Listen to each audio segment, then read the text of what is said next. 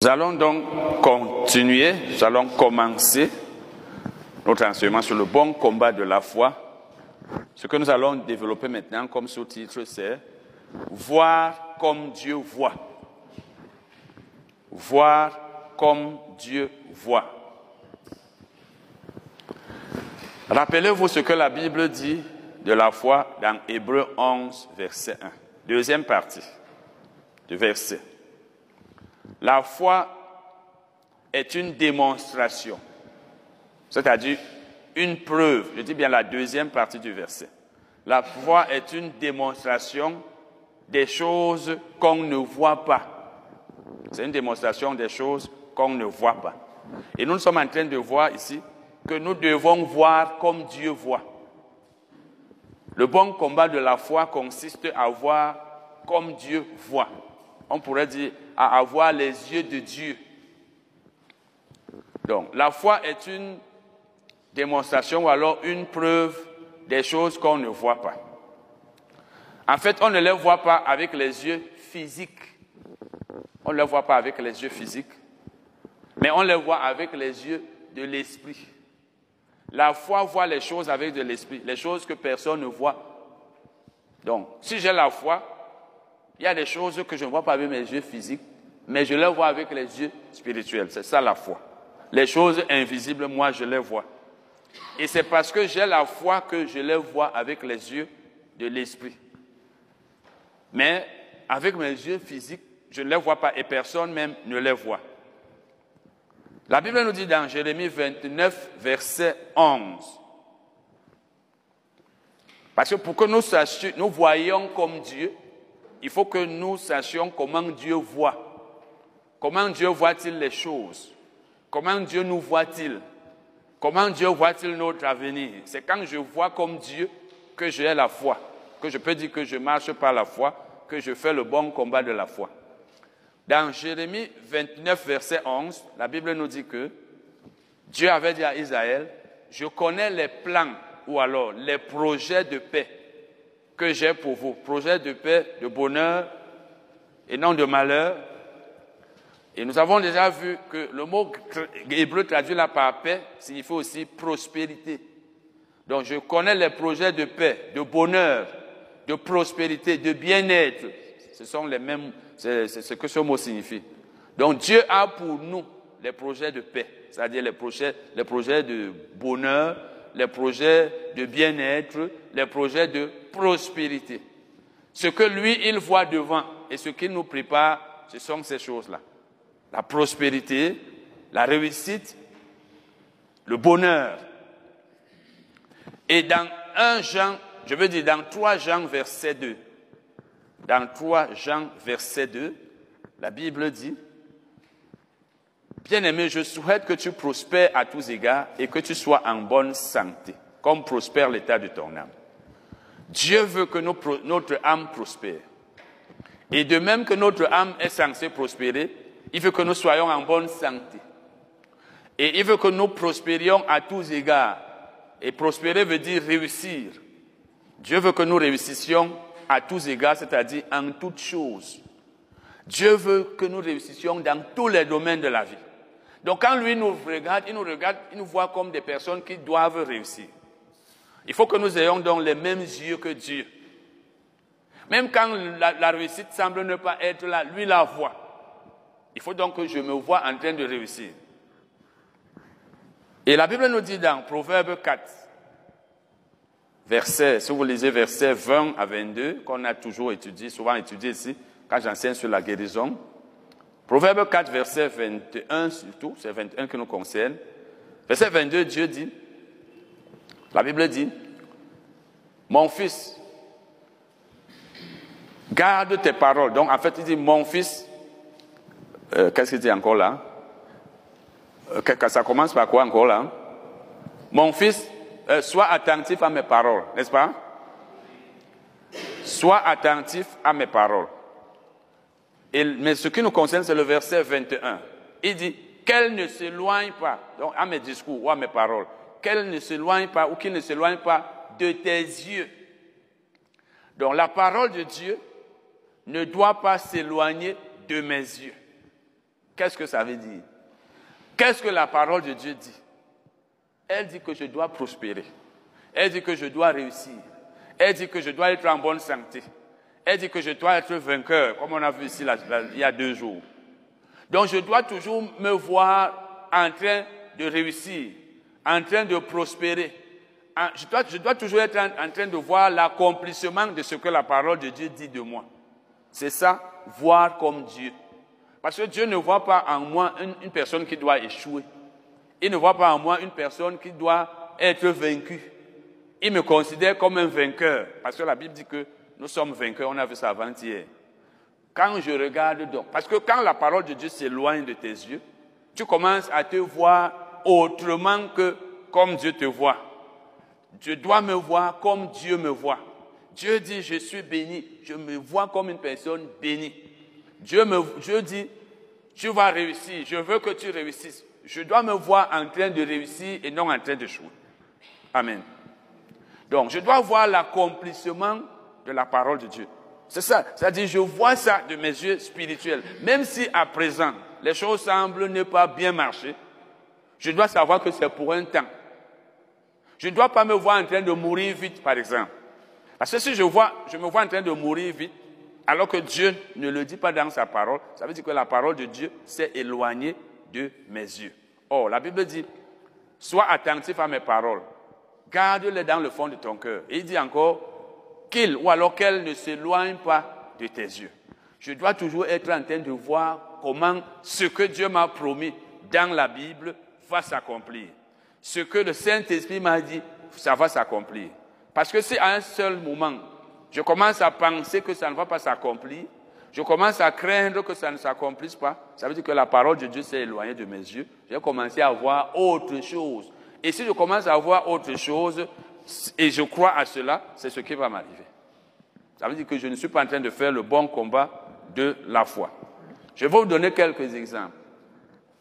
Tu es, tu es par exemple dans le ministère. Dieu dit à tous ceux qu'il a appelés, je ne t'abandonnerai pas, je ne te délaisserai pas.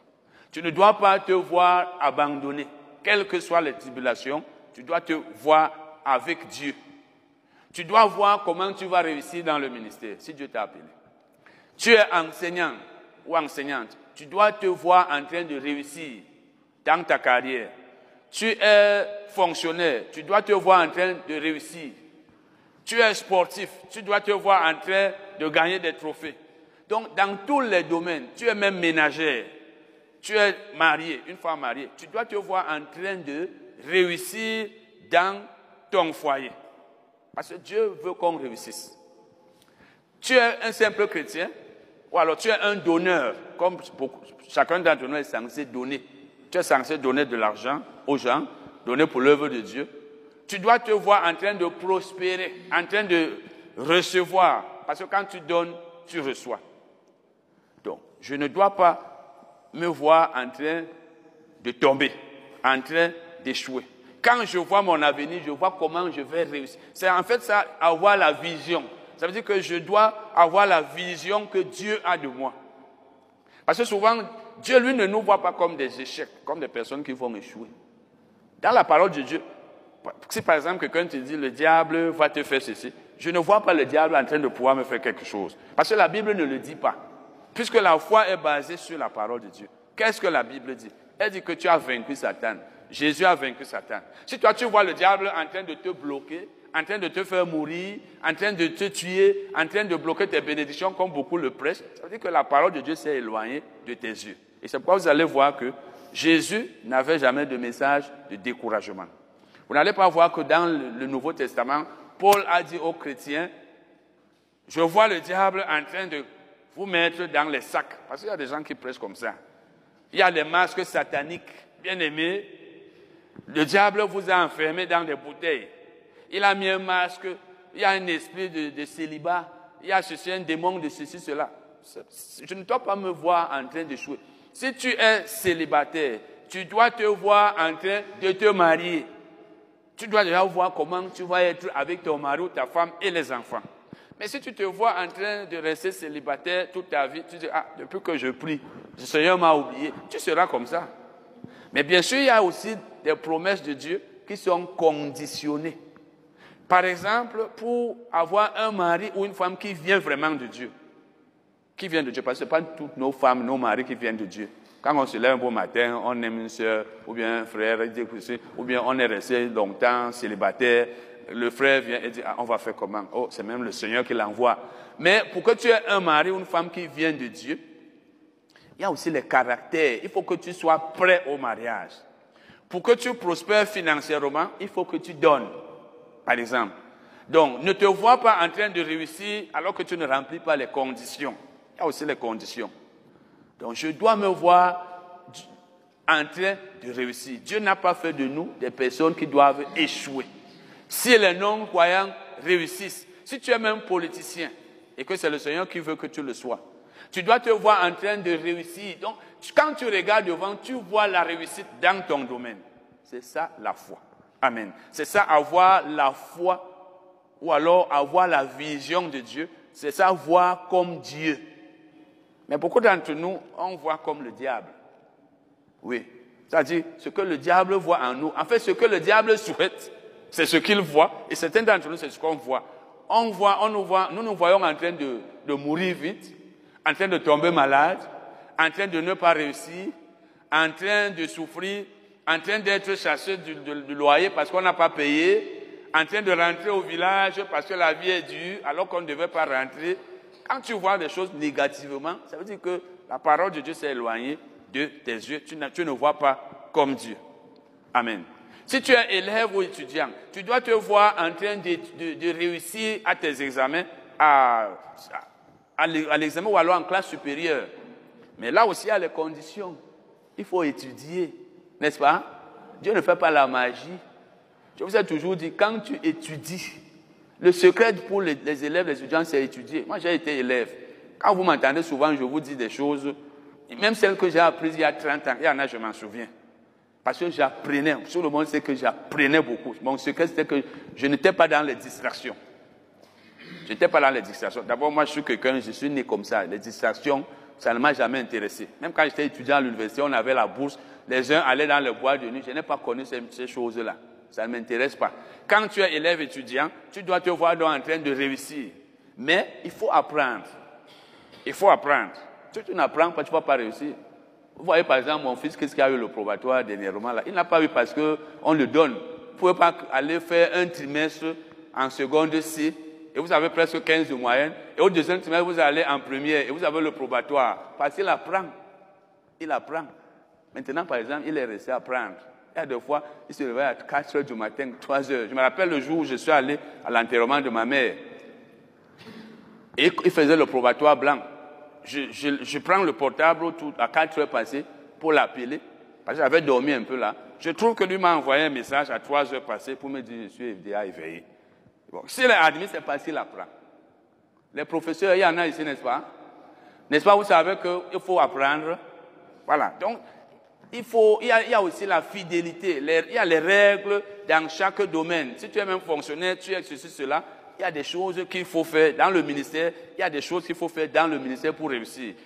Quand tu les as faites donc, vois-toi en toi en train de réussir. Amen. Autre chose donc maintenant. Être dans le repos. Ou alors entrer dans le repos. il faut entrer dans le repos. Entrer dans le repos. Avant ça, je veux parler, quand je dis qu'il faut voir. J'ai cru en 99, je suis allé à Limbe, fin 99, début 2000. Je ne, le Seigneur ne m'avait pas encore dit, c'est passé en, en, en, novembre 2004 qu'il m'a dit que j'ai le don d'enseigner sa parole et de chanter. Mais avant 2004, quand j'étais dans l'Assemblée, j'étais parmi ceux qui arrangeaient les appareils, on prenait le micro, on donnait à celui qui prêchait, on, on réglait les appareils. Quand je voyais quelqu'un chanter, j'avais presque les larmes aux yeux. Je me disais toujours, eh, j'ai le don de chanter, je suis toujours là. Parce que je sais que depuis la, jeunesse, je devais chanter. Mais il y a une chose que je me disais toujours, je ne vais jamais mourir tant que je n'aurai pas sorti des chansons. J'étais convaincu. Parce que je ne me voyais pas en train de mourir sans avoir sorti mes chansons. Et si d'ici quelques semaines, ça va commencer à sortir, c'est parce que j'avais la vision là. C'est un peu ça. Ça veut dire que tu dois te voir en train de réussir dans ton domaine. Et c'est longtemps après que Dieu m'a dit que tu as le don. Mais sinon, moi, je savais, puisque j'avais déjà les chansons depuis. Et je vous ai déjà dit, lorsque j'ai écrit mon livre, La prière de la foi, il y a 15 ans, parce qu'à Limbe, c'est tout le monde qui me décourageait. Un prédicateur me dit, ici au Cameroun, le ministère n'est pas comme aux États-Unis où tu es enseignant, on te soutient. Si tu n'es pas pasteur, tu vas vivre comment? Mon pasteur me dit, tu es limité, va à l'école biblique.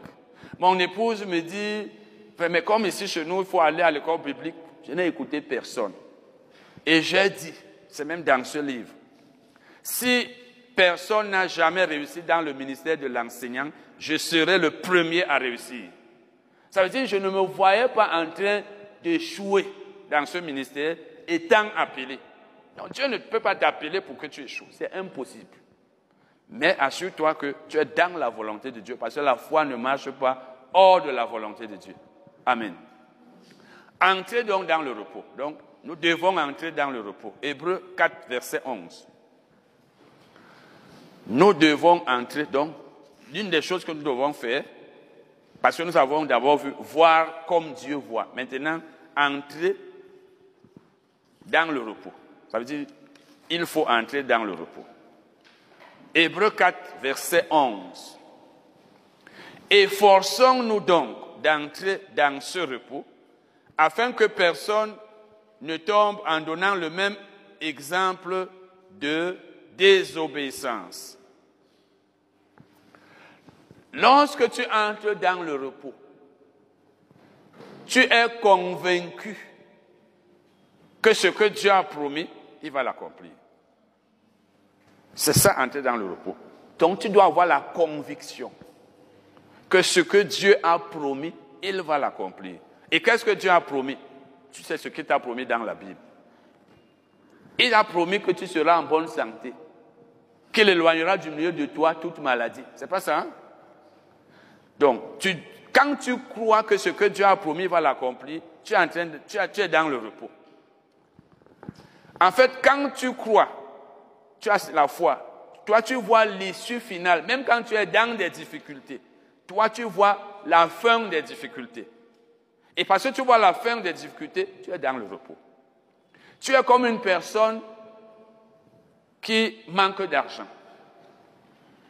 Elle n'a pas à manger, elle souffre, mais on lui dit, je t'ai envoyé 200 000. Et elle sait qu'elle va percevoir ça demain matin. Elle a déjà le message, le code et tout. Cette personne va dormir, même si elle a fait deux jours affamée, elle va dormir cette nuit comme si elle a beaucoup mangé. C'est pas ça? Parce qu'elle voit l'argent qu'elle va toucher demain.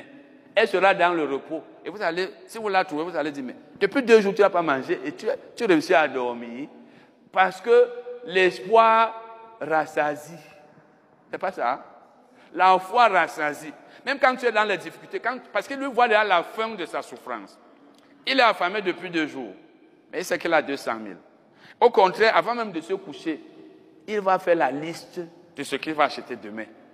S'il aime le poulet, comme beaucoup d'entre vous, le poulet sera dans la liste. Donc il va dormir comme s'il a bien mangé. Mais il n'a pas mangé. C'est parce qu'il va manger demain. Il voit déjà. C'est comme ça. Donc il voit déjà l'issue, donc la fin de ses problèmes. Quand tu as la foi que Dieu va accomplir ce qu'il a promis, tu dors comme si c'était déjà accompli. Tu es donc dans le repos. C'est ça le repos. Tu n'es pas dans le combat. Les gens qui sont dans le combat au nom de Jésus, tous les blocages de ma vie, c'est les gens qui ne sont pas dans le repos. Parce que pour eux, la vie est dure. Il faut combattre. L'homme de foi ne combat pas physiquement. Il est dans le repos, il dort. Et les gens qui te voient peuvent dire que, mais, c'est comme si tu es finalement, tu es irresponsable. Hein. Tu n'es pas conscient de ce qui t'arrive. Tu as des problèmes comme ça et tu dors. Oui, parce que tu sais que ton Dieu, lui, ne dort pas. C'est pas ça. La Bible dit dans, Psaume 121, celui qui garde Israël ne sommeille ni ne dort. Le chef de l'État dort très bien parce que c'est qu'il a des gardes. Vous, et moi, nous ne pouvons pas arriver là où il se trouve. Vous ne pouvez pas arriver là. Il dort parce qu'il est bien gardé. Quand tu es bien gardé, tu dors parce que tu as confiance en tes gardes. Quand tu as confiance en ton Dieu, sachant qu'il va résoudre tes problèmes, qu'il est même en train de travailler là-dessus, il est à l'œuvre, tu dors. Je dors, je suis dans le repos parce que mon Dieu est à l'œuvre. Ce n'est pas moi qui vais me battre, c'est lui qui se bat pour moi. La Bible dit que déchargez-vous de tous vos soucis sur lui parce qu'il prend soin de vous. Donc, c'est pourquoi je suis dans le repos. Les gens qui combattent le bon combat de la foi sont dans le repos.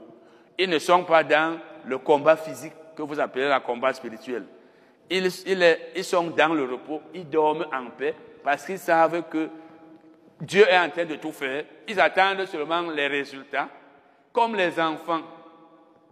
Nos enfants, que ce soit la rentrée ou pendant les vacances, c'est vous, c'est nous les parents qui réfléchissons qu'il me faut payer les cahiers, les livres.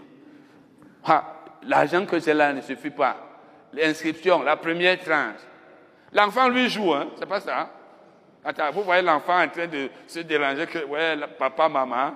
Il joue, il va à ses occupations, il s'amuse, il sait que papa est là. C'est pas ça. C'est comme les femmes aussi, mariées, qui ont des maris responsables et ont les moyens. Elle est là, elle ne se dérange pas.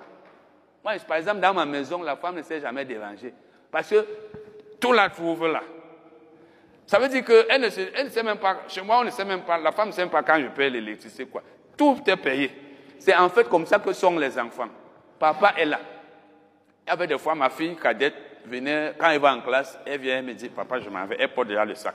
Vous savez, pour penser qu'elle elle, s'assure d'abord le matin s'il y a l'argent. Non, il y en a. Ça ne peut pas manquer. Quand elle vient souvent, elle dit, je m'en vais. Elle dit, ok, bye. Elle dit non. Parce que c'est que l'argent est là, ça ne peut pas manquer. C'est quand tu as la foi, donc, l'enfant a la foi en son père. Toi, tu as foi en Dieu, tu es dans le repos.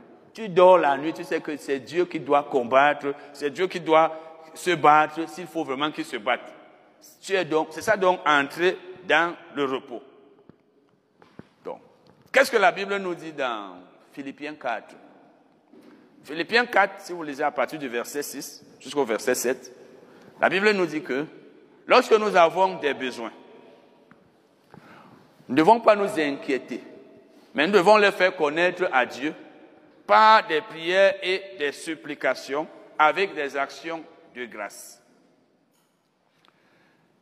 Et verset 7, et la paix de Dieu qui surpasse toute connaissance. Pardon? Toute intelligence. La, paix de Dieu qui surpasse toute intelligence gardera nos cœurs et nos pensées en Jésus. La paix de Dieu gardera nos cœurs. Ça veut dire que quand tu ne t'inquiètes pas, tu as la foi, tu as la paix. Et c'est cette paix qui te permet d'être dans le repos.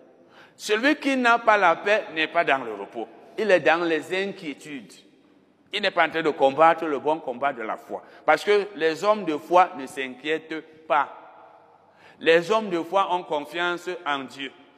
Jésus a dit dans Matthieu, il a dit dans Matthieu 6, je crois c'est verset 20, combien là, il a dit, qui de vous par ses inquiétudes peut changer, verset 30, qui de vous par ses inquiétudes peut ajouter une coudée à la durée de sa vie Tu t'inquiètes, le problème sera toujours là. Et il semblera même être plus grand au fur et à mesure que tu t'inquiètes. Tu ne t'inquiètes pas, tu as la foi, Dieu résout ton problème. Qu'est-ce qu'il faut faire? Il vaut mieux avoir la foi, être dans le repos. Dieu, résout les, les problèmes de ceux qui sont dans le repos.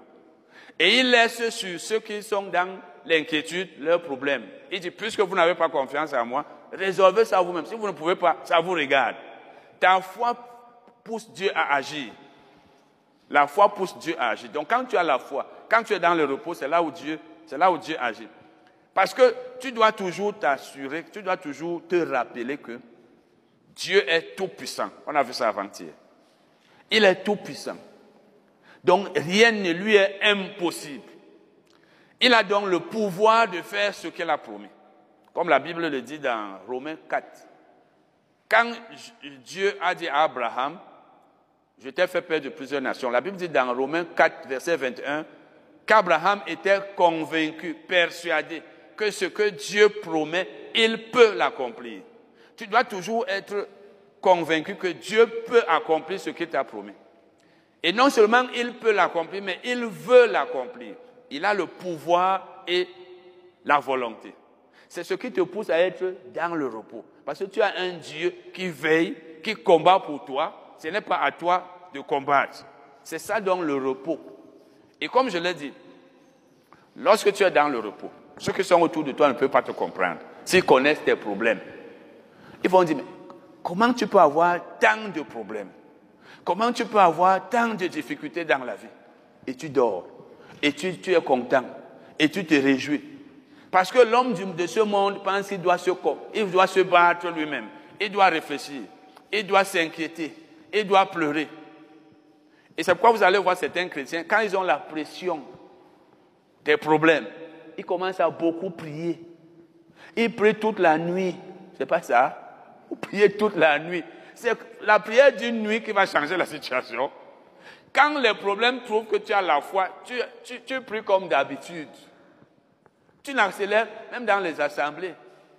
Si le pasteur a la pression financière, il organise des programmes de prière bien aimés, on n'a pas encore payé le loyer. Vraiment, organisons une réunion. Non, si tu as enseigné aux gens comment donner et qu'il faut donner, et tu as les gens qui, qui écoutent le Saint-Esprit, et toi-même, tu remplis ton ministère comme cela se doit. Même quand tu as la pression financière, tu es tranquille. Tu es tranquille. C'est pas, on ne nourrit pas la poule le jour. Malheureusement, pour nous, quand les choses ne marchent pas, bien aimé, on organise une réunion, on a jeûne cette semaine, on va prier, jeûner tout le week-end. Venons ici, la nuit de prière, on prie, on détruit les forteresses imaginaires. On casse, on envoie le feu sur le diable, sur les barrières, on, ouvre les excuses des cieux, on envoie le tonnerre, on fait tout ça, on détruit, on abat, on, c'est pas ça, hein? on chasse le diable, on dit, on, demande à Dieu d'ouvrir le ciel. On fait tout ça parce qu'on a une pression. Celui qui a la pression, il dort. Il faut rappeler, euh, c'est dans, c'est dans Acte c'est un passage très intéressant. Acte 12.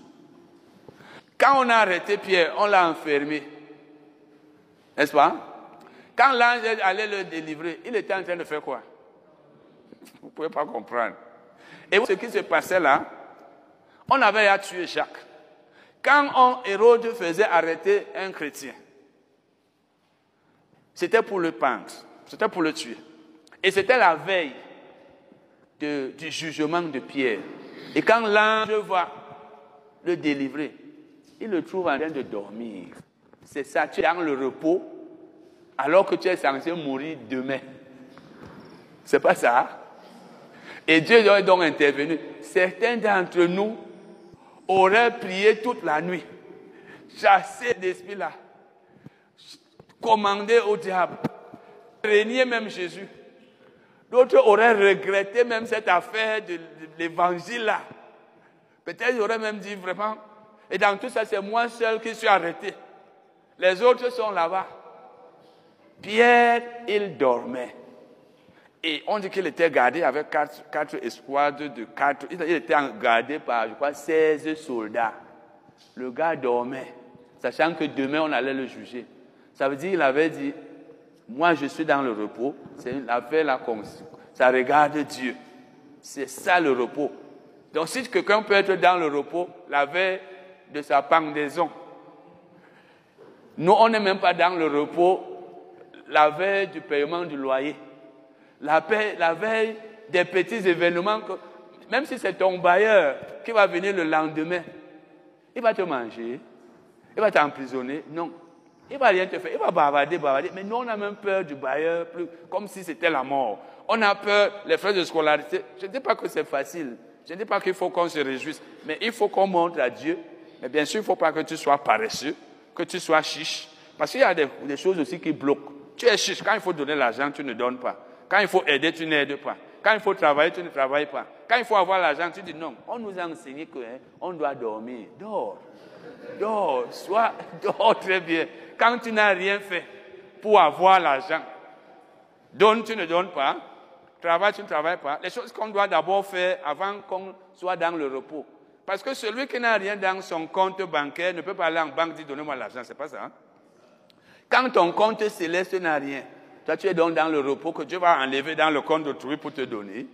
Donc il ne faut pas confondre, parce que les chrétiens aiment la facilité. Quand on dit que soyez dans le repos, ils disent ah, le si tu nous as dit qu'on doit être dans le repos, Dieu va résoudre le problème là. L'argent là, même si c'est 5 000 jours, ça, tu auras ça, tu as d'abord donné, tu as d'abord fait ce qu'il faut faire. Mais quand tu as fait ces choses et tu es dans la volonté de Dieu, ton repos va payer. Amen. Donc, entre dans le repos. Nous allons continuer. Maintenant, autre chose. Ne jamais rester silencieux. Ne jamais rester silencieux. S'agissant de l'inquiétude, j'ai parlé de l'inquiétude. Dans Matthieu 6, verset 30, Jésus a appelé ceux qui euh, s'inquiètent les gens de peu de foi. Parce que quand tu n'as pas la foi, c'est là où tu t'inquiètes. L'inquiétude est une preuve d'incrédulité. Quand tu t'inquiètes, ça veut dire que tu n'as pas la foi que Dieu va intervenir. Tu n'as pas la foi que Dieu est en train d'œuvrer pour toi. Et Dieu n'aime pas. La Bible dit que sans la foi, nul ne peut être. Quand tu as la foi, tu es agréable à Dieu. Ça veut dire que tu as confiance en Dieu. Qui de nous n'aimerait pas qu'on ait confiance en lui? Quel est le père qui aimerait que l'enfant vienne dire que maman ou papa, ou quelle est la mère qui aimerait que l'enfant vienne dire Moi je suis là, je vais alors faire comment? Comme tu n'as pas d'argent maintenant, la rentrée c'est demain, alors que tu as toujours payé. N'est-ce pas, tu dois rester tranquille. Cet enfant qui se plaint alors que tu as toujours payé. Beaucoup d'entre nous, c'est comme ça que nous sommes. Nous oublions toujours que Dieu a toujours résolu nos problèmes. Quand on a un problème, ça devient, comme on l'a vu pendant le séminaire, c'est un peu comme si Dieu n'a jamais rien fait. C'est ça l'ingratitude. Quand tu as un problème, souviens-toi que tu as déjà eu un problème semblable ou même des problèmes plus graves et Dieu les a résolus. Rends grâce à Dieu, aie confiance en lui et montre-lui que tu sais que comme il a toujours résolu les problèmes, il résoudra celui-ci. Et c'est là où il va résoudre. Au lieu de rester là comme Israël, chaque fois qu'il y avait un problème, oh Moïse, tu nous as amenés ici, ton Dieu là même, Aaron, ne, jamais rester donc silencieux. Ne jamais rester silencieux. Nous allons lire certains versets. Donc, si tu es même face à l'ennemi, ça peut être le diable, face aux hommes, face aux difficultés de la vie, à la souffrance, tu es en train de traverser des épreuves difficiles, eh bien, ne te tais pas. Donc ne reste pas silencieux, ça veut dire ne ferme pas la bouche. Ouvre ta bouche et parle. Et comme nous avons vu ici avant-hier, la, foi, je veux dire, le combat de la foi consiste non seulement à croire, mais aussi à parler. Le cœur, la foi est dans le cœur. La bouche exprime ce, ce que le cœur croit. C'est ça la foi. Et on agit. Nous allons voir quelques passages, nous allons lire quelques versets. Donc ne reste pas la, la, bouche fermée. Donc tu dois confesser, déclarer la parole de Dieu qui correspond à ta situation. Est-ce une situation de maladie, de manque d'argent, etc. Tu déclares ce que la Bible dit à ton sujet. La Bible dit dans Romains 10, verset 8.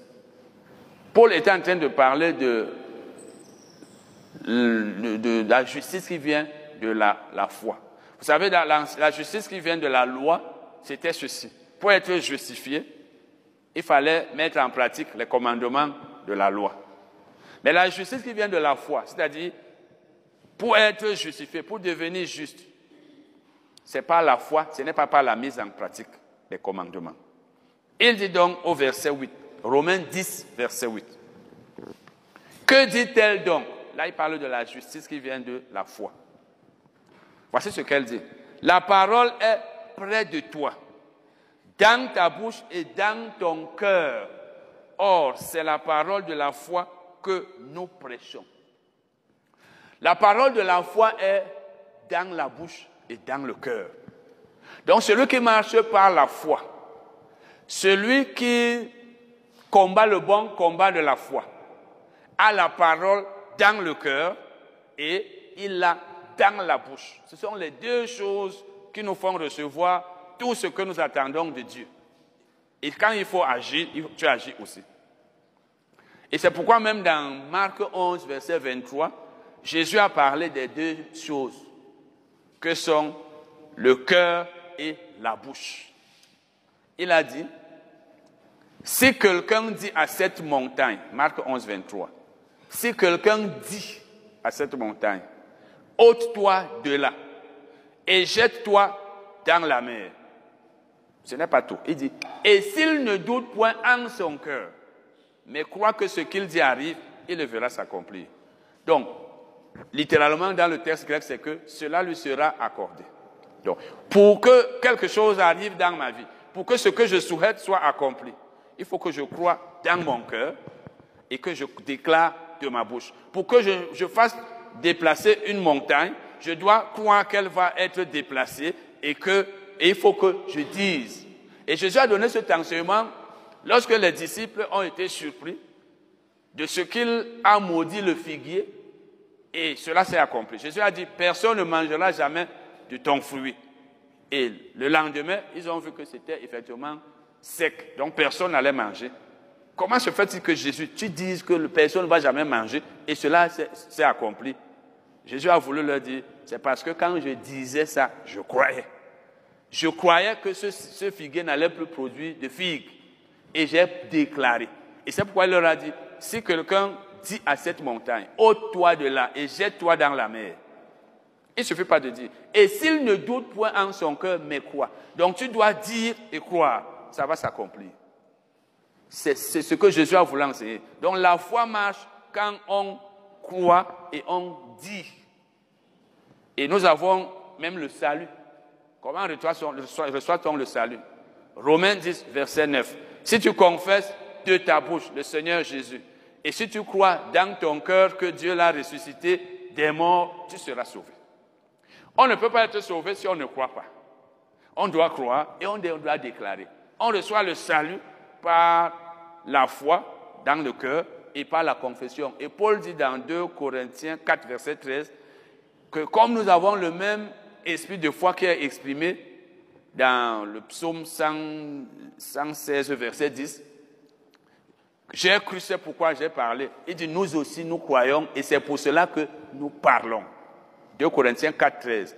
Quand tu crois, tu parles. C'est des choses que je, vous ai enseignées, même si ce n'est pas exactement ce que j'ai souvent dit, mais ce n'était pas le même enseignement. Ça doit être, partie de votre vie quotidienne. Donc, vous, vous parlez, vous déclarez ce que la Bible dit. C'est ça la marche par la foi. C'est ça, combattre le bon combat de la foi.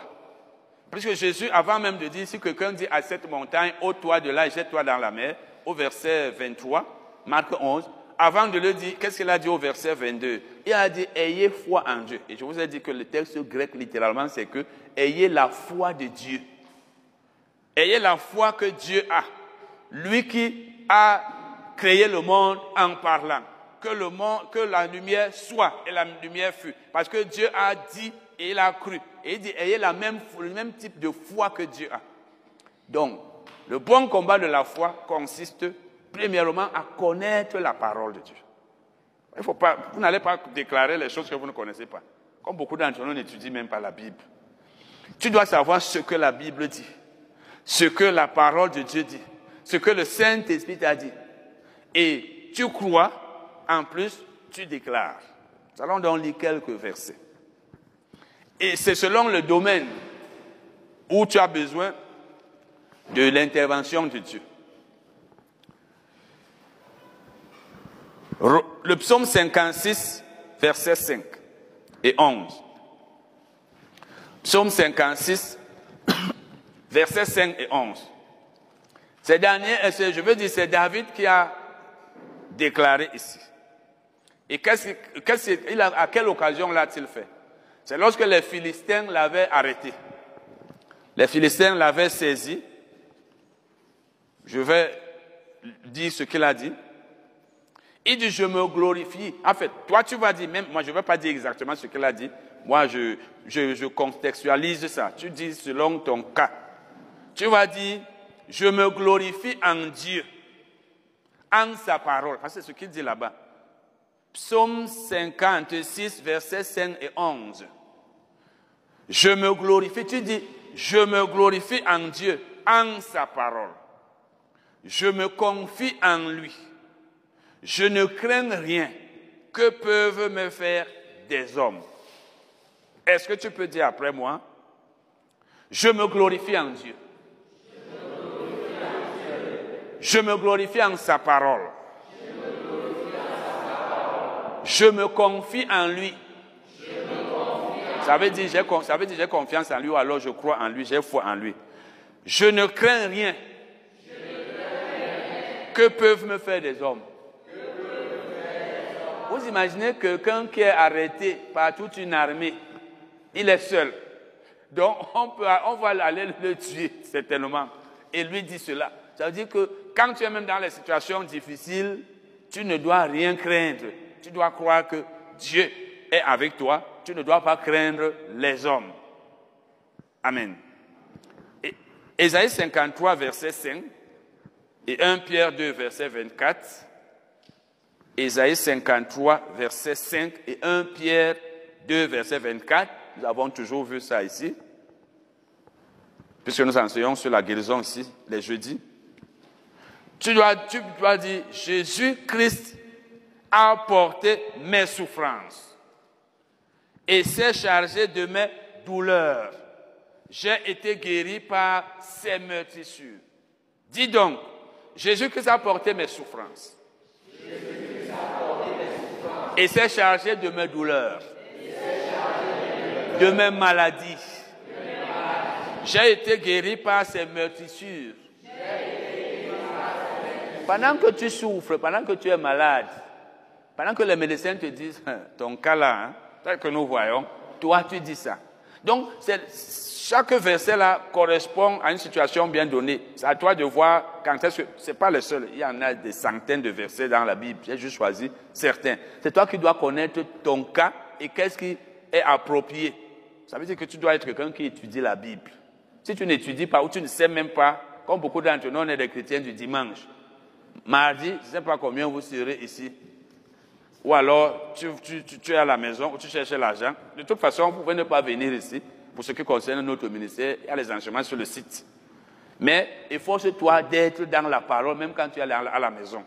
Et pour ceux qui, ceux qui sont du ministère, rappelez-vous toujours qu'on paie le loyer. Même si vous êtes dans votre maison, le loyer doit être payé. N'est-ce pas?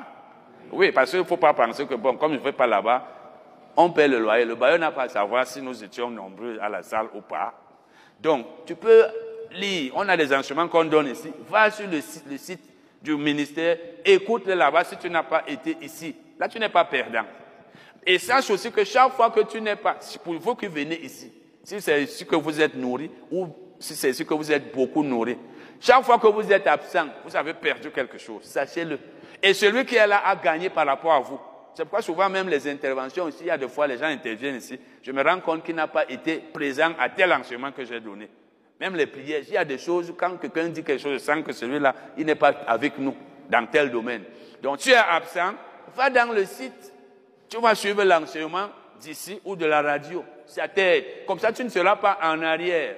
Certains d'entre nous, comme on est là aujourd'hui, on viendra encore dans sept jours. Entre champs, on ne sait pas ce qu'on a enseigné, ni ici, ni... Tu es perdant. Même les livres là-bas, certains ne sont même jamais arrivés là. Même la brochure de 300 n'ont jamais acheté. Peut-être, hein, je ne sais pas. Donc, sache que c'est la parole de Dieu que tu connais, que tu dois confesser. Il faut avoir la connaissance avant de confesser.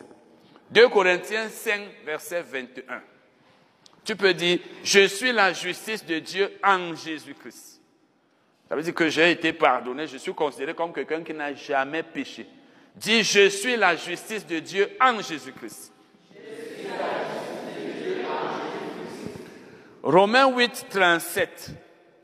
Je suis plus que vainqueur par Christ qui m'a aimé. Parce que la Bible dit que nous sommes plus que vainqueurs. Ça veut dire que je ne me vois pas en train d'être vaincu. J'ai vaincu et je vais toujours être vainqueur. Dans les situations difficiles, je vais être vainqueur. Devant le diable, je vais être vainqueur. De face aux hommes qui me tendent les pièges ou qui veulent me faire échouer ou faire ceci, je vais être vainqueur. Ils vont finir par rater leur plan. Quand tu as la foi, tu confesses cela et tu crois que même si les gens font le plan contre toi, ça peut réussir pour un temps, mais à la fin, c'est que c'est toi qui vas être vainqueur parce que Dieu est avec toi. Tu es par exemple dans le ministère comme nous autres. Vous savez que ce ministère, aujourd'hui vous êtes là, sais pas combien. Un autre jour, vous serez à 10. Après, il y a trois ans, ça a été attaqué. Les gens sont partis. Mais le ministère est toujours là. C'est pas ça. Hein? Depuis trois ans, on a attaqué. Les gens sont partis. On a dit, oh, il est comme ceci. Ils sont partis. D'autres sont venus. Ils partent. Même certains qui sont là, de temps en temps, ils peuvent venir. Après, partent. D'autres sont allés. Mais le ministère est là. Ça veut dire que tu ne dois jamais penser qu'on va te faire échouer. Amen. Psaume 23, verset 1. Psaume 23, verset 1. Le psalmiste dit, l'Éternel est mon berger, je ne manquerai de rien. Toi, tu dis, l'Éternel est mon berger. Ou même Jésus-Christ est mon berger. Je ne manque de rien. Tu parles au présent si tu as la foi. Je ne manque de rien. Tu peux même citer les choses dont tu as besoin. Pendant que toi, tu as besoin de ça, toi, tu dis que tu as ça. C'est ça la confession. L'Éternel est mon berger. Je ne manque pas d'argent pour payer le loyer, par exemple. Tu cites ces choses. Mais bien sûr, quand c'est pour le domaine des finances, comme dans des autres, il y a les conditions à remplir. N'est-ce pas? Ça veut dire que si tu dors du matin au soir, Dieu ne va pas envoyer l'argent du ciel mais quand tu fais ce que la Bible demande, parce que la prospérité financière ne vient pas, il n'y en a pas pour les paresseux, il n'y en a pas pour les chiches. Si tu es paresseux, tu ne fais rien. Dieu ne va pas prendre l'argent d'autrui et te le donne. Si tu es chiche, c'est la même chose. Donc tu dis, l'éternel, dit, l'éternel est mon berger. Je ne manque de rien. Et tu cites les choses Peut-être c'est le loyer. Je ne manque pas d'argent pour payer le loyer. Je ne manque pas d'argent pour faire ceci. Je ne manque pas ceci. Parce que le berger est là pour pourvoir aux besoins de sa brebis, pour paître la brebis, pour la nourrir. Et Jésus a dit, je suis le bon berger. Ton berger est un bon berger qui s'assure que tu ne manques de rien. Amen. Philippiens 4, 19. Paul, après avoir remercié les Philippiens pour leur soutien financier, leur dit, et mon Dieu pourvoira à tous vos besoins selon sa richesse avec gloire en Jésus-Christ. Il dit, et mon Dieu pourvoira. Ça, c'est, quand il dit et, c'est une conjonction de coordination, donc il est en train de, de, de coordonner, de compléter ce qu'il a d'abord dit. Donc il est en train de était en train de vouloir dire aux Philippiens que, puisque vous avez pourvu à mes besoins, parce que quelque part il leur dit même que vous avez envoyé des offrandes deux fois. Vous étiez les premiers à me soutenir au commencement de l'évangile. Il, il était en train de leur dire que, comme vous m'avez soutenu dans mon ministère, dans mes besoins, le Dieu qui m'a envoyé, que je sers en tant que, en tant en tant qu'apôtre, pourvoira à tous vos besoins. Donc vous ne manquerez de rien parce que vous m'avez soutenu. Toi aussi, tu peux le dire. Tu dis, Dieu pourvoira à tous mes besoins selon sa richesse avec gloire en Jésus-Christ. Mais c'est conditionné. Il faut que tu aies soutenu un ministre de Dieu. 2 Corinthiens 8, je veux dire 9. 2 Corinthiens 9. Mais avant ça, dis après moi. Dieu pourvoit à tous mes besoins. Et il pourvoira à tous mes besoins. Selon sa richesse. Avec gloire en Jésus-Christ. Si tu as dit ça alors que tu es chiche, va changer, n'est-ce pas? 2 Corinthiens 9, versets 8 et 9. 2 Corinthiens 8, verset 2 Corinthiens 9, versets 8 et 9. C'est aussi une promesse qui est conditionnée. Parce que, à partir du verset 1, Paul dit aux Corinthiens qu'il faut collecter pour envoyer à Jérusalem pour aider les frères qui sont dans le besoin. Au verset 6, il dit, sachez-le, celui qui sème peu, moissonnera peu. Celui qui sème abondamment, moissonnera abondamment. Donc il parle aussi de l'aide aux frères, aux pauvres. Et il dit, à partir du verset 7, et Dieu, il dit donc, Dieu va faire quoi? Il va pouvoir à tous vos besoins. Parce qu'il dit, celui qui sème peu moissonnera peu. Et Dieu peut vous combler de toutes sortes de grâces. En sorte que vous ayez toujours de quoi pouvoir à tous vos besoins et, pour, et, satisfaire à tous vos besoins et pouvoir à toute bonne œuvre. Selon qu'il est écrit, il a fait des largesses, il a donné aux indigents. Donc, il est en train de dire ceci. Lorsque vous aurez donc donné aux frères, Dieu pourvoira à tous vos besoins. Il vous comblera de toutes sortes de grâces. Vous allez satisfaire à tous vos besoins, donc vous ne manquerez de rien. Et vous aurez encore pour donner davantage. Il va même multiplier votre semence. Il va la multiplier. Donc, ça veut dire que quand tu as des aidés, tu peux dire cela.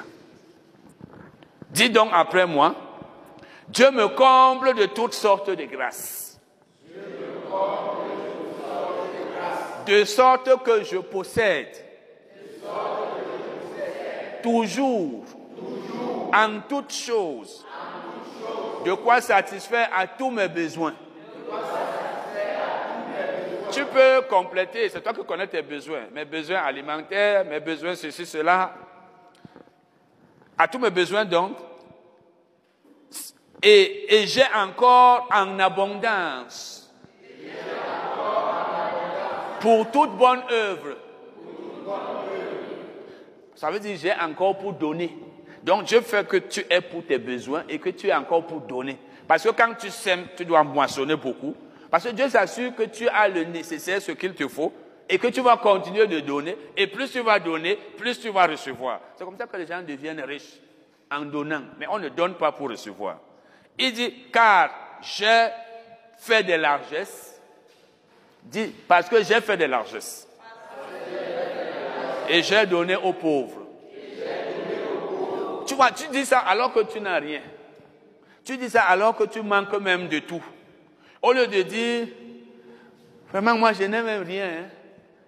L'argent même, je n'ai pas. Je, Dieu ne m'a même pas encore béni. Quand tu confesses le négatif, ne t'attends pas au positif. vous savez que la, la confession crée les réalités. Ça veut dire quand je déclare, quand Dieu disait que la lumière soit, est-ce que la lumière était là? Mais il croyait qu'elle allait être là. Donc la foi, par la confession, crée les réalités. Ça fait que les choses qui n'existaient pas commencent à exister. Donc tu as une, bouche créative.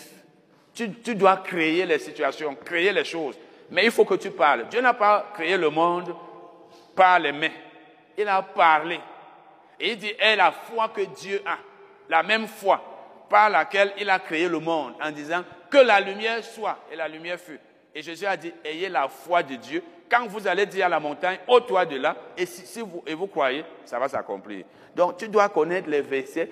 Dans les situations difficiles, au lieu de pleurnicher, au lieu de, d'être inquiet, de réfléchir, tu es là, tu penses, tu dors, tu ne dors pas, dès qu'il y a un petit bruit, tu te réveilles parce que tu ne dors pas profondément. Tu as même les nuits, tu passes les nuits blanches. Après, tu commences à avoir les problèmes peut-être de nerfs. Le problème sera toujours là. Après, non seulement le problème financier n'est pas résolu, mais c'est déjà la maladie. Il faut maintenant encore plus d'argent. Après, tu vas dire vraiment la vie chrétienne, si l'inquiétude ne résout aucun problème. Tu t'inquiètes, le problème est là. Mais la foi résout le problème. Donc, dans les situations difficiles, même si c'est le diable, ou que les hommes, ou les difficultés de la vie, ou dans ton lieu de service, ou je ne sais pas où, quand tu combats le combat de la foi, tu dis ce que Dieu dit, et tu crois, et tu agis. Et Dieu maintenant, lui fait que ta foi produisent les effets. Amen. Nous, nous avons donc fini avec ce séminaire. Mettez ça en pratique et vous verrez les résultats. À partir du verset 6, nous allons lire Nombre 14.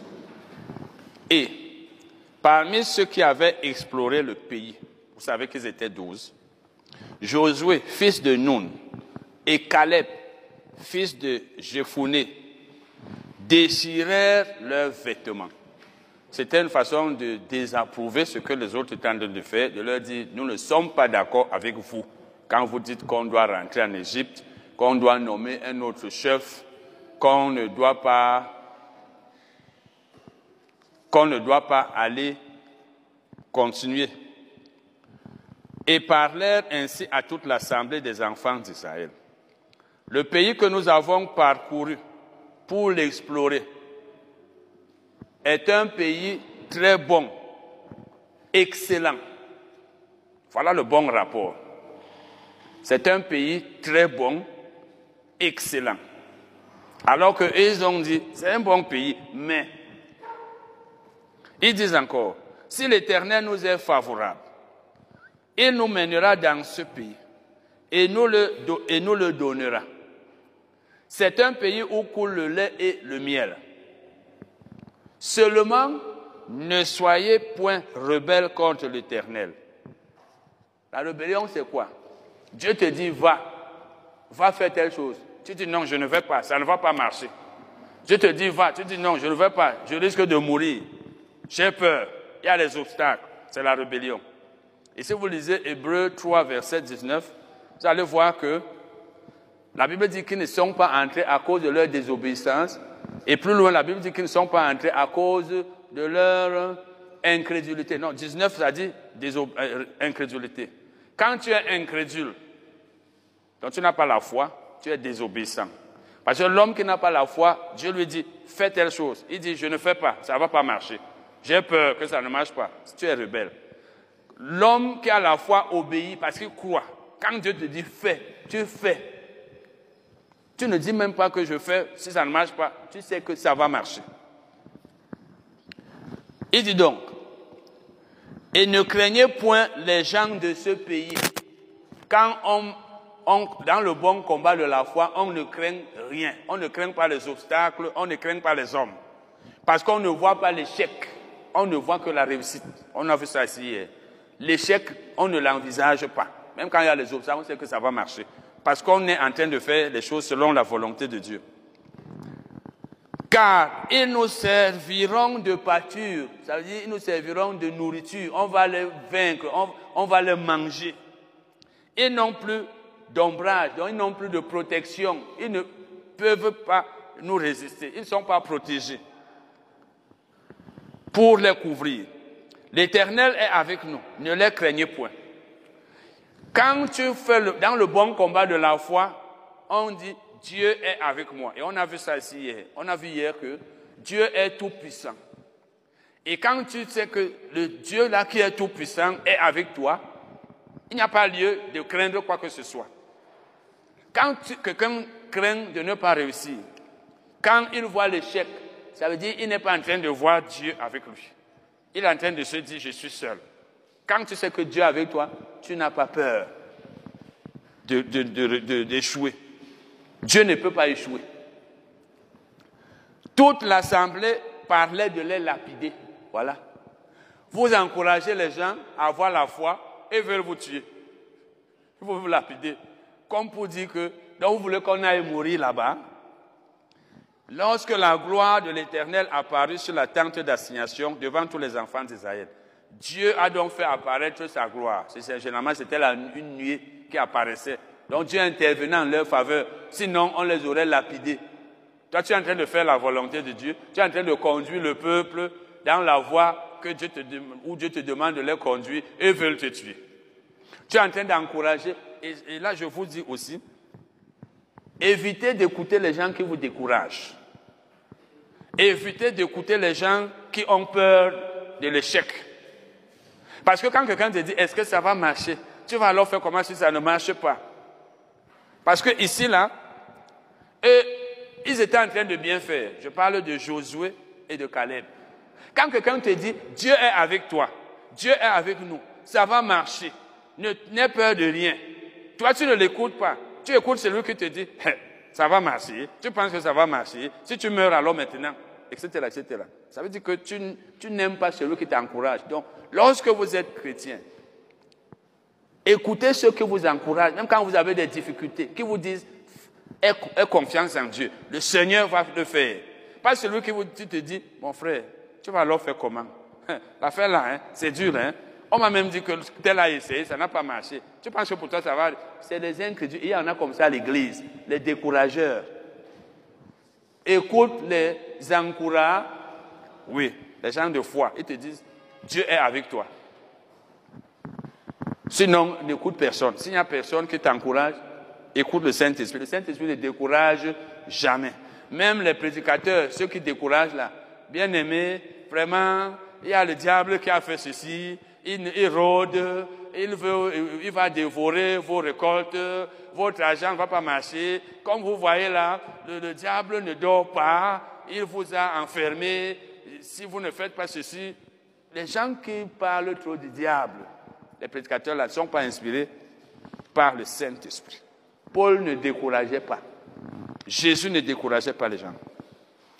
La Bible dit donc, devant tous les enfants d'Israël. Et l'Éternel dit à Moïse, Jusqu'à quand ce peuple me méprisera-t-il? Jusqu'à quand ne croira-t-il pas en moi, malgré tous les prodiges que j'ai faits au milieu de lui? Donc ils étaient en train de mépriser Dieu. Tu méprises Dieu lorsque tu n'as pas la foi. Parce que celui qui a la foi met Dieu devant. Il sait que Dieu est avec lui, il le suit. Celui qui n'a pas la foi se met lui-même devant. Il, pense que c'est lui qui va faire les choses. Ou alors il dit, quand tu n'as pas la foi, en fait tu es en train de dire que Dieu ne pourra pas faire cela. C'est ça le mépris. Le mépris, c'est que tu es en train de dire, quand tu es incrédule, tu n'as pas la foi, tu doutes. Tu es en train de dire que ça ne va pas marcher. Dieu ne pourra pas. Dieu est incapable. C'est le mépris. Tu vois Dieu en train d'être incapable de faire quelque chose. C'est pourquoi Dieu a dit, il me méprise. Donc il me trouve, il me considère comme un Dieu incapable de les faire entrer, malgré les... Et vous voyez bien que Dieu dit ici que malgré tous les prodiges, Dieu se souvient toujours de ce qu'il a fait pour toi. Et maintenant, quand tu as une petite difficulté, c'est le découragement, c'est l'inquiétude, ce sont les pleurs, ce sont les querelles, etc. Et nous sommes comme ça, certains d'entre nous. C'est-à-dire quand tu as des problèmes, tu oublies que tu en as eu avant, Dieu les a résolus. Tu es inquiet. Dieu dit, malgré tout. Ça veut dire que, avec tout ce que j'ai fait comme prodige au milieu d'eux, ils devraient savoir que je, vais faire la même chose. Malgré cela, ils ne se souviennent plus de ça. Ils ne voient que l'obstacle qui est devant eux et oublient que je suis le Dieu qui les a sortis des difficultés plus graves même que celles-là. Et il dit donc maintenant, quand Dieu, lui aussi, il est donc fâché, il commence à, à dire que je vais agir.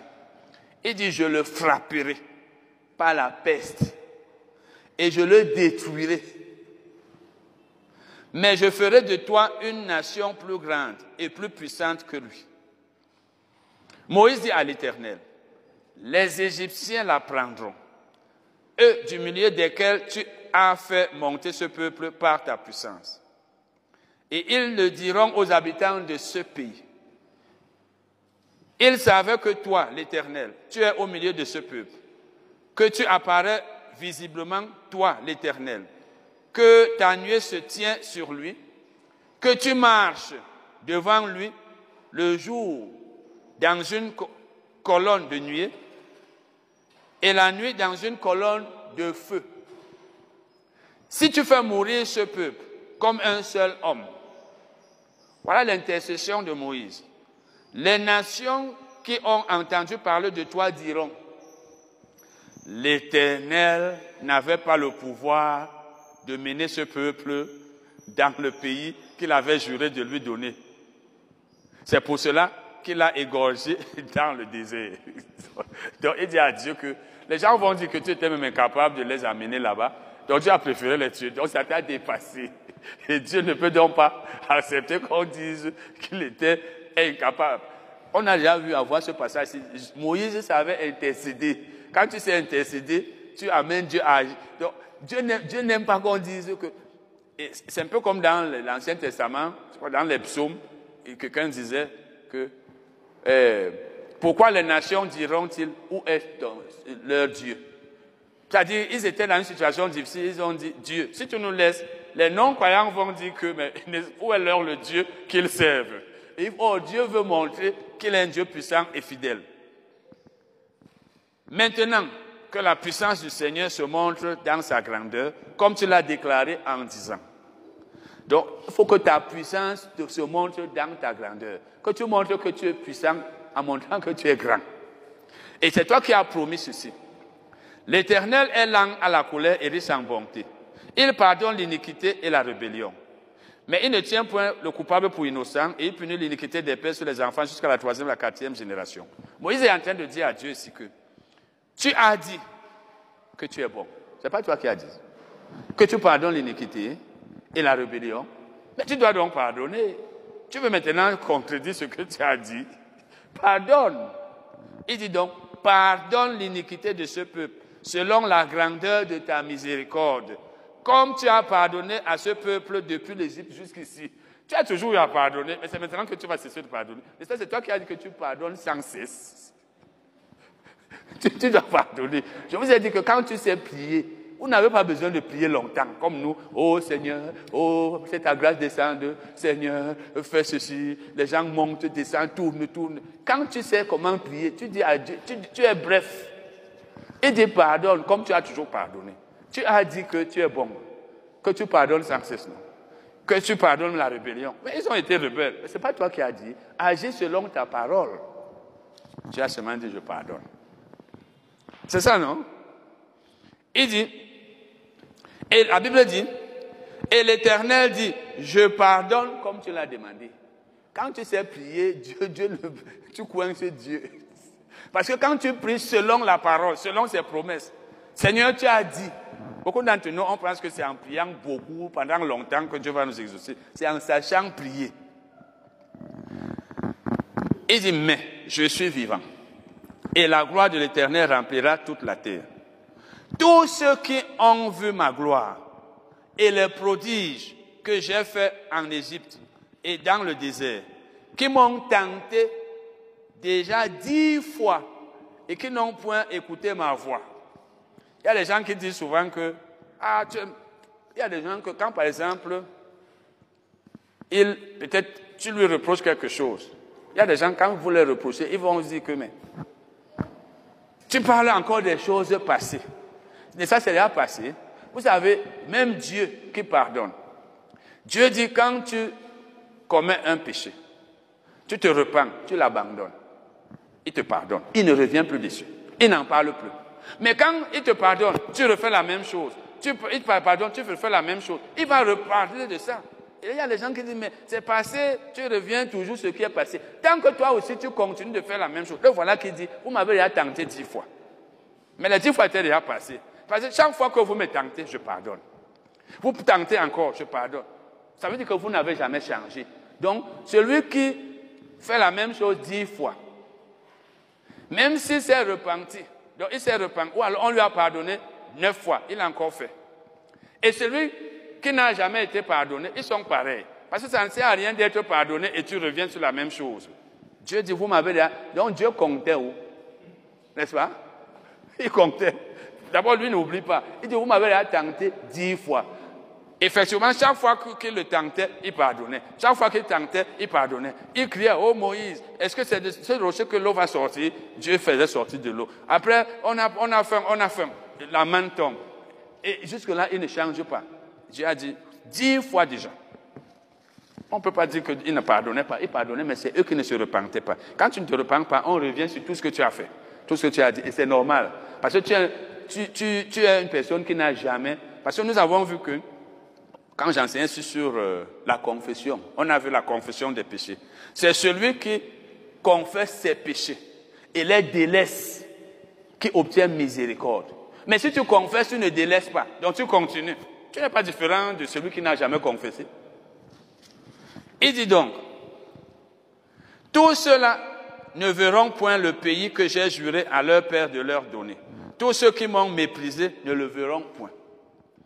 Et parce que mon serviteur Caleb a été animé d'un autre esprit. Voilà la récompense de l'homme qui croit et qui confesse et qui agit. Il a même dit, allons là-bas, allons prendre possession. Et qu'il a pleinement suivi ma voie. Je le ferai entrer dans le pays où il est allé, et ses descendants le posséderont. Les Amalécites et les Cananéens habitent la vallée. Demain, tournez-vous et partez pour le désert dans la direction de la mer Rouge. L'Éternel parla à Moïse et à Aaron et dit, Jusqu'à quand laisserai-je cette méchante assemblée murmurer contre moi? Vous voyez bien que ils ont murmuré contre Moïse, ils ont murmuré contre Dieu. J'ai entendu les murmures des enfants d'Israël qui murmuraient, qui murmuraient, dis-leur, je suis vivant, dit l'Éternel. Je vous ferai ainsi que vous avez parlé. Donc il vous sera fait selon votre foi que vous avez exprimée par vos paroles. Ceux qui ont dit, nous entrerons, comme Caleb, allons prendre possession. L'Éternel est avec nous. Ils vont entrer. Ceux qui ont dit, on va mourir ici. Nos enfants vont mourir. Pourquoi Dieu nous a même amenés ici On va mourir par l'épée, etc. Il leur sera fait selon ce qu'ils ont dit. Ce que tu dis de ta bouche, c'est ça qui va t'arriver, puisque c'est ce que tu crois dans ton cœur. Donc, c'est pourquoi nous sommes en train de voir que dans le bon combat de la foi, non seulement tu crois, mais tu dis, tu déclares ce que tu crois, ce qu'est la volonté de Dieu, et tu agis. Amen. Dieu dit donc, tous vont mourir. Vos cadavres tomberont dans ce désert. Vous tous, dont on a fait le dénombrement, en vous comptant depuis l'âge de 20 ans et au-dessus, et qui avaient murmuré contre moi. Donc les enfants de moins de 20 ans étaient pardonnés, enfin n'étaient pas compris. Vous n'entrerez point dans ce désert que j'avais juré de vous faire habiter. Vous voyez, il a juré, mais il a changé. Dieu jure que vous allez entrer, mais à cause de votre incrédulité, il change. Ça veut dire que quand tu n'as pas la foi, même ce que Dieu t'a donné, tu n'auras pas, et tu vas dire Dieu ne m'a pas donné. Il t'a donné, mais ton incrédulité t'a empêché d'avoir cela. Il dit, excepté Caleb, fils de Jephuné, et Josué, fils de Nun. Parce que c'est les deux là qui ont dit, nous, on va entrer. Et vos petits-enfants, dont vous avez dit, ils deviendront une foi. Je les y ferai entrer. Et ils connaîtront le pays que vous avez dédaigné. Vos cadavres, à vous, tomberont dans le désert. Et vos enfants pèteront 40 années dans le désert et porteront la peine de vos infidélités, jusqu'à ce que vos cadavres soient tous tombés dans le désert. Donc Dieu a dit, on va voir même ça maintenant, comme vous avez fait 40 jours à explorer le pays, je vais vous faire tourner pendant 40 ans. Vous entrez, si vous sortez par là-bas, vous tournez. Quand vous, aurez, vous serez tous morts, c'est là où ils progresseront. Vous allez tous mourir dans le désert. Vous n'allez pas sortir du désert. C'est ça la punition, à cause de l'incrédulité. Et c'est ce qui est arrivé. Et vous vous rappelez, quand vous lisez 1 euh, Corinthiens 10, Paul dit que vous savez que nos pères sont sortis de l'Égypte, ils sont arrivés ici, mais la plupart sont, sont morts. Ils n'ont pas, ils n'ont pas été agréables à Dieu. Soit à cause de, l'incrédulité, soit à cause des murmures, soit à cause de l'idolâtrie, ils ne sont pas entrés. Mais la volonté de Dieu était que tous entrassent. Donc, Dieu peut vouloir que nous tous nous entrions en possession de telles choses. Mais certains, à cause des murmures, les autres à cause des péchés, les autres à cause de l'incrédulité, n'obtiennent pas cela. Et on va penser que Dieu aime certains plus que d'autres. Non, c'est une question de fidélité, d'obéissance, de connaissance et de foi. Il dit, donc, de même que vous avez mis 40 jours à explorer le pays, vous porterez la peine de vos iniquités 40 années. Une année pour chaque jour. Et vous saurez ce que c'est que d'être privé de ma présence. Donc, vous saurez ce que c'est qu'être sans Dieu, que Dieu n'est pas avec toi. C'est là où vous saurez que quand Dieu n'est pas avec toi, tu, vas souffrir. Voilà donc ce que Dieu leur dit. Donc, pour chaque jour que vous avez passé là-bas, chaque jour va devenir un an de, de, de, tourner, tourner. Vous tournerez, vous tournerez, vous tournerez jusqu'à ce que vous mouriez. Moi, l'Éternel, j'ai parlé. Et c'est ainsi que je traiterai cette méchante assemblée qui s'est réunie contre moi. Ils seront consumés dans ce désert, ils, mourront. Parce qu'ils se sont réunis contre Dieu, en murmurant contre ses serviteurs, en murmurant contre Dieu lui-même, en disant pourquoi Dieu nous a amenés ici. Moïse, là, en voulant même lapider Moïse, hein. alors que Moïse était en train de les conduire selon la volonté de Dieu. Les hommes que Moïse avait envoyés pour explorer le pays et qui, à leur retour, avait fait murmurer contre lui toute l'assemblée en décriant le pays. Ces hommes qui avaient décrié le pays moururent frappés d'une plaie devant l'Éternel. Ils sont morts. Là, ce sont les dix.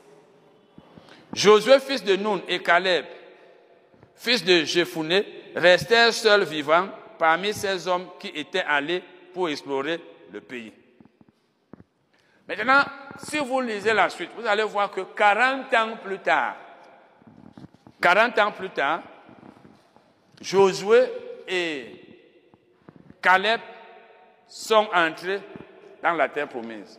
Si vous allez là-bas, vous allez voir qu'à Canaan, il y a eu le partage de Canaan où c'est Josué, Caleb qui disait qu'il y a 40 ans, j'étais ceci, ceci, ceci, cela, ils ont eu le partage. 40 ans après, on leur a partagé. Vous voyez donc la foi. Dieu vous dit, allez prendre possession. Certains ont peur. La peur rend incrédule. Les autres ne regardent pas les obstacles, ne considèrent pas le fait que les autres sont géants. Ils disent non. Et vous voyez la fin. Donc la fin qui nous est réservée dans tout ce que nous faisons dépend de notre foi, dépend de notre, le combat, de notre combat. Est-ce que tu fais le combat, le bon combat de la foi, qui consiste à croire d'abord ce que Dieu a dit, à déclarer et à agir. Quand tu fais ces choses, tout ce que Dieu t'a promis, tu l'auras. Et tu vas te rendre compte que tu fais partie de peu de personnes parce que Jésus l'a dit dans Luc 18, je crois, verset 8. Lorsque le Fils de l'homme viendra, trouvera-t-il la foi sur la terre? La foi baisse beaucoup aujourd'hui. C'est-à-dire que même dans l'Église, beaucoup de gens n'ont pas la foi pour réussir dans la vie, pour réussir là où les choses sont difficiles. On a la foi pour être sauvé. On est croyant. Mais quand les difficultés sont là, les gens sont découragés. Les gens ont peur. Je vous donne, par exemple, comme nous sommes dans ce ministère, un temps nous sommes sortis d'ici. Si tu avais peur de mourir, tu n'avais qu'à demander à Dieu, est-ce que nous devons sortir, est-ce que nous allons mourir? Mais les gens n'écoutent plus le Saint-Esprit. Dès qu'il y a un problème comme ça, c'était on dit, ah, je vais mourir ici haut. Moi, je ne viens même plus dans la salle là. Nous sommes dans là, nous, on n'est pas morts. C'est pas ça hein? Ok. Maintenant, lorsque je parle par exemple du projet que nous avons, de 60 millions, si tu n'as pas la foi, tu vas dire 60 millions, le frère Titi là, hein, ça va venir d'où? C'est comme ça les incrédules. L'incrédule voit que la, si c'est l'œuvre de Dieu, est-ce que c'est nous qui, est-ce que c'est nous, c'est pas Dieu qui envoie les fonds, c'est pas lui qui suscite l'argent. Vous savez, lorsque vous écoutez ceux qui prêchent dans les chaînes de télévision là, je sais que vous, vous écoutez les gens, les hommes qui prêchent. Je vous entends souvent parler. Les uns parlent de, par exemple de Joss Meyer, les autres, de, par exemple, de Andrew, Andrew Mark, etc. Vous les connaissez, les gens que vous suivez là-bas, que vous, vous, admirez. Moi, je ne connais pas leur témoignage en, détail, mais je sais que les gens qui ont des grands ministères, c'est les gens qui ont utilisé la foi. Est-ce que vous pensez qu'ils ont commencé comme ils sont là? C'est pas comme ça. Quand vous les voyez, ils prêchent, on les écoute dans le monde entier, ils, sont, ils ont le ministère, ils emploient les gens. Ça a commencé comme ça. Vous, voyez que, vous pensez que la foi, si nous sommes tous appelés, notre foi va marcher de la même manière. Dieu, la foi des uns n'est pas Il n'y a pas la foi des enseignants de l'Afrique. Je me rappelle, euh, j'avais dit une fois à, à, à Limbe, mon ex-épouse m'avait dit temps, quand je parlais du Nigeria, des gens qui voulaient, m'a dit que ne compare pas le Nigeria. Non, la foi n'est pas la foi du Cameroun, qu'elle elle, n'aboutit pas à grand-chose. La foi de l'Afrique. Si nous sommes tous appelés et nous marchons selon les principes de Dieu, ça va marcher comme ça marche aux États-Unis. Moi, il m'a été dit à Limbe par un prédicateur, un ami, Vraiment, il faut savoir qu'ici, chez nous, ce n'est pas comme aux États-Unis où les enseignants, on les soutient, etc., etc. Attendez, la Bible est-elle applicable différemment? Donc, quand vous voyez les grands ministères là-bas, ils ont commencé comme nous. Et quand l'homme qui a le ministère a la foi, et Dieu lui envoie les gens qui croient, ça marche. Mais de toute façon, ceux qui n'ont pas la foi peuvent dire, est-ce que c'est Dieu qui a dit?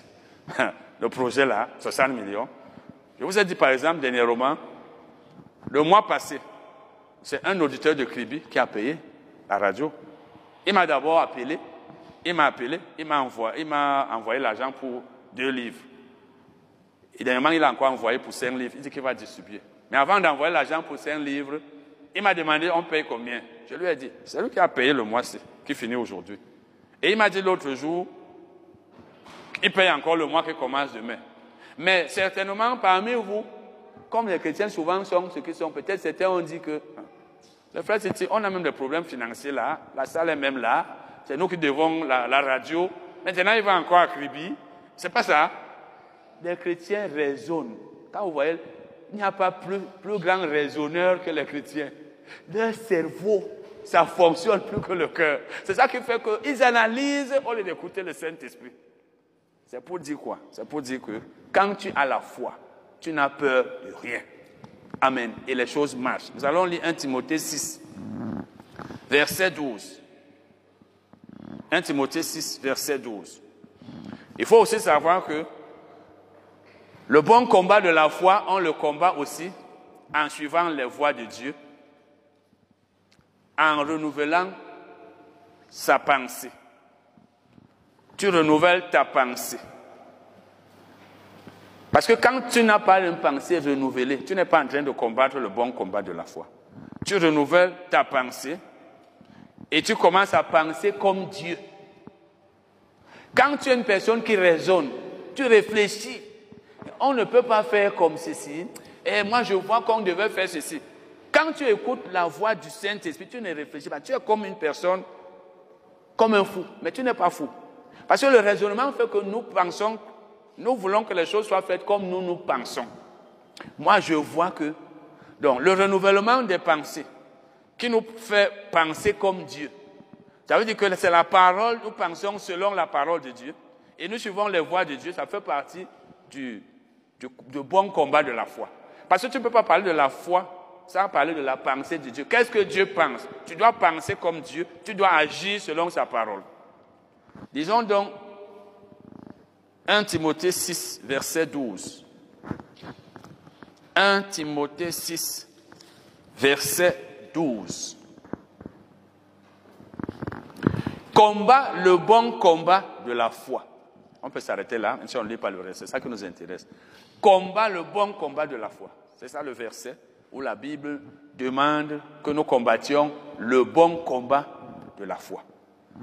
C'est un ordre qui nous est donné.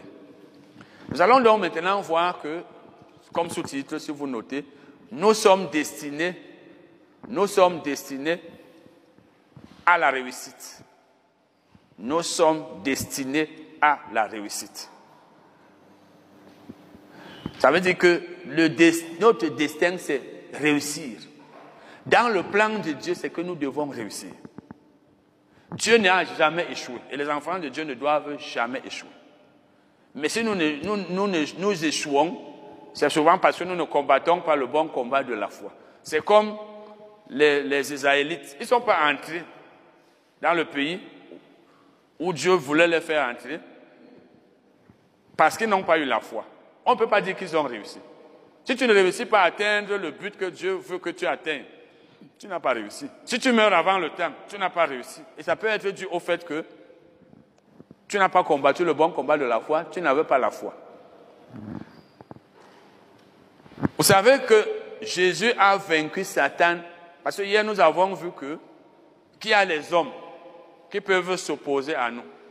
Il y a le diable, il y a les circonstances, les difficultés de la vie. Il faut que nous soyons vainqueurs dans toutes ces choses, ou alors contre Satan. Et vous savez que Jésus a vaincu Satan sur la croix. Il faut d'abord savoir que si nous devons réussir, et nous le devons, l'une des choses que Dieu a faites pour que nous réussissions, c'est que Jésus a vaincu Satan. Donc, ayons toujours ça dans la tête. Jésus a vaincu Satan sur la croix.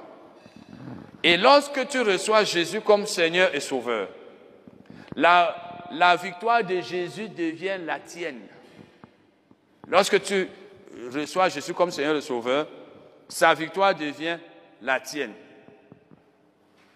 Bon, maintenant, disons Jean 17, versets 11, 14 et 16. Jean 17, versets 11, 14 et 16. Nous allons voir que Jésus était en train de prier pour ses disciples qui étaient devant lui et pour tous ceux qui croiraient en lui après, donc pour nous. Jésus est en train de prier pour l'Église universelle, donc pour nous aussi. Voici ce qu'il dit. Je vais lire juste une partie du verset 11. Je leur ai donné ta parole. Et le monde, je leur, ai donné, non, non, il dit, je ne, suis pas, je ne suis plus dans le monde. Et ils sont, bon, je commence par le verset 11. Jean 17, versets 11, 14 et 16. Commençons par le verset 11. Je ne suis plus dans le monde et ils sont dans le monde. Donc Jésus n'est plus dans le monde, mais nous, les croyants, nous sommes dans le monde. Allons au verset 14, je vais lire une partie. Je leur ai donné ta parole et le monde les a haïs parce qu'ils ne sont pas du monde comme moi je ne suis pas du monde. Je veux que vous voyez que Jésus dit dans ce passage-là, que lui, Jésus, n'est pas du monde. Nous les croyants, nous ne sommes pas du monde, mais nous sommes dans le monde. Et il dit encore, et le monde les a haïs. Non, je leur ai donné ta parole et le monde les a haïs parce qu'ils ne sont pas du monde, comme moi je ne suis pas du monde. Ils ne sont pas du monde, comme moi, je ne suis pas du monde. Donc, Jean 17, versets 11, 14 et 16. Nous sommes dans le monde, mais nous ne sommes pas du monde. Et quand tu es donc dans le monde, attends-toi à l'opposition, aux difficultés. Rappelez-vous, on a vu ça hier, Jésus a dit dans Jean 16, 33, vous aurez des tribulations dans le monde, mais prenez courage, j'ai vaincu le monde. Donc attendons-nous aux tribulations. Attendons-nous à la souffrance, aux difficultés. Nous ne sommes pas encore au ciel. Donc si tu penses que la vie chrétienne, c'est une vie où il n'y aura pas d'opposition, il y aura l'opposition du diable qui va vouloir t'empêcher de réussir. Il y aura même les hommes qui vont chercher à t'empêcher de réussir, qui vont te combattre. Ça peut être des croyants comme ça peut être des non-croyants. Même dans l'église, il y a les combats entre les chrétiens. Même dans l'Église, il y a les disputes, il y a la guerre, il y a les conflits.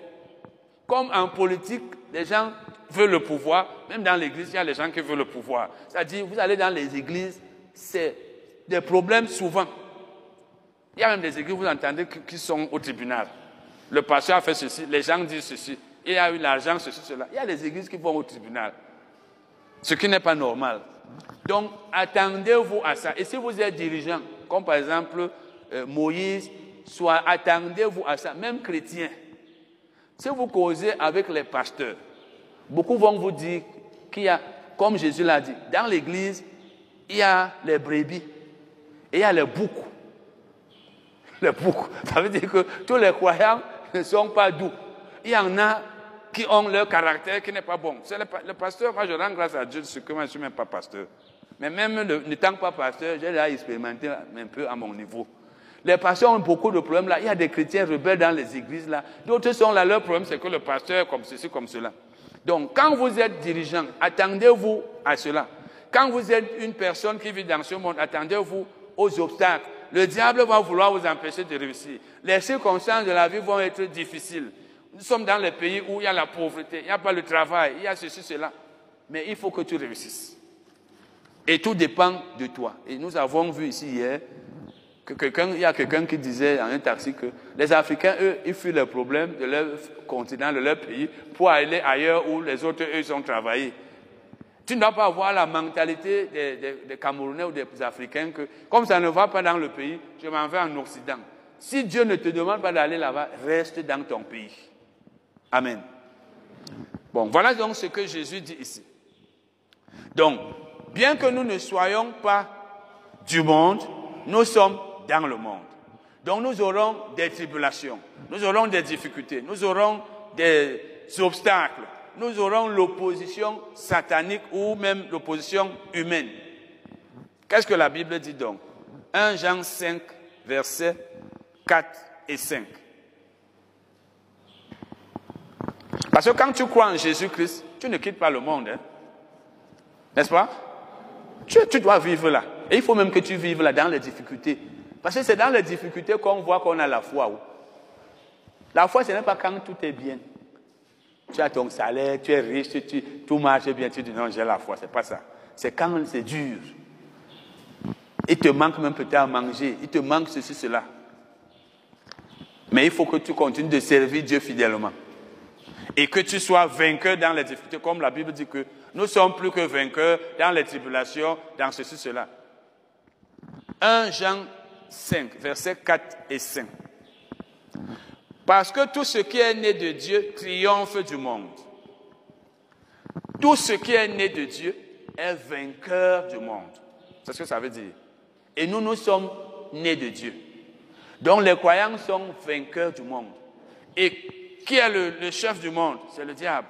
Puisque la Bible dit dans 1 Jean 5, 19 que le monde entier est sous la puissance du diable. Donc le diable lui règne dans ce monde. Mais rappelez-vous, comme je l'ai dit hier, que nous, nous sommes des ambassadeurs. L'ambassadeur n'est pas sous les ordres de l'État. L'ambassade est un État dans un État. Un ambassadeur ne reçoit pas son salaire du pays dans lequel il travaille, mais du pays qu'il représente. Donc quand tu es ambassadeur, les conditions de vie qu'il y a au Cameroun ne doivent pas être telles que tu dis, oh, il n'y a pas l'argent, le pays va mal, on va faire comment? Tu dois être quelqu'un qui vit dans un monde négatif, mais toi, tu es positif. Donc là où l'économie ne marche pas, toi, tu dois avoir la foi telle que Dieu va te donner le nécessaire. Malheureusement, ce n'est pas l'autre le problème, c'est que quand tu dis à chrétien, comme il ne marche même là, moi je vous ai dit, c'était il y a environ 16 ans, quand je venais de rentrer l'Allemagne, on était encore à Limbé. Quand je disais que moi, j'ai pitié de ceux qui sont pauvres. Parce que ça fait mal de savoir que les gens souffrent dans le pays. Moi, ça me fait mal. Les gens souffrent beaucoup dans le pays. Mais j'ai dit que même si on augmente le prix de la de, de, vivre, le riz, même si c'est 50 000, j'aurai toujours l'argent. C'est pas parce que j'ai gardé l'argent quelque part, mais pas ma foi. Il faut que tu aies cette foi que même si la vie est dure au Cameroun, moi j'aurai le nécessaire. Je ne vais manquer de rien. Et quand tu es comme ça, si même le commerce ne marche pas, tu es commerçant, tu dois avoir la foi que moi j'aurai les clients. Il n'y a pas à dire que ah, le mois ci est dur, est-ce qu'on va s'en sortir? Ça, c'est la mentalité des perdants. C'est eux qui disent Oh, le mois, le mois de janvier, si, je vais même réussir à payer mon, mon, loyer le mois-ci. Je me rappelle, il y a des années, j'avais souvent même plus d'argent en janvier que les autres mois. Parce que mon Dieu n'est pas un Dieu des mois que janvier est dur, euh, décembre est comme ceci. L'économie céleste ne dépend pas de nos salaires ici. Donc l'ambassade reçoit, ou l'ambassadeur, son salaire, son argent de son pays. Si ça marche aux États-Unis, l'ambassadeur des États-Unis, il est bien ici, alors que tout le Cameroun souffre. Est-ce que au, ciel, nous sommes citoyens du ciel, c'est pas ça hein? Est-ce que là-bas, il y a la pauvreté? Il y a la souffrance là-bas? Il y a là-bas le mois de janvier, le mois de la rentrée. Hein? Ils connaissent la rentrée là-bas. Ouais, le mois-ci, on va faire comment? Tu dois donc être quelqu'un qui croit que à tous les mois, tous les jours de la vie, tu auras le nécessaire. Et bien sûr, marcher selon la parole et tu vas vivre à l'aise dans un pays où beaucoup sont mal à l'aise. Parce que tu, tu, as vaincu, tu dois être vainqueur. Quand le, commerce ne marche pas, peut-être même les anges, Dieu va les envoyer acheter ta marchandise. Tu ne sauras pas si les anges. C'est comme ça. C'est un peu comme dans le ministère. Dieu peut envoyer les anges mettre l'argent dans le, panier si les chrétiens ne sont pas nombreux ou s'ils n'ont pas assez d'argent. C'est ça la foi. Nous allons donc lire 1 Jean 5, verset 4 et 5. Parce que tout ce qui est né de Dieu triomphe du monde. Et la victoire qui triomphe du monde, c'est notre foi. C'est notre foi. La foi nous rend victorieux.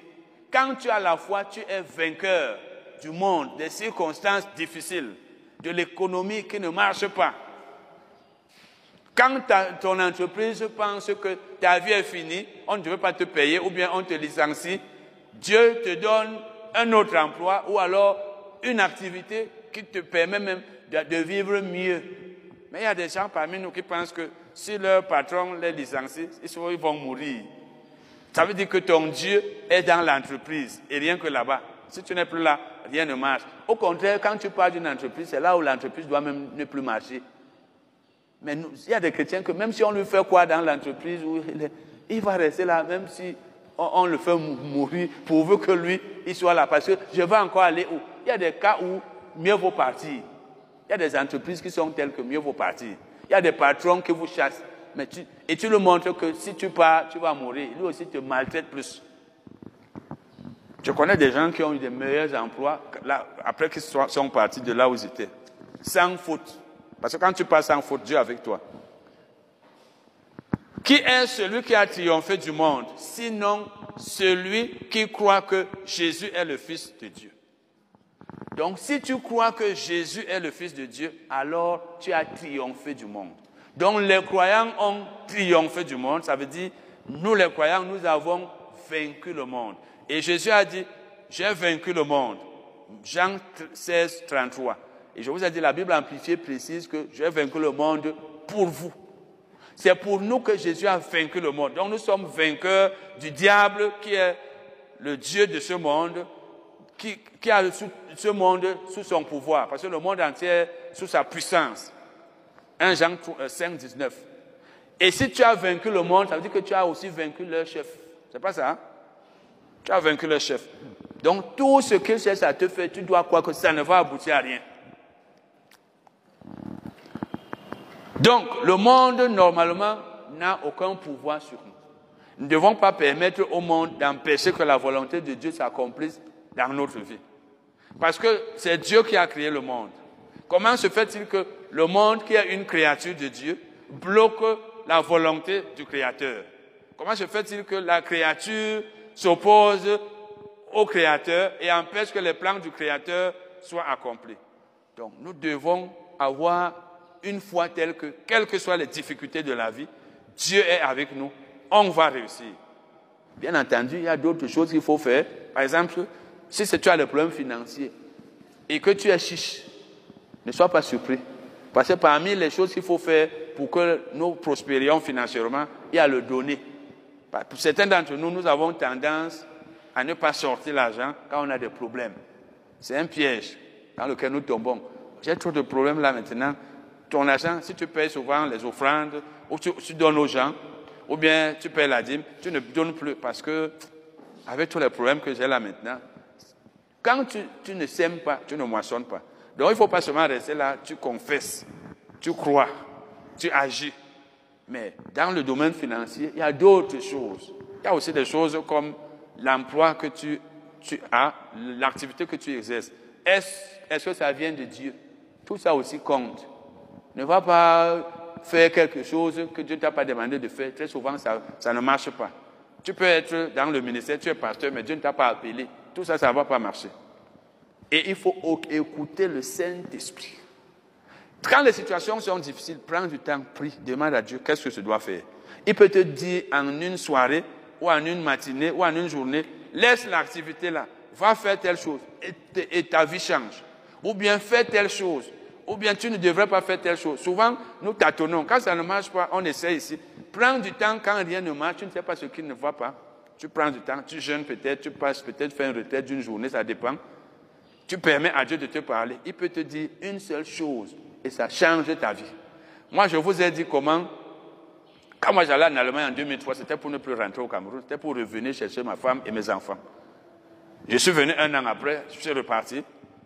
Et quand je pars, c'est là où Dieu me dit que tu vas rentrer au Cameroun. Je t'ai appelé pour, tu as le don d'enseigner de, et de chanter.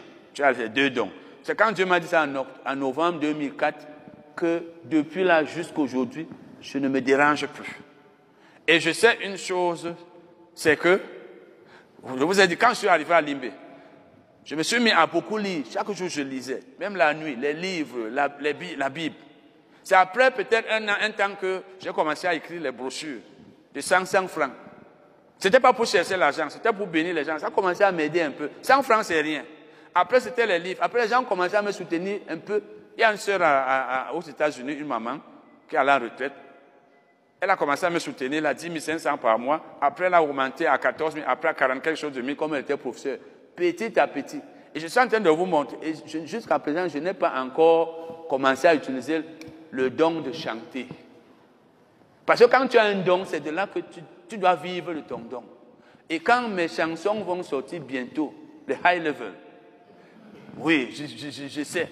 Ça veut dire que, et tout ça viendra parce que Dieu m'a parlé.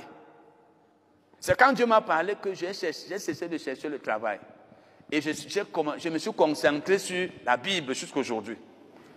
On m'a proposé les emplois, j'ai refusé. Je suis en train de vous montrer que c'est bien d'écouter la voix du Saint-Esprit. Et Dieu m'a parlé parce que j'étais en retraite d'une année, une année académique. Puisque quand je suis allé en Allemagne, la première année, j'étais avec un, ami allemand, on était dans un internat. Quand le Seigneur m'a demandé de changer de ville, je suis allé à un cours du soir, je suis resté là-bas seul, toute une année, environ huit mois. Et pendant environ six mois et demi, j'étais dans ma chambre. J'ai fait une retraite d'environ six mois et demi. Je sortais seulement pour aller au supermarché acheter des choses et garder. J'étais dans une chambre et le grand bâtiment était là. C'est là où on faisait le cours du soir deux fois par semaine. Donc, je n'étais pas en contact avec les gens. Sauf peut-être un mois et demi, de temps en temps, j'allais avec mon ami dans sa famille, l'Allemand là. J'étais seul. Souvent, je restais trois jours. Je dis que, oh, et comme moi j'aime ça, moi j'aime si je pouvais même avoir un endroit dans la forêt, je reste là même souvent plusieurs Moi, j'aime quand le calme, j'aime pas le bruit. J'aime pas trop le bruit. Heureusement même que mes enfants sont déjà grands. C'est pourquoi je vous ai dit ceux qui disent, mais les enfants, ils n'ont pas d'enfants, allez faire les enfants, venez me donner. Donc quand tu as un certain âge, en fait, la vie spirituelle, c'est que pour être calme, j'étais donc seul dans la chambre. Seul. Souvent, je faisais trois jours. Je dis que ces trois jours, je ne sors même pas. Je fais un retraite de trois jours. Je ne sors pas. J'ai tout là dans le réfrigérateur parce que la cuisine était quelque part là. J'étais en location chez le monsieur qui a, été, qui a fait 13 ans avec Bonke, qui a été à l'école de Kenneth Higgins. J'étais là dans ma chambre. Pendant six mois et demi, je ne faisais que lire, prier. Lire, prier, lire, prier, manger, boire, dormir. Il y avait des fois, je disais que ne veux même pas voir même la silhouette d'une personne. Comme il y avait une fenêtre là, un peu, euh, comment on dit, ce qui est, euh, on ne voit pas les, mais c'est flou là, fumé. Quand quelqu'un passe là-bas, je tourne ma face, je ne veux même pas voir la silhouette. Moi, j'aime, il y a aussi le fait que je suis introverti. C'est parce que vous savez ce que ça veut dire. Les gens introvertis n'aiment pas trop le bruit, n'aiment pas trop. Et ça va beaucoup avec. Les, enseignants, en principe, sont introvertis. Parce que quand tu es enseignant, tu n'aimes pas le bruit. Tu aimes, même chez moi, là, n'aime pas les enfants sont là, ils font le bruit, ils viennent entrer, n'aiment pas le bruit. Je me concentre là, j'aime le calme. Donc ça m'a aidé pendant tous ces mois de retraite. C'est ça qui a permis que Dieu me parle. L'affaire que les enfants sont là, D'abord, mes enfants étaient au Cameroun. La femme est là. C'est pourquoi je vous ai dit que le mariage est bien. Mais il y a les avantages du célibat. Célibataire, profitez de votre célibat. Vous avez compris? Il n'y en a pas ici. Voilà. Quand tu es célibataire, profite. Moi, j'étais célibataire pendant une année. Ça m'a permis de me concentrer. Le Seigneur m'a parlé. Je suis en train de vouloir vous dire que souvent, c'est parce que nous n'avons pas le temps d'écouter la voix de Dieu. Les six mois et demi là m'ont permis d'entendre la voix de Dieu et de revenir maintenant sachant ce que je dois faire. C'est ça qui fait que si tu me dis, frère, si tu ne peux pas faire ce, tu pardon, laisse. Tu ne vas pas à l'école publique, laisse. Tu ne cherches pas un emploi, laisse. Je ne suis pas venu pour tâtonner. Donc prenez le temps pour vous concentrer. Quand ça ne va pas, demandez à Dieu qu'est-ce que je dois faire. Jeûnez si vous voulez. Faites une retraite. Quand le Saint-Esprit va vous dire, faites telle chose, vous allez voir les résultats. Amen. Nous allons arrêter là pour Vous êtes le bienvenu à ce deuxième séminaire sur le thème, sur le thème, le bon combat de la foi. Le bon combat de la foi. Nous avons vu hier que si la Bible parle du bon combat, cela veut dire qu'il peut aussi y avoir un combat qui n'est pas bon. La dernière chose que nous avons vue, c'est ce sont les trois armes du bon combat de la foi. Nous avons vu qu'on combat le bon combat de la foi en croyant, c'est-à-dire en ayant la foi, en déclarant, donc en parlant, en confessant, et en agissant. Celui qui croit, qui dit et qui agit est en train de faire le bon combat. Nous avons vu hier, nous avons lu, l'histoire de David qui a réussi un exploit que personne n'avait jamais réussi. Il a vaincu Goliath, que personne ne pouvait vaincre. Lui, un jeune homme, parce qu'il comptait sur Dieu, parce qu'il avait la foi en Dieu, alors que Goliath, qui était un grand guerrier, très costaud, un, homme expérimenté dans, la guerre, ayant les armes, n'a pas pu vaincre David, parce que David, malgré le fait qu'il n'avait pas d'armes puissantes, comptait sur Dieu. Donc, quand tu comptes sur Dieu, tu ne te décourages pas, tu n'as peur de rien, tu as la foi, tu es vainqueur. Et nous avons vu que Dieu nous rend vainqueurs par notre foi. Donc il faut que j'ai la foi. Et c'est cette foi que, que, Dieu utilise, si je peux ainsi dire. C'est parce que j'ai la foi que Dieu maintenant m'utilise pour vaincre, pour être toujours victorieux. Quelles que soient les difficultés de la vie, quels que soient les obstacles, quelle que soit l'opposition des hommes ou du diable. Nous allons continuer ce soir L'histoire que nous avons lue, c'est dans 1 Samuel 17, verset 12 à 54. Nous allons voir l'histoire des enfants d'Israël. Vous allez voir, en lisant ces deux passages de la Bible, Nombre 13 et Nombre 14, c'est de longs passages, mais on va, tous, on va les lire entièrement pour que vous voyez ce qui s'est passé. Vous allez donc voir, premièrement, qui avait deux groupes de personnes, celles qui avaient la foi et celles qui n'avaient pas la foi. Et chacun de ces groupes, chacun, chacune des personnes de ces groupes a déclaré ce qu'elle croyait. Parce que quand tu es incrédule, tu vas déclarer ton incrédulité. Quand tu es peureux, tu vas déclarer la peur. Tu tu vas dire des paroles de peur. Quand tu as la foi, tu vas dire des paroles de foi. Chacun a déclaré ce qu'il croyait, il a agi selon ce qu'il croyait, et le sort n'a pas été le, même. Même dans l'Église, Jésus a dit aux aveugles qu'il vous soit fait selon votre foi. Parmi nous, il y, a, il y a ceux qui ont la foi, qui font le bon combat de la foi, qui croient, qui parlent comme des gens qui ont la foi et qui agissent ainsi. Et c'est pourquoi leur sort n'est pas le même, le résultat n'est pas le même. Dieu fait plus de choses dans leur vie que dans la vie d'autres personnes.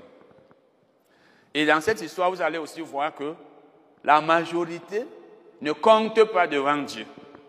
Donc ne pensons pas que parce que ceux qui font telle chose sont plus nombreux, alors ils sont dans la bonne voie. Vous pouvez être nombreux, mais vous êtes dans une mauvaise voie. Donc ne suis pas la majorité. Comme souvent dans l'église, nous disons, ah, tout le monde, c'est ce que tout le monde fait. Chaque église fait souvent comme ceci. Le fait que chaque église ou beaucoup d'églises font une chose ne veut pas toujours dire qu'elle est correcte. Le fait que plusieurs personnes enseignent une chose ne veut pas toujours dire que cet enseignement est correct. Va dans la Bible, vois ce que la Bible dit. Donc, pour ce qui concerne les agissements des gens, ne pense pas que parce que plusieurs agissent d'une manière ou parce que plusieurs disent ceci, alors ils sont dans la bonne voie.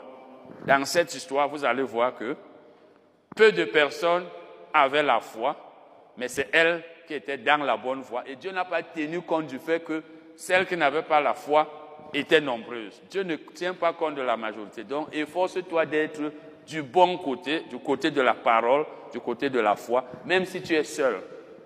Amen. Nous allons donc lire Nombre 13, versets 1 à 33. Avant de lire ce passage, je vous rappelle que Dieu a fait sortir le peuple d'Israël de l'Égypte. Il leur a donné comme dirigeant Moïse et à un moment donné, il leur a donné Josué. Il leur a fait beaucoup de promesses. Il leur a même donné le, pays de Canaan. Il leur a dit, je vous le donne, allez prendre possession. Il leur a dit, parce que la foi est basée sur la parole de Dieu. Quand Dieu t'a déjà dit, crois seulement. Agis selon ce qu'il t'a dit. Il leur a dit, vous avez entendu parler des enfants d'Anak. Donc il est dit, qui pourra résister aux enfants d'Anak? C'était des géants, les enfants d'Anak. Mais Dieu leur a dit, même ces enfants d'Anak, vous allez les vaincre. Je vous donne leur pays.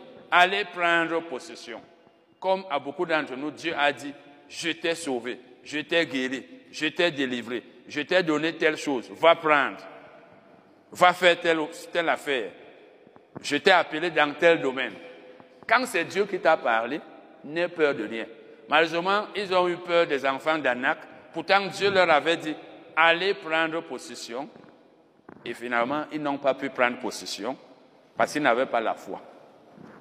Disons donc, l'Éternel parla à Moïse et dit, envoie des hommes pour explorer le pays de Canaan que je donne aux enfants d'Israël. Tu enverras un homme de chacune des tribus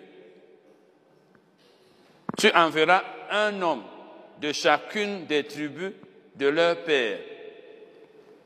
Tous seront des principaux d'entre eux.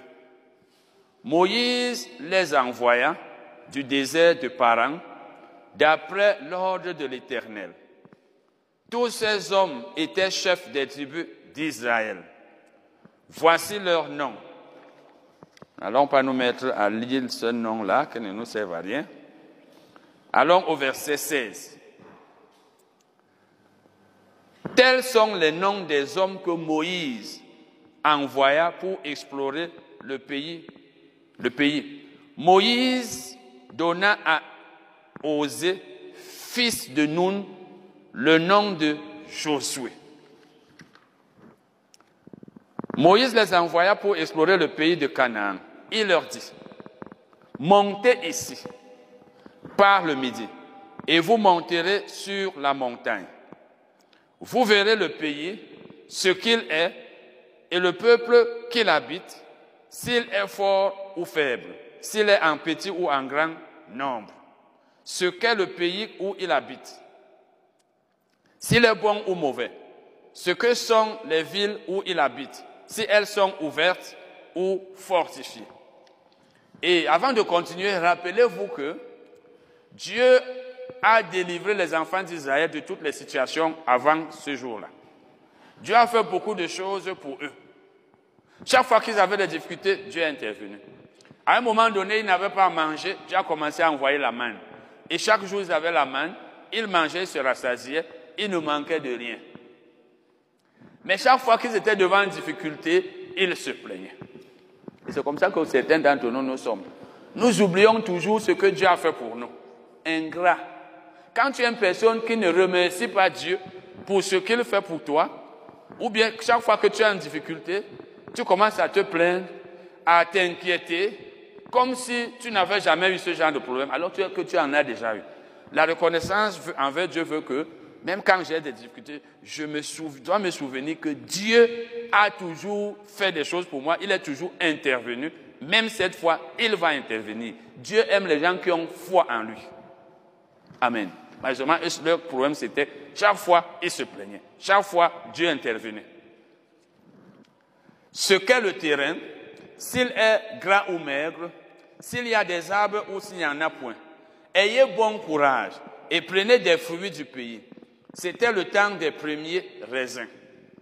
Ils montèrent et ils explorèrent le pays depuis le désert de Ting jusqu'à Rehob, sur le chemin de Hamat.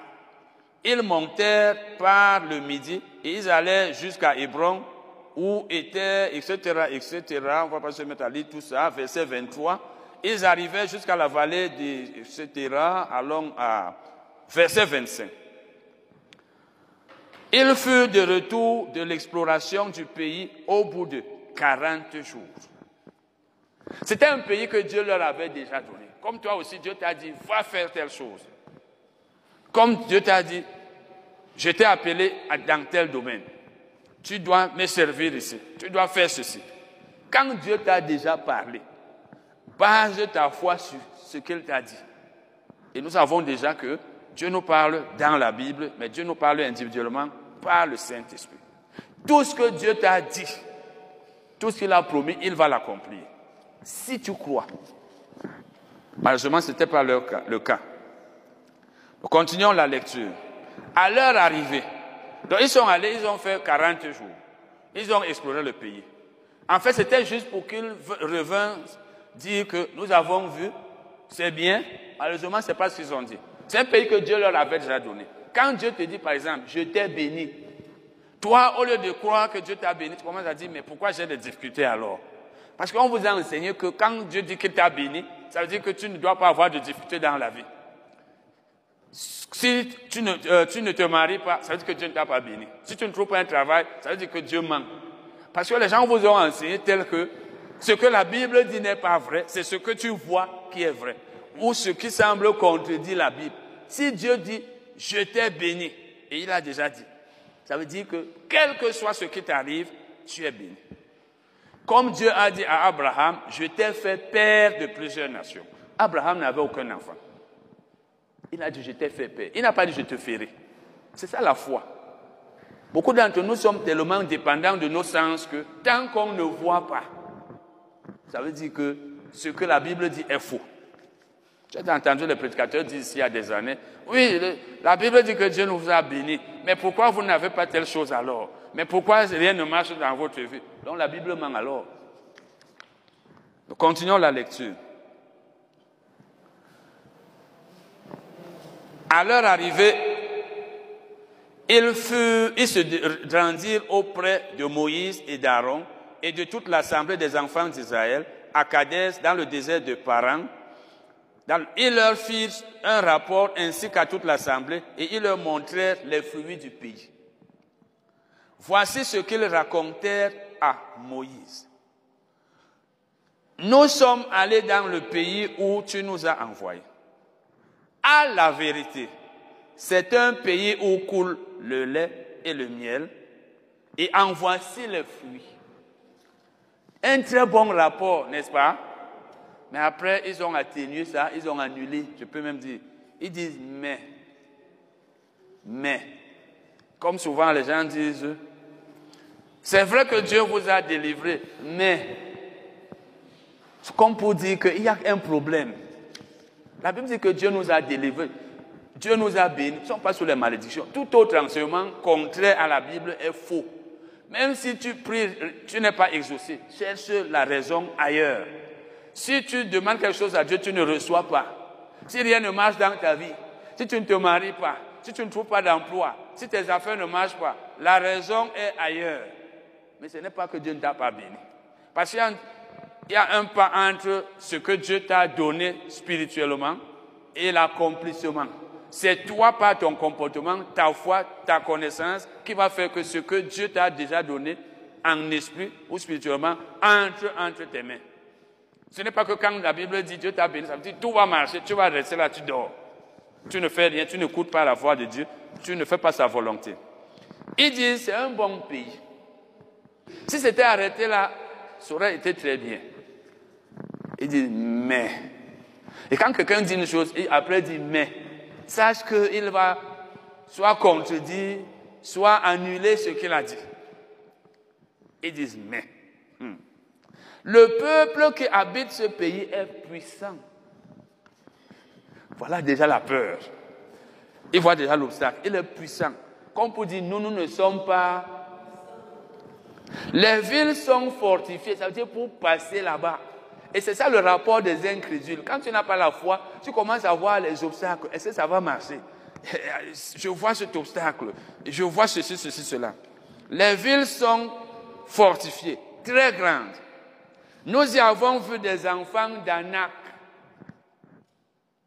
Et Dieu leur avait déjà dit. Vous savez, quand on, perd la parole de Dieu, ou alors on l'oublie, ou on ne tient pas compte de ce que Dieu a dit, Dieu leur a dit, vous avez pas entendu parler des enfants d'Anak dont il est dit.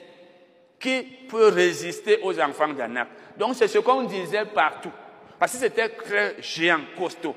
Tout le monde disait que personne ne pouvait leur résister. Dieu leur a dit, vous avez entendu parler d'eux. Mais sachez que moi, je vous dis que vous allez les vaincre. Dieu te dit, tu vas vaincre quelqu'un. Toi, tu commences à dire, non, il est très puissant. Il est très grand. Il est costaud. Ils disent encore, nous avons vu des enfants d'Anak. Les Amalécites habitent la contrée du Midi. Les Essiens, les Jébusiens et les Amoriens habitent la montagne. Et les Cananéens habitent près de la mer et le long du Jourdain. Caleb fit taire le peuple. Voilà un homme de foi. Et vous allez voir que lui, ayant la foi, a, est entré dans le pays là 40 ans après, quand les incrédules étaient déjà tous morts. Tous étaient déjà morts. Caleb fit taire le peuple qui murmurait contre Moïse. Nous avons entendu, nous avons déjà enseigné sur les murmures. Nous sommes même en train d'enseigner depuis dimanche, euh, quoi passé, sur les péchés en parole, les murmures. Et c'était, c'était des professionnels, des murmures. Même dans ce ministère, il y avait des murmures, certainement il y en a encore, parce que les chrétiens, même si tu leur enseignes, ils sont toujours en train de, certains, pas tous, à murmurer, oh, pourquoi on fait ceci dans ce ministère, pourquoi le dirigeant fait ceci, pourquoi le frère Titi dit même cela, pourquoi il ne fait pas telle, telle chose? Ils sont toujours comme ça. Et c'est ainsi que leur chose ne marche pas, ils ne savent pas que murmurer, c'est un péché. Mieux vaut dire à la personne, on a vu ça ici. Si tu n'es pas d'accord avec quelqu'un, même ton dirigeant, dis-lui, moi je trouve que, mais parler par derrière, pourquoi, pourquoi, pourquoi? Et nous avons vu qu'à cause des murmures, ils sont morts avant le temps. Et la Bible nous dit dans 1 Corinthiens 10 que ne murmurons pas comme eux ils ont murmuré et ils sont morts. Mais nous, nous murmurons toujours. Et la Bible dit donc que Caleb les a taire. Il dit, euh, comme Moïse, contre Moïse, ils ont murmuré contre leur dirigeant Moïse. Il dit, c'est Caleb qui dit, montons. Ça veut dire, ne vous découragez pas. Emparons-nous du pays. Nous y serons. Voilà les paroles. Il a cru et il a déclaré. Tu crois et tu dis. Tu parles. Parce que Jésus a dit que c'est de l'abondance du cœur que la bouche parle. Quand dans ton cœur tu as l'incrédulité, tu ne crois pas, tu vas pas dire les paroles d'incrédulité. Quand tu as la foi, tu vas dire des paroles de foi. Et tant que tu crois et tu parles, rien ne peut plus empêcher l'accomplissement. Et surtout même quand tu agis. Il dit, nous serons vainqueurs. Nous y serons vainqueurs. Donc nous allons les vaincre, même s'ils sont grands, comme vous le dites. Ils sont grands, les villes sont fortifiées, le pays est puissant, mais nous on va les vaincre. La foi ne se, sous-estime pas. Quand tu as la foi, tu ne te sous-estimes pas. Tu ne te sens pas incapable d'agir. Tu ne vois pas des obstacles. Pour toi, parce que tu mets Dieu devant comme David qui a dit à Goliath, toi tu combats avec le javelot, la lance et l'épée. Mais moi je te combats au nom de l'éternel des armées. C'est lui qui va te vaincre, ce n'est pas moi. Toi tu comptes sur les armes. Comme certains d'entre nous comptent sur leurs relations, comptent sur leurs parents, comptent sur euh, les, personnalités pour réussir dans la vie, comptent sur leur diplôme, comptent sur leur titre, comptent sur Dieu. C'est ça la foi. Mais les hommes qui y étaient allés avec lui dirent, nous ne pouvons pas monter contre ce peuple car il est plus fort que nous. Ils ont aussi déclaré ce qu'ils croyaient. Chacun déclare ce qu'il croit. Peut-être toi tu es spécialiste en confession négative. Je n'ai pas d'argent. Va là, j'ai l'argent. Je n'ai pas d'argent là. Je n'ai même rien là comme tu vois là. Je n'ai même pas 5 francs. Confesse, c'est selon ta foi. Ou bien tu dis, rien ne marche. Hein. Comme tu vois là, mon commerce là, mon frère, les clients, il n'y en a même pas. Je ne sais pas si je vais vendre aujourd'hui, je vais en sortir. Rien ne marche dans ma vie. Et c'est pourquoi les gens organisent des programmes du genre, si rien ne marche, venez. Oui, les gens organisent des programmes comme ça. L'esprit de, de, de, de, sais pas, d'échec ou de blocage. Tout est bloqué dans ma vie, mon frère. Confesse toujours comme ça. Je n'ai pas d'argent. Certains vont vous dire que non, mais si je n'ai pas d'argent, je dois dire quoi? Dis alors ce que tu dis, que quoi C'est la Bible qui dit que Dieu appelle les choses qui ne sont point comme si elles étaient. C'est les choses qui doivent être en nous. C'est-à-dire que quand tu parles, tu dis seulement, il y a une façon de parler. Mais quand tu dis je n'ai pas d'argent, oh je n'ai rien, je ne, je ne, peux pas, je ne peux, je ne peux pas réussir, est-ce que je pourrais? Ça veut dire que tu te sens incapable d'agir et tu veux que Dieu vienne agir à ta place. Dieu veut que tu aies la foi et c'est pas ta foi qu'il va faire les choses pour toi. En fait, c'est toi-même qui va faire, mais lui te soutient seulement. Mais les hommes qui y étaient allés lui disent, nous ne pouvons pas en agir, lui, ça verset 32. Et ils décrièrent devant les enfants d'Israël le pays. Dans d'autres versions, ils, donnèrent un mauvais rapport. Décrier, ce veut dire donner un mauvais rapport. Le pays qu'ils avaient exploré, il dit, le pays que nous avons parcouru pour l'explorer est un pays qui dévore ses habitants. C'est un pays dangereux. Donc, il ne faut même pas aller là-bas. Mais c'est Dieu qui leur a dit aller. Hein. Le, problème dans tout ça, c'est que Dieu leur a demandé d'aller. Quand ce n'est pas Dieu qui t'a demandé d'aller, c'est autre chose. Mais quand Dieu te dit va, même si tu vois le feu, va. Entre dans le feu. Rien ne va t'arriver. Regardez la foi de Daniel dans la fosse au lion. La foi de Daniel dans la fournaise ardente. Parce qu'il avait confiance en son Dieu. Et vous rappelez-vous dans Ésaïe 43, où il dit, si tu traverses le feu, Israël, je serai avec toi. Tu traverses les eaux, je serai avec toi. Les eaux ne te submergeront pas. Le feu ne t'embrasera pas. Parce que Dieu était avec lui. Quand Dieu te dit va, comme Jésus avait dit à ses disciples, c'est dans Matthieu 14, il leur a dit allez de l'autre côté du, fleuve. Après, ils sont rentrés dans la barque. Il y avait maintenant le vent qui était violent ils ont commencé à avoir peur. Mais rien ne leur est arrivé. Jésus est arrivé. Jésus est arrivé. Quand c'est Jésus qui te dit va, il te dit fais telle affaire. Il te dit je t'ai appelé dans tel, dans tel domaine, dans tel ministère. Il est avec toi. Pour ceux qui sont dans le ministère, Dieu a toujours dit à ses serviteurs, je serai avec toi. Je ne t'abandonnerai pas. C'est parce que certains d'entre nous, Dieu ne nous a pas appelés que nous avons souvent peur. Qu'est-ce que je vais faire? Maintenant, l'œuvre de Dieu ne marche pas. Les chrétiens ne me donnent pas l'argent. Je vais faire comment? Moi, je vous ai dit, ma foi que j'ai pour mon ministère dépasse, je, n'ai pas la foi pour autre chose comme pour mon ministère. Même si vous êtes là à deux, ça ne me dérange pas. Ça me dérange, je n'ai même pas peur un peu. Parce que Dieu a dit à Salomon par David, je ne t'abandonnerai pas, je ne te délaisserai pas, jusqu'à ce que tu aies achevé l'œuvre. Dieu a toujours dit à ses serviteurs, il a dit à Josué, il a dit à Moïse, il a dit à tous ceux qu'il a appelés, je ne t'abandonnerai pas, je ne te délaisserai pas. Jésus lui-même, la Bible dit de lui que Dieu était avec lui. Dieu n'abandonne pas celui qu'il a appelé. Donc quand Dieu te dit, fais une chose, il est avec toi. Il a dit à Jérémie, je suis avec toi. À tous. Ça veut dire que quelles que soient les difficultés que tu traverses, il est avec toi. tu dois seulement dire Dieu avec moi. C'est lui qui sait comment il va résoudre ce problème. Tant que tu n'es coupable de rien. Amen. Il dit donc, le pays dévore ses habitants. Tous ceux que nous y avons vus sont des hommes d'une haute taille.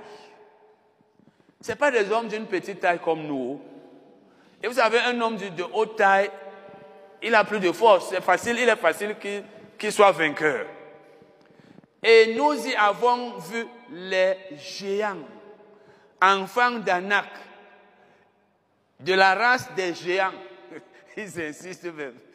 Des géants, enfants d'Anak, de la race des géants. Comme pour dire que nous ne pouvons rien faire.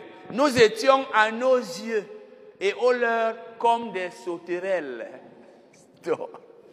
Donc, quand on se regardait nous-mêmes, ça veut dire que nous, quand on se regardait, on se voyait comme des sauterelles. Et quand eux-mêmes, ils nous regardaient, ils nous voyaient comme des sauterelles.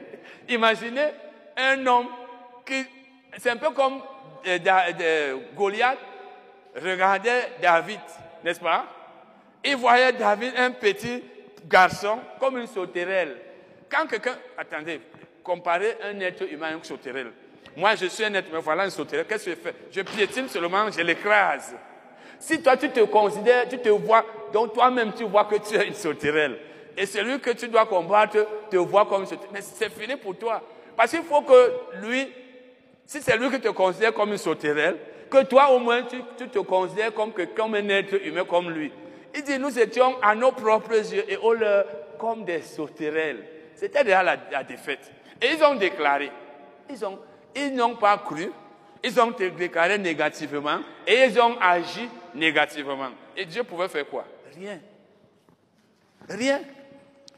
Allons au chapitre 14,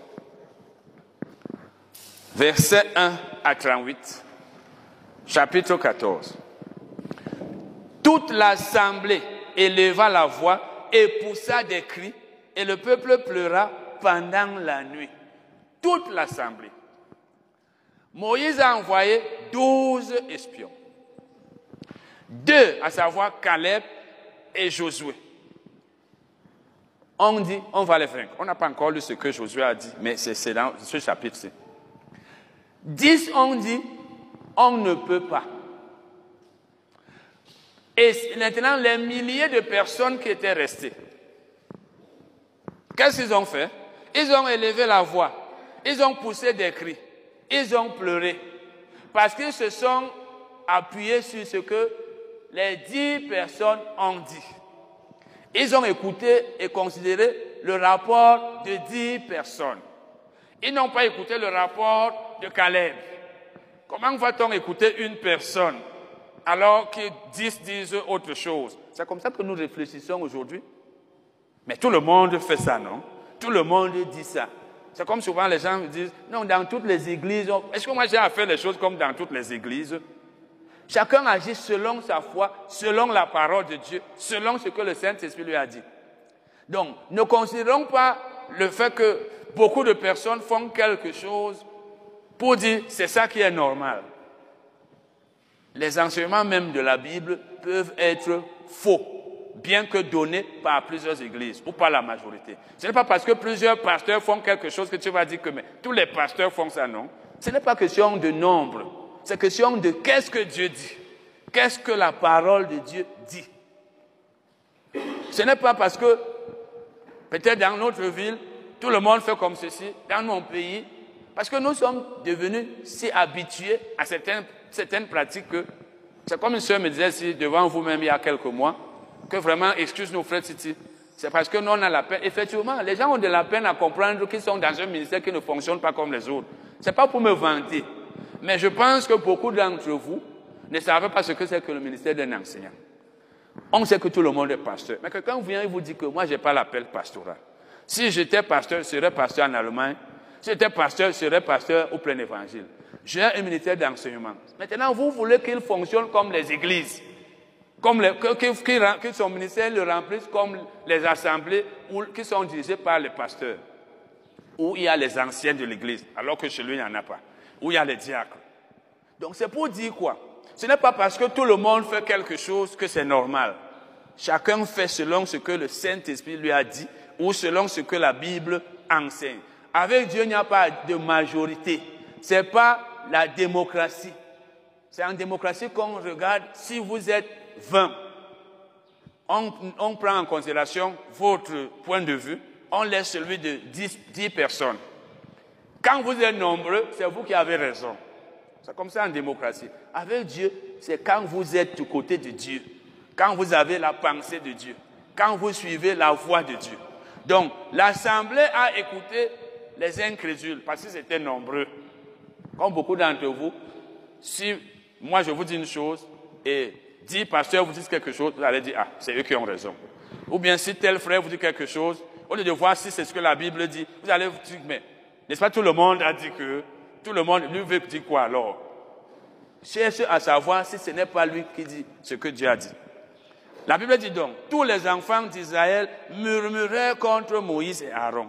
Vous murmurez contre des gens qui sont en train de vous conduire dans la voie de Dieu. Dieu vous donne des dirigeants.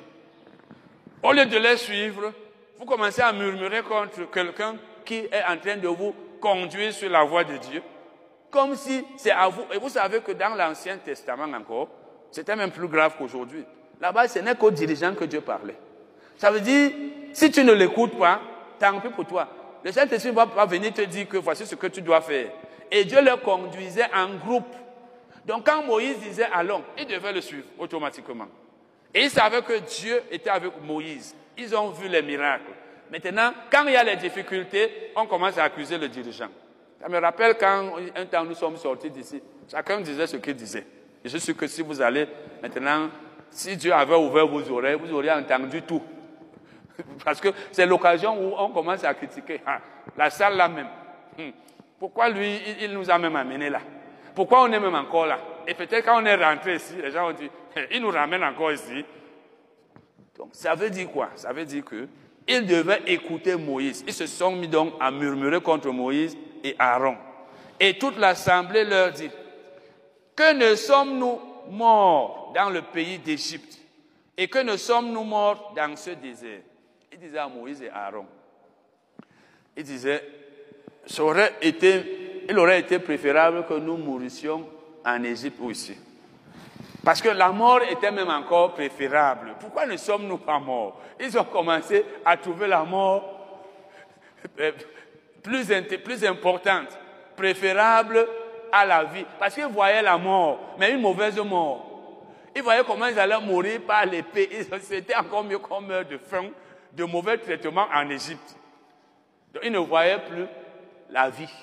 Et quand tu ne vois plus la vie, tu ne vois plus que tu vas vivre. Mais tu meurs, non? Tu meurs. C'est ça. Si tu as la foi pour mourir, Dieu va dire que tu ne meurs pas. Je vous ai dit que la foi, c'est dans beaucoup de domaines. On peut avoir la foi pour réussir, comme on peut avoir la foi pour échouer. L'autre a la foi pour, pour être guéri. L'autre a la foi pour mourir. Et si tu as la foi pour mourir, mais tu meurs. Il y a quel problème? L'autre, lui, a la foi pour être sauvé. L'autre, lui, n'a pas la foi. Il ne croit pas en Jésus. Il est fait à chacun selon sa foi. Et c'est chacun qui choisit. Mais ce que Dieu veut, c'est s'assurer que tu connais sa volonté, tu connais sa parole. Une fois que Dieu t'a parlé, comme par exemple vous êtes dans un ministère, comme vous qui venez ici, il y a des choses que je vous ai enseignées. Que vous les mettiez en pratique ou pas, je n'ai rien à dire. Je n'ai plus de compte à rendre à Dieu. Chacun peut agir, comme je vous ai par exemple enseigné ici, il y a quelques mois, sur le chrétien et l'assemblée. Je vous ai dit clairement, avec des versets à l'appui, qu'on devient membre d'une assemblée pour être édifié, pour grandir. Que le rôle du, ministère ou du ministre dans votre vie, c'est de vous faire grandir. Donc, n'adhérez pas à un ministère juste pour adhérer. Peut-être parce que vous connaissez le frère qui dirige, ou alors la personne, ou parce que la personne est près de vous, proche de vous. Non. Si tu ne, tu ne grandis, si ce n'est pas le Saint-Esprit qui t'envoie dans une assemblée, ne va pas là-bas juste pour plaire à quelqu'un. Et si tu te rends compte que tu n'es pas édifié, sors. Va là où tu vas être édifié parce qu'il y en a toujours. Il y a toujours des assemblées. Et si tu es dans une assemblée, ne pars de là que si tu n'es pas édifié, si tu ne grandis pas. Par exemple, si vous venez ici depuis un temps et vous estimez que ce que je vous enseigne, ça vous fait grandir. Restez ici même si je vous insulte. C'est ça. Mais si vous dites, ah, le frère Titi là, il m'a insulté. Il m'a regardé bizarrement. Il ne m'a pas salué. Il, il parle, quand il me voit même, etc. Et, vous voyez les chrétiens souvent, pour les raisons comme ça. Finalement, tu vas dire quoi à Dieu? Tu vas dire que tu as agi selon quoi? Tu n'as pas agi selon la parole. Donc il y a des choses dans la vie chrétienne que quand vous êtes par exemple membre d'une assemblée, vous allez tout voir, ce qui est bien comme ce qui est mauvais. Mais personne n'est parfait. Je vous ai toujours dit, même dans vos foyers, si tu pensais que tu avais épousé un homme parfait ou une femme parfaite, vraiment, si tu, aurais dû ne pas te marier, tu peux encore divorcer, c'est encore mieux. Donc ton mari ou ta femme aura des défauts, mais est-ce qu'ils sont des grands défauts? Parce que dans le mariage, par exemple, il y a des défauts qui sont, je peux dire, insupportables. Mais il y a des petits défauts, même tes enfants. Tu peux avoir un enfant têtu, très têtu. L'autre, mais il ne vole pas. L'autre, lui, a un enfant voleur. L'autre, lui, a un enfant rebelle qui t'insulte même. L'autre, lui, a un enfant paresseux. Quand tu analyses ça, tu vas voir que mieux vaut avoir un enfant qui est à peu près comme ceci, mais pas l'autre. C'est pas ça? Bon, si tu as un enfant qui a toutes les qualités, c'est bien. Mais s'il a un défaut qui est petit, comprends qu'il ne peut pas être parfait, comme toi-même tu n'es pas parfait. Donc tu es membre d'une assemblée, tu veux la perfection, tu veux un pasteur qui t'aime, qui fait ta volonté, qui t'obéit, qui te donne l'argent, qui fait tout ce que tu veux, etc., etc., va au ciel. Amen. Va au ciel. Meurs une fois, tu vas au ciel. Donc la vie, c'est ça. Sache qu'il y a des priorités et il y a des choses qui ne sont pas prioritaires. Les voici donc. Ils disent encore, pourquoi l'Éternel nous fait-il aller dans ce désert? On ne pose pas de telles questions. Vous avez compris? Vous les chrétiens qui posent souvent les questions, pourquoi Dieu me fait même ceci? Insensé.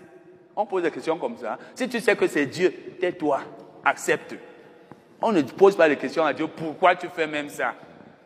Si Dieu te dit, c'est comme une soeur m'a dit un jour que vraiment elle voit que le Saint-Esprit là, ou bien disait que le Saint-Esprit là, ou bien l'embrouille, ou bien la, la dérange. Vous savez qu'il y a des, frères, des sœurs qui aiment toujours dire le Saint-Esprit. Donc c'est le Saint-Esprit qui lui a demandé de partir de telle assemblée. Maintenant, il demande d'aller là-bas. Il dit vraiment, le Saint-Esprit là me dérange. Il dit, sœur, tu dis que le Saint-Esprit te dérange. Donc Dieu dérange. souvent, nous employons même des mots comme, si nous ne comprenons pas français. Tu dis que Dieu dérange. Bon. Donc, le Saint-Esprit ne dérange pas. Quand il te dit fais, fais, si c'est lui. Mais pour son cas, je ne sais même pas, ça ne peut même pas être Dieu, le Saint-Esprit, parce je connais son cas. Vous savez, je connais les cas de certains chrétiens qui me disent Dieu m'a dit que, Dieu m'a dit. Mais quand moi j'entends, je, sais que ce n'est pas Dieu. Mais comme je n'aime pas discuter, les chrétiens, non, c'est Dieu qui m'a dit, frère. Votre Dieu là, hein. il dit une chose, il se contredit. Il dit donc, pourquoi l'Éternel nous fait-il aller dans ce désert où nous tomberons par l'épée, où nos femmes et nos petits-enfants deviendront une proie? Pourquoi? S'il veut donc que vous tombiez, où est le problème? Ce n'est pas lui qui vous a créé. Hein? S'il veut que vous tombiez, que vous mouriez là, quel problème y a-t-il? Pourquoi? Donc, il, ne sait pas ce qu'il fait. Et en plus, ce n'était même pas pour qu'il mourisse, parce que Dieu leur avait dit, vous allez entrer. Nous tomberons par l'épée, et nos femmes et nos enfants, petits-enfants, deviendront une foi. Ne vaut-il pas mieux pour nous retourner en Égypte comme certains d'entre nous, quand la vie chrétienne est dure, on commence à dire que quand j'étais même païen, j'étais bien. Hein. quand j'étais même païen, la vie chrétienne c'est trop dure. Hein. Rentre alors dans le monde. Où est le problème? Rentre dans le monde. Rejoins ton copain, ton concubin, ton amant. Tu le... Comme la vie chrétienne est dure là, personne ne te demande le mariage. L'argent, tu n'as pas. Alors que tu avais les hommes qui te donnaient l'argent. Rentre dans le monde. Quelqu'un t'a attaché.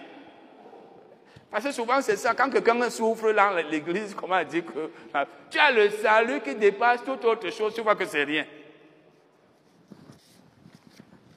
Ils disent, c'est mieux, c'était même, il vaut mieux même retourner en Égypte. Et ils se disent l'un à l'autre, nommons un chef et retournons en Égypte. Ça veut dire enlevons Moïse ne le considérons plus comme chef. C'est un mauvais chef. C'est un mauvais chef. Comme vous pouvez par exemple dire ici que le fait est la même. Hein? Nous, pour commencer à suivre quelqu'un d'autre. Et c'est ce qui se passe dans les églises. Je vous disais ça l'autre jour. Quand vous voyez les églises se diviser, les gens partir, il y a toujours quelqu'un. Il y a toujours quelqu'un. On a vu ça aussi dernièrement dans Acte. Acte 20. Où Paul dit aux, aux Éphésiens, il s'élèvera du milieu de vous, les gens qui enseigneront des choses pernicieuses. Et il s'introduira au, milieu de vous. Donc, dans l'église, quand il y a division de l'église, il y a toujours au moins une personne qui attire les autres. Une personne qui se fait, c'est comme en politique, une personne qui se fait des amis. C'est-à-dire, vous montre qu'elle vous aime. Vous causez, vous êtes ensemble, elle s'occupe de vous, elle s'intéresse à vous, et elle, peut maintenant vous enseigner certaines choses et vous montrer que, bon, vous savez, vraiment, notre pasteur, il a un défaut, c'est que ceci, ceci, cela. Il vous montre ses défauts, qu'ils soient vrais ou pas. Il vous montre les qualités, ce que vous allez gagner si vous partez. Quand il y a division, la plupart, pas peut-être toutes, mais beaucoup d'églises que vous voyez là, sont souvent divisées parce qu'une partie part.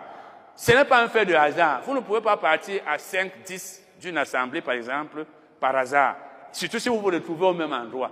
Non, ce n'est pas le hasard. Ça veut dire qu'il y a eu concertation. Et ça veut donc dire que on a, c'est un peu comme le coup d'État. Quand il y a coup d'État, ce n'est pas un fait de hasard. On ne fait pas un coup d'État seul. On a des associés.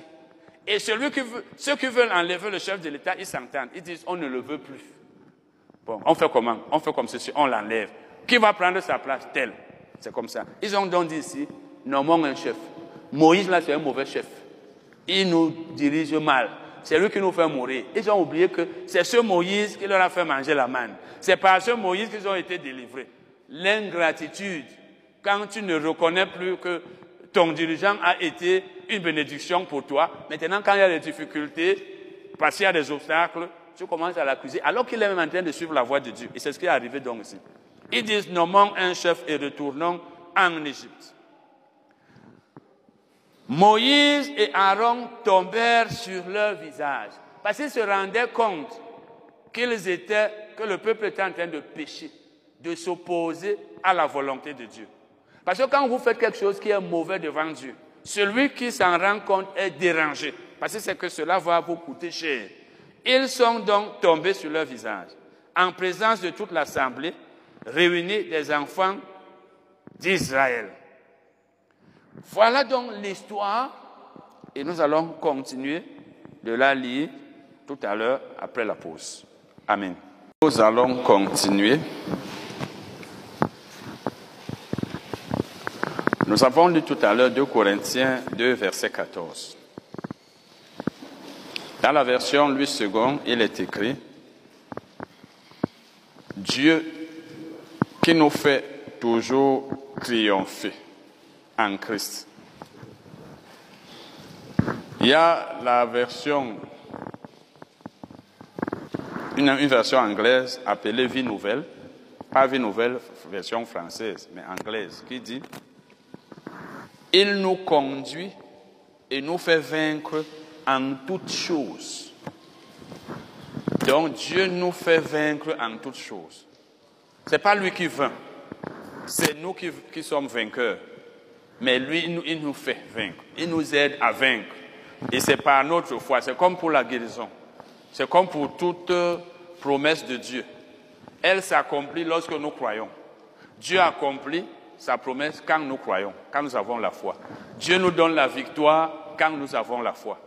Pas de foi, pas de victoire. Parce que Dieu ne va pas te donner la victoire quand tu ne crois pas que tu vas vaincre. Donc dans toutes les situations de la vie, nous devons avoir la foi que nous allons vaincre. Quand Satan nous oppresse, nous devons avoir la foi que cette oppression va s'arrêter. Quand nous avons les difficultés de la vie, nous devons croire que nous allons en sortir. Nous devons aussi croire que nous allons réussir dans ce que nous faisons, que nous allons finir par avoir ce que nous voulons avoir même lorsque les hommes nous provoquent ou nous attaquent ou nous cherchent à nous bloquer, nous devons toujours avoir la foi que nous serons vainqueurs. Parce que Dieu est avec nous. Face aux hommes, nous serons vainqueurs. Face au diable, nous serons vainqueurs. Face aux situations difficiles de la vie, nous serons vainqueurs. C'est quand nous avons cette foi que nous serons effectivement vainqueurs. Mais si nous pensons, comme les enfants d'Israël, les espions, les dix qui disaient, nous, sommes, nous étions comme des sauterelles devant ces gens. On va mourir ici. Quand nous nous regardons, nous sommes comme des sauterelles. Nous ne pouvons pas les vaincre. Ils vont nous vaincre. C'est ça qui va t'arriver. Mais quand tu es comme Caleb et Josué, qui disent, nous allons les vaincre. Ils sont notre breuvage.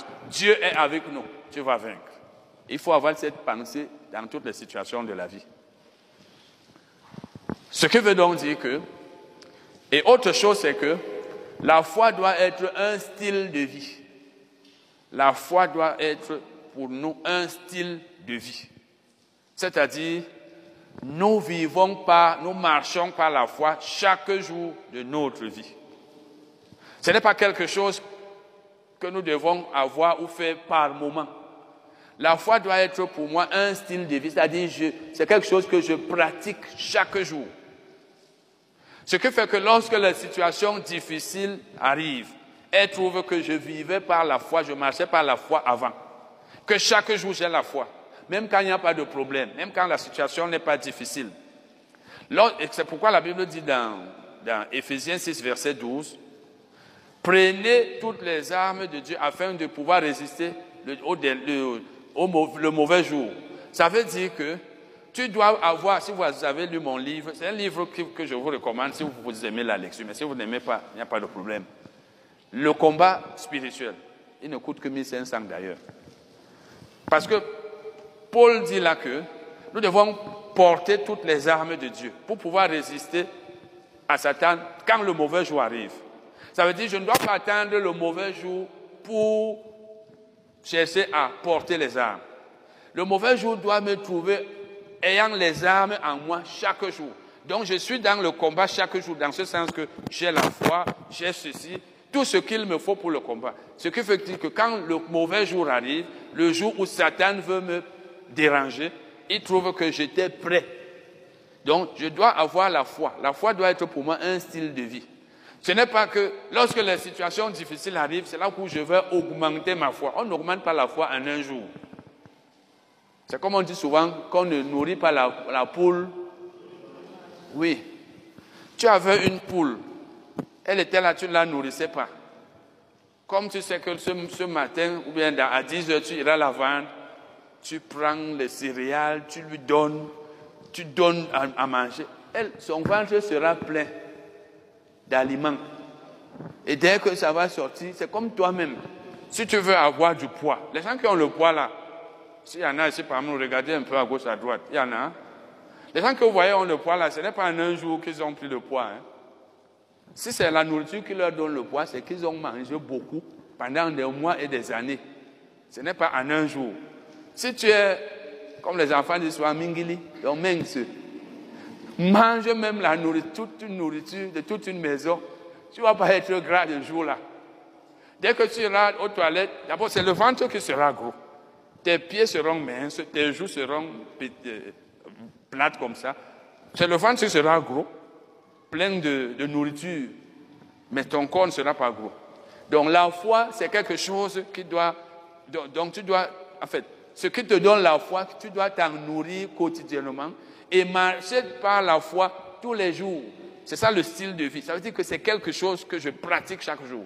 Ce n'est pas quand le problème arrive que tu vas dire, faut que j'ai la foi. Quand le problème arrive et te trouve avec la foi, avec des expériences que tu as déjà eues, tu as toujours été vainqueur, tout problème pour toi apparaît comme étant un petit problème. Les gens peuvent même dire que tu vas t'en sortir, tu feras comment? Toi, tu as déjà l'habitude. On va voir le cas de David. C'est parce qu'il était un homme habitué au combat. Il était habitué à vaincre même les, animaux. Quand tu as l'habitude de vaincre, lorsque tu es devant un, combattant, tu, es devant, tu dois combattre, tu sais que tu vas vaincre. C'est pas ça. Tu as l'habitude. Mais celui qui n'a jamais combattu, quand le problème arrive, ou celui qui a toujours perdu. Donc la foi doit être un style de vie.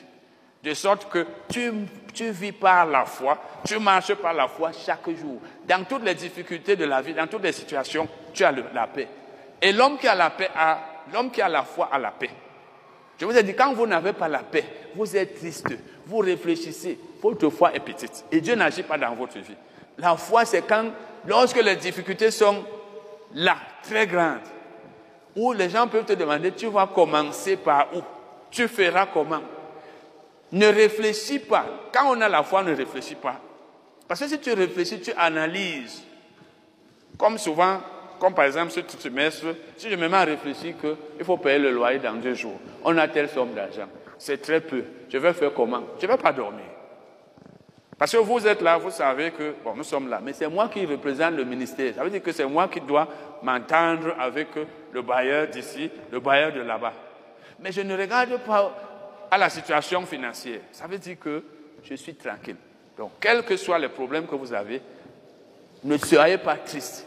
Tant que vous n'avez pas développé, augmenté votre foi, ça va, les problèmes vont changer votre attitude le sourire va disparaître ou bien il va devenir rare.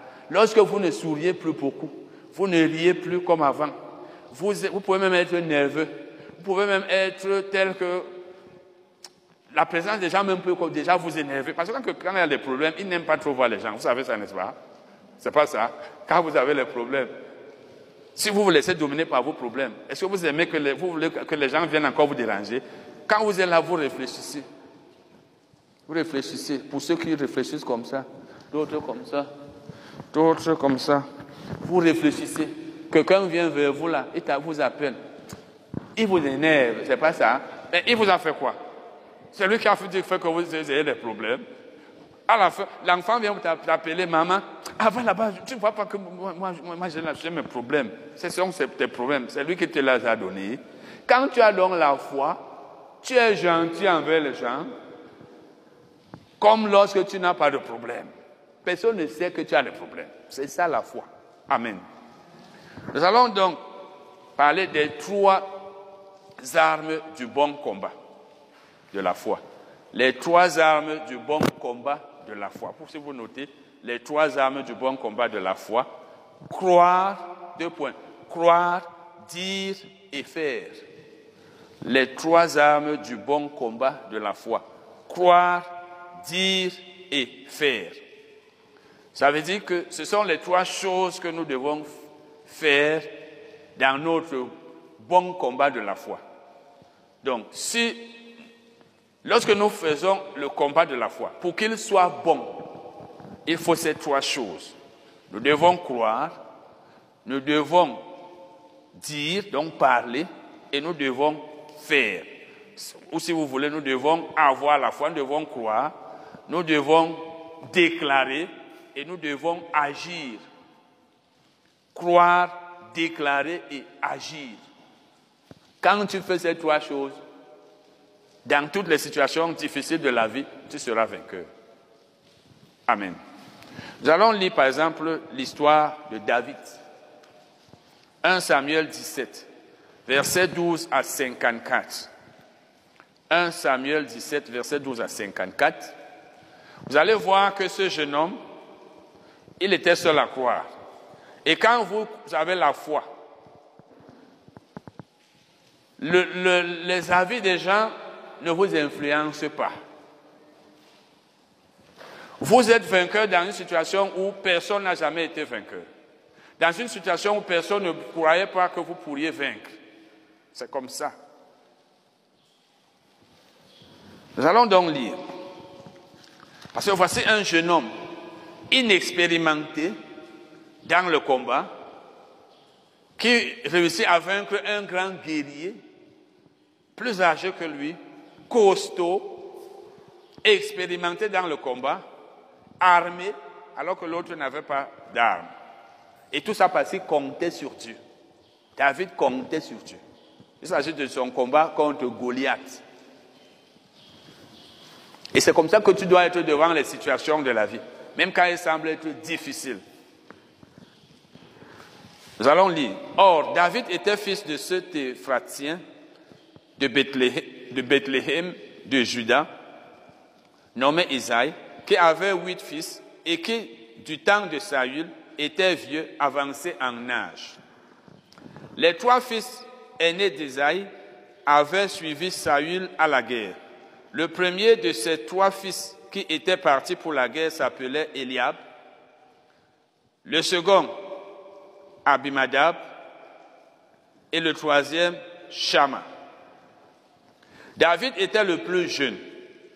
Et lorsque les trois aînés eurent suivi Saül, David s'en alla de chez Saül et revint à Bethléem pour faire paître les brebis de son père. Le Philistin s'avançait matin et soir et se présenta chaque, pardon, pendant 40 jours. Isaïe dit à David, son fils, prends pour tes frères ce téfa de grains rôtis et ces dix pains et cours au camp vers tes frères. Porte aussi ces dix fromages au chef de leur millier, de leur millier. Tu verras si tes frères se portent bien et tu m'en donneras des nouvelles sûres. Ils sont avec Saül et tous les hommes d'Israël dans la vallée des Térébintes, faisant la guerre aux Philistins. Donc il y avait guerre entre Israël et les Philistins. Et les Philistins, Israël avait peur d'eux. Vous allez voir quelqu'un qui a la victoire là où tout le monde a peur. Quand vous faites donc le bon combat de la foi, vous combattez le bon combat de la foi, vous êtes une personne qui croit qu'elle va réussir là où personne n'a jamais réussi. Vous ne tenez pas compte des échecs des autres. David se leva de, bon matin, de bon matin. Il laissa les brebis à un gardien, prit sa charge et partit comme Isaïe le lui avait ordonné.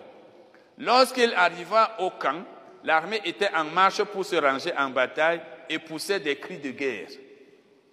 Israël et les Philistins se formèrent en bataille armée contre armée.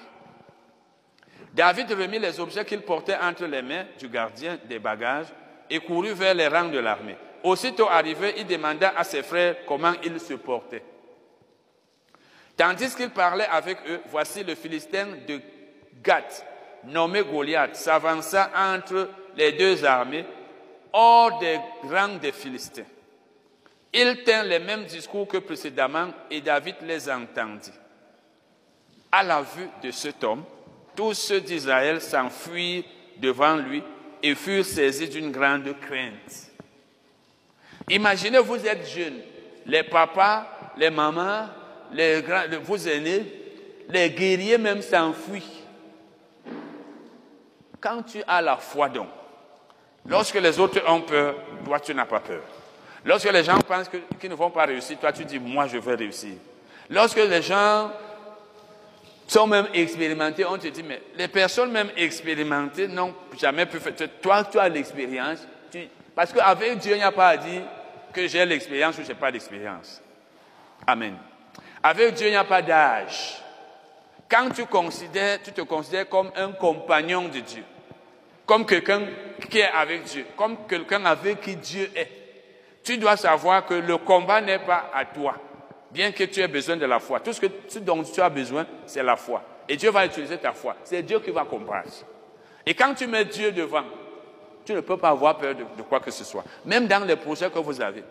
N'ayez pas peur que vous ne réussissiez pas quand ça vient de Dieu. Vous exercez une activité, même si on vous dit que c'est dur.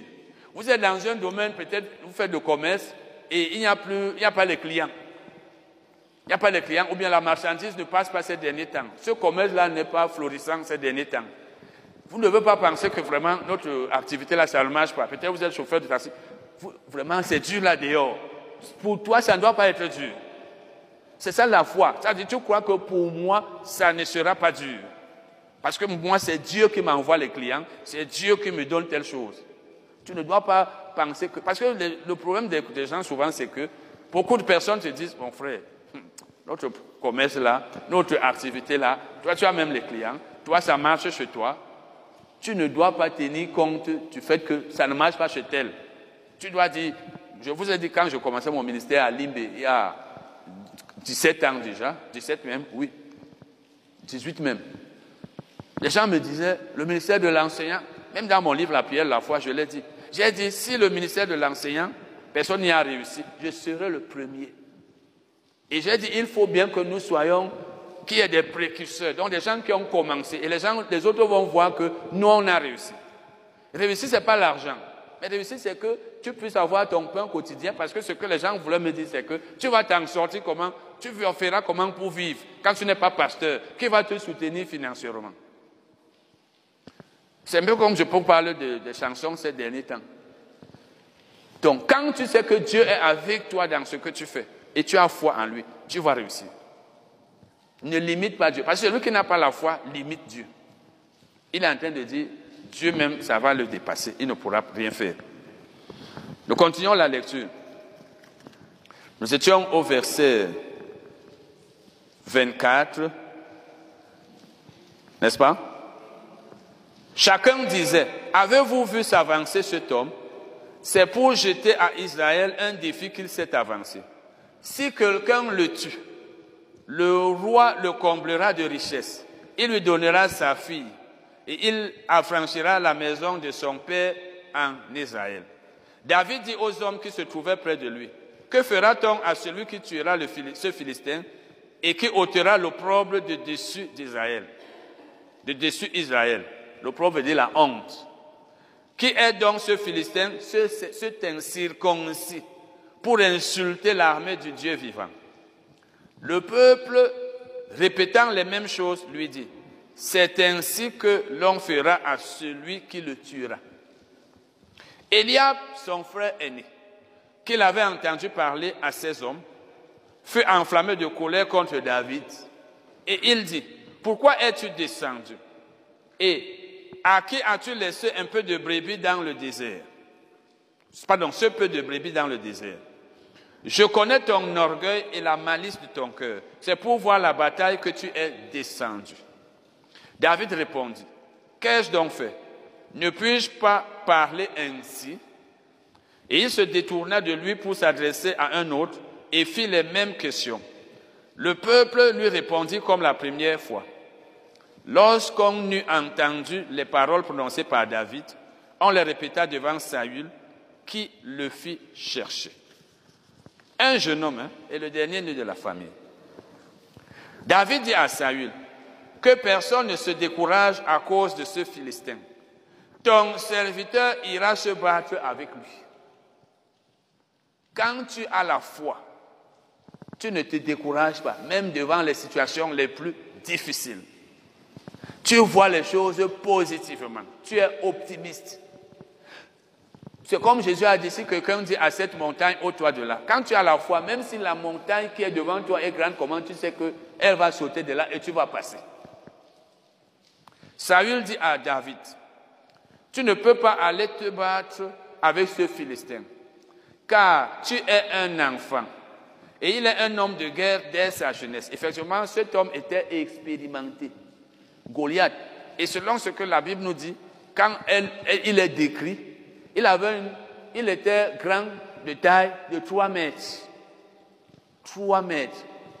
Certains d'entre vous ne savent même pas combien le mètre, c'est ça.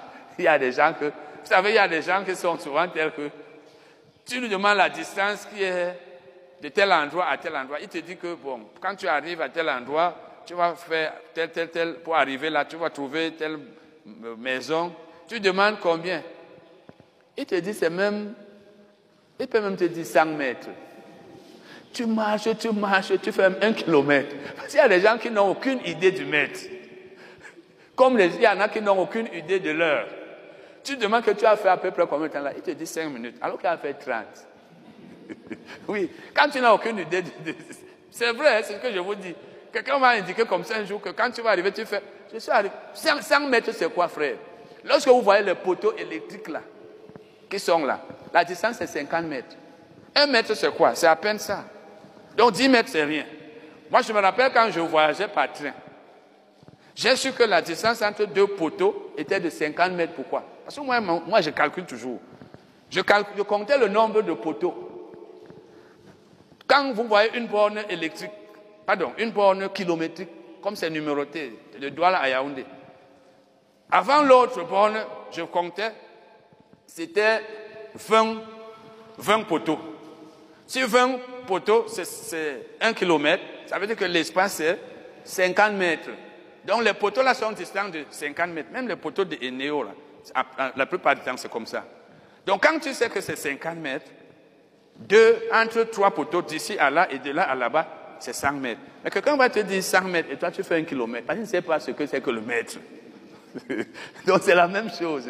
Donc quand on dit qu'il avait une taille de 3 mètres, ça veut dire c'était à peu près au niveau de la pendule, à peu près.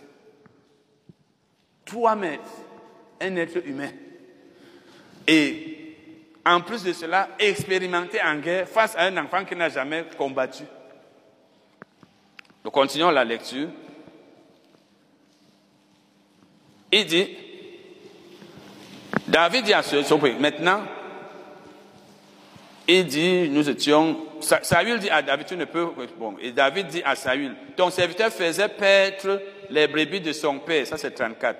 Et quand un lion ou un ours venait en enlever une du troupeau, je courais après lui, je le frappais et j'arrachais la brebis de sa gueule. S'il se dressait contre moi, je le saisissais par la gorge, je le frappais et je le tuais. Donc il avait l'expérience. Un jeune homme qui arrache, n'est-ce pas? C'est pas ce qu'il dit. Du lion, la brebis du lion ou de l'ours, frère. Le, le, lion. Et il ne mentait pas. Hein? Quand il dit là, il ne mentait pas. Ça veut dire qu'il avait même l'expérience. Et vous-même, vous savez ce que c'est que la force de... Ah, ah. Quand quelqu'un a l'expérience, vous savez, on apprend aussi par expérience. Je dis souvent ça. Il y a des fois, c'est pourquoi les personnes âgées. Parce que l'expérience, c'est aussi parce que tu as été, tu as été, tu as agi dans certains domaines comme David, tu as l'expérience dans une affaire ou dans certains domaines. Mais quand quelqu'un est âgé, il y a aussi l'expérience. C'est pourquoi souvent quand vous discutez avec les personnes âgées, moi souvent je discute avec mon âge, il y a des situations où je te dis que telle chose peut arriver comme ça, comme ça. Mais souvent, quelqu'un discute te dit, parce que l'expérience fait que tu sais que tel cas est déjà arrivé dix fois, c'est comme ceci, comme cela. David, donc, lui, il avait déjà l'expérience. Mais si quelqu'un tue un ours et tue un lion, c'est un être humain qui ne pourra pas tuer. C'est pourquoi, donc, la foi augmente aussi au fur et à mesure que tu fais, tu as confiance en Dieu et Dieu fait des grandes choses dans ta vie. Tu auras toujours foi en Dieu parce qu'il a déjà fait des choses grandes pour toi. Quand quelqu'un n'a pas exercé la foi pour un commencement, et Dieu n'a jamais rien fait de grand pour lui, il n'aura jamais la foi. La foi, est, elle grandit avec les expériences. Ça veut dire que tu avais une situation difficile. Tu as eu foi en Dieu, Dieu est intervenu. Comme tu te rappelles que Dieu est intervenu dans cette situation, le jour où tu as une autre situation de ce genre, et c'est la même chose que je vous disais tout à l'heure. Je n'étais pas croyant. Je n'avais même jamais lu la Bible. Mais quand nous avions, je me rappelle quand mon ex-épouse m'a demandé un jour, tu vois, parce qu'on avait déjà des problèmes financiers. J'avais les dettes, il me rappelle même que quelques temps après, elle est partie. Elle m'a laissé dans les problèmes. C'était en 99. Et en réalité, je n'avais pas la parole de Dieu en moi, mais je lui disais, Dieu va faire il va me sortir de cette situation, il va résoudre ce problème comme il a toujours résolu. C'est comme ça que j'ai parlé, sans avoir lu la Bible. Je n'avais jamais lu la Bible, ni même touché à la Bible. Donc, quand quelqu'un a déjà l'expérience dans l'intervention de Dieu, Dieu est déjà intervenu dans sa vie. Il a déjà fait des, grandes choses dans sa vie.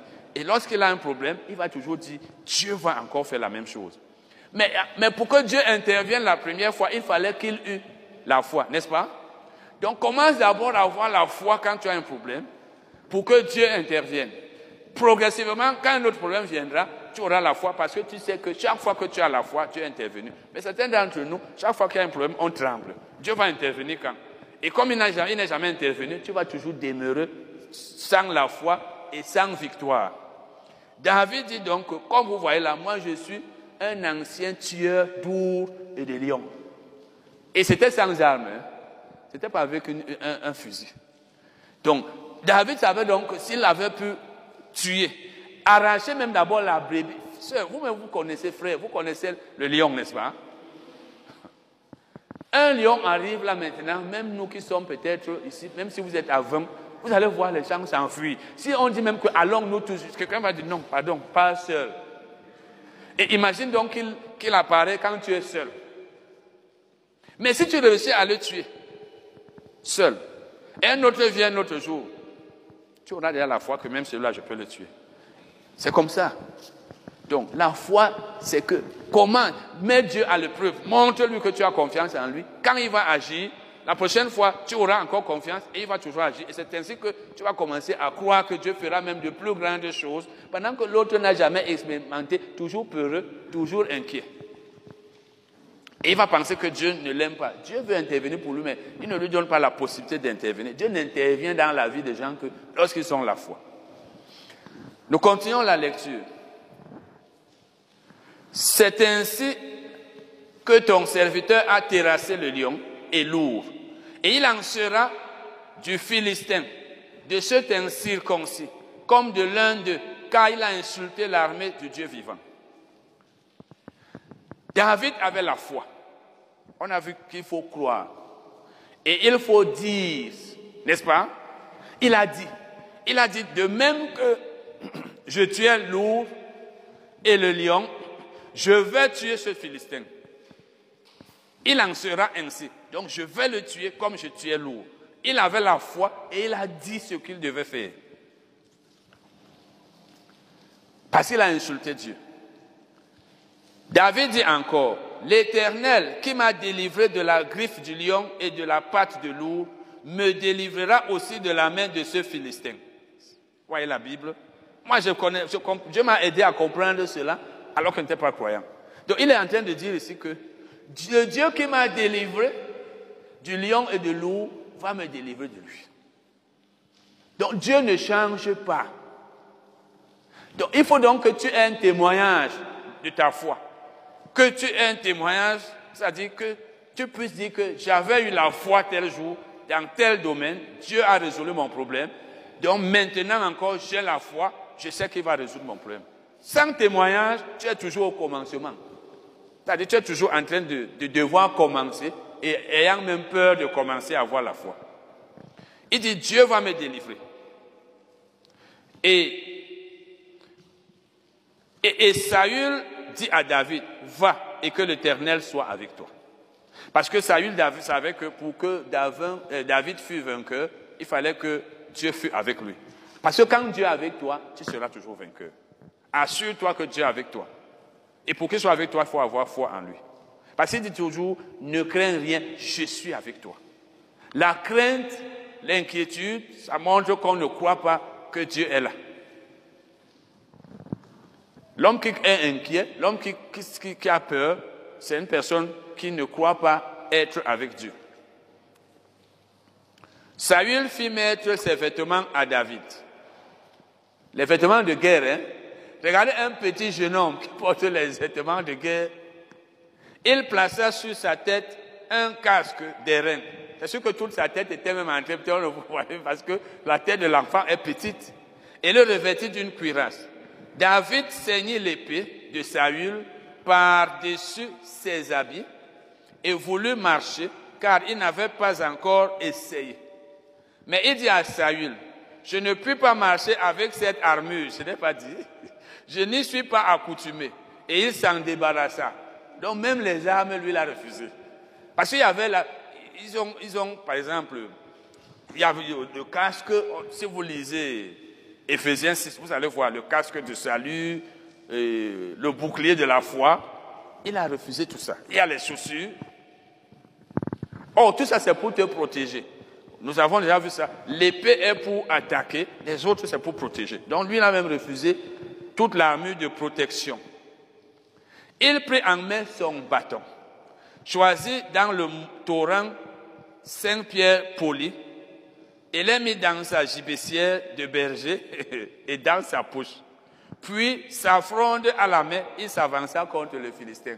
Quelqu'un a l'épée et tout ça, toi tu prends la fronde. Tu prends la fronde. Tu prends les choses comme les cailloux, les, pierres, devant un guerrier. Le Philistin s'approcha peu à peu de David, et l'homme qui portait son bouclier marchait devant lui. Le Philistin regarda, et lorsqu'il aperçut David, il le méprisa, ne voyant en lui qu'un enfant blond et d'une belle figure.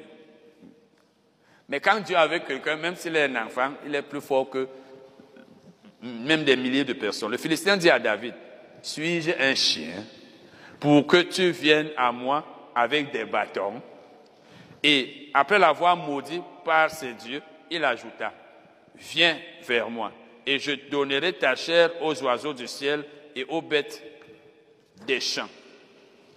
David dit aux Philistins, tu marches, regardez très bien ce qu'il dit. Voilà un homme qui a confiance en Dieu.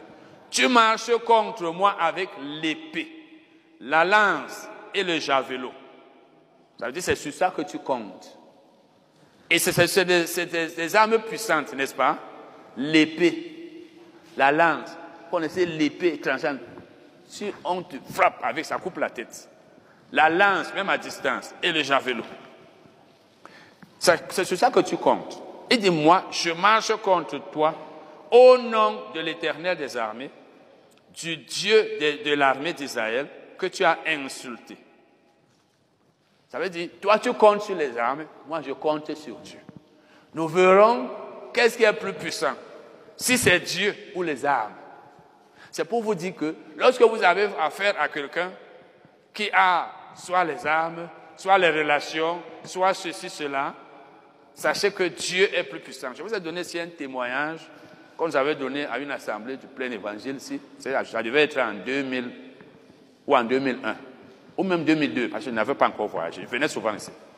Le pasteur a donné ce témoignage que une sœur a fait le concours de l'école normale. Et lorsqu'elle a fait ce concours, elle était dans la ville avec son, son oncle. Son oncle lui a dit, le concours là, pour que tu y sois admis, il faut aller voir ton père au village pour qu'il aille voir les gens là-bas. Pour être admis là, la fille a dit, j'ai Dieu. Elle a fait le concours, elle a été admissible. Elle a dit oui, pour l'admissibilité c'est autre chose, mais pour l'admission définitive, va voir le père. Elle n'est pas allée et elle, a été admise. Je sais qu'il y en a qui disent, quand tu n'as donc pas la foi, tu vas dire que, quoi, frère, avec la corruption qu'il y a dans ce pays, avec, c'est vrai, mais si c'est Dieu qui veut que tu sois là, tu seras là. Il faut avoir le niveau de foi tel que tu dises que, le problème c'est que, est-ce que Dieu veut que tu sois là?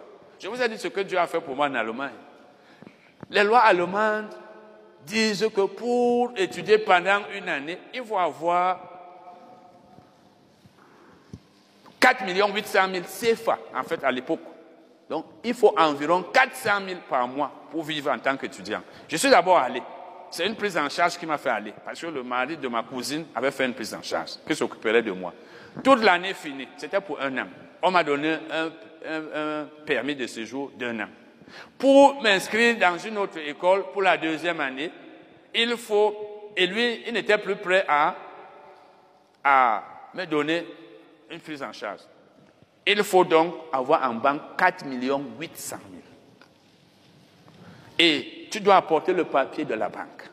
Mais Dieu lui m'avait dit de changer d'école, d'aller au, cours du soir. Pour aller au cours du soir, d'abord, on ne permet pas à un étudiant, qu'un étranger, d'aller s'inscrire dans un cours du soir. Parce que le cours du soir, c'est quelqu'un qui a ouvert ça où on allait là deux fois par semaine étudier un peu quelques cours bibliques, ce n'est pas reconnu. On va te donner quel diplôme, une attestation. Alors qu'il y a les grandes écoles de théologie reconnues par l'État. Tu es venu comme étudiant, tu dois étudier dans ces grandes écoles. Comme c'est là où tu étais inscrit la première année. Mais moi, Dieu me dit, pas de là, va dans, au cours du soir. Voilà donc, d'un côté, la voix de Dieu, de l'autre, les lois de l'Allemagne. Qu'est-ce qui est plus puissant? Il me faut donc avoir 1 million, 4 800 000 en banque. C'était 7, 300 quelque chose d'euros. Je vous ai dit, je suis allé. J'arrive. La femme, comme Dieu était avec moi, elle me dit, quand je donne mon, mon, mon, passeport, elle prend le dossier là-bas, elle regarde. Elle devait voir que ma prise en charge avait expiré. Je l'ai rendu aveugle et bête. Elle devait me dire, mais c'est un cours du soir, quand je lui ai donné l'attestation d'inscription. Elle devait dire, mais vous changez de corps, vous allez à un cours du soir, ce n'est pas reconnu pour les étrangers. Dieu lui a fait perdre la mémoire. Quand je dis ça, c'est parce qu'elle m'a demandé rien de tout cela. Elle devait me demander, comme tu n'as plus de prise en charge, celle-ci a expiré. Où est le papier bancaire pour prouver que tu as l'argent en banque Elle n'a rien demandé. Elle m'a seulement donné rendez-vous. Elle m'a dit, bon, venez dans tel nombre de semaines. Je lui ai dit, dans tel nombre de semaines, je serai au Cameroun, je vais en vacances avant de revenir. Elle m'a dit, revenez donc avant. Je suis allé le jour-là, avec 20 euros, l'équivalent de 13 000, pour reconduire le visa, le permis de séjour. C'est ce que je lui ai donné. Si on elle me demandait le compte bancaire, l'argent en banque, qui, devait être à 4 800 000, j'avais à la banque 8 euros, donc 5 000. C'est pour vous dire que quand Dieu est avec toi, les lois ne disent rien à Dieu. Le problème, c'est que est-ce que c'est donc la volonté de Dieu? Cette sœur dont a été admise au concours, elle a été admise. Elle est entrée à l'école normale. Quand c'est Dieu, ne regarde pas que les lois. Si c'est un concours, si c'est un emploi, va. Je connais un frère qui travaillait euh, au Hilton, je ne le connaissais pas à l'époque. Quand je suis arrivé ici, il m'a dit que sa belle-sœur l'a fait recruter là-bas et après, elle a monté un coup, on l'a enlevé. Mais parce qu'il avait, foi en Dieu, on l'a recruté à Camerco. Il n'y avait personne. Personne. Parce que de nos jours, même les chrétiens ne croient plus qu'on puisse trouver un emploi, réussir quelque part si on n'a personne. Si c'est comme ça que tu es, tu vas toujours rester là. Quand c'est la volonté de Dieu, Dieu peut faire même qu'on mette ton, en tout cas, tu n'as même pas besoin de réfléchir qu'il va faire comment. C'est lui qui sait ce qu'il va faire. Amen. Nous continuons la lecture. Nous étions au verset 45. Verset 46. Aujourd'hui, l'Éternel te livrera entre mes mains. Vous voyez, David croyait et il parlait. Ça veut dire qu'il faut croire, il faut parler, il faut déclarer. Il dit, l'Éternel te délivrera aujourd'hui. Ça veut dire, comme tu vois là, hein, moi je vois déjà ta défaite. Qu'est-ce qui lui l'assurait qu'il allait vaincre? Sa foi. Quand tu, vois, tu as la foi, tu ne vois que le positif. Tu vois l'accomplissement de ce que tu veux. Je t'abattrai et je te couperai la tête. Et il a fait. Aujourd'hui, je donnerai les cadavres du champ des Philistins aux oiseaux du ciel et aux animaux de la terre. Et toute la terre saura qu'Israël a un Dieu. Il a cru et il a dit ce qu'il comptait faire et il a pu faire parce qu'il avait la foi. C'est comme le salut. Tu crois et tu confesses.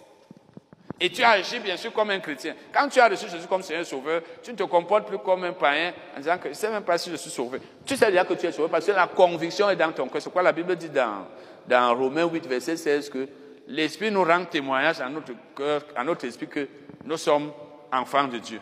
Ça veut dire, tu, es convaincu et tu agis maintenant comme quelqu'un qui est déjà enfant de Dieu. Et toute cette multitude saura que ce n'est ni par l'épée, ni par la lance que l'Éternel sauve. Donc Dieu ne sauve pas par les armes. Car la victoire appartient à... Est-ce que Dieu a besoin des armes pour vaincre? Qu'est-ce qu'il a fait dans Chronique? N'est-ce pas le peuple de Juda est allé combattre et il a fait que, leurs ennemis de qui ils avaient peur ont commencé à se battre entre eux. Est-ce que Judas a combattu? Judas a loué seulement Dieu. Ils, se sont mis à louer Dieu, que sa miséricorde dure toujours. Dieu est bon. Et leurs ennemis ont commencé à se combattre entre eux. Donc, c'est Dieu qui combat pour toi. Il dit, car la victoire appartient à l'Éternel, et il vous livre entre nos mains.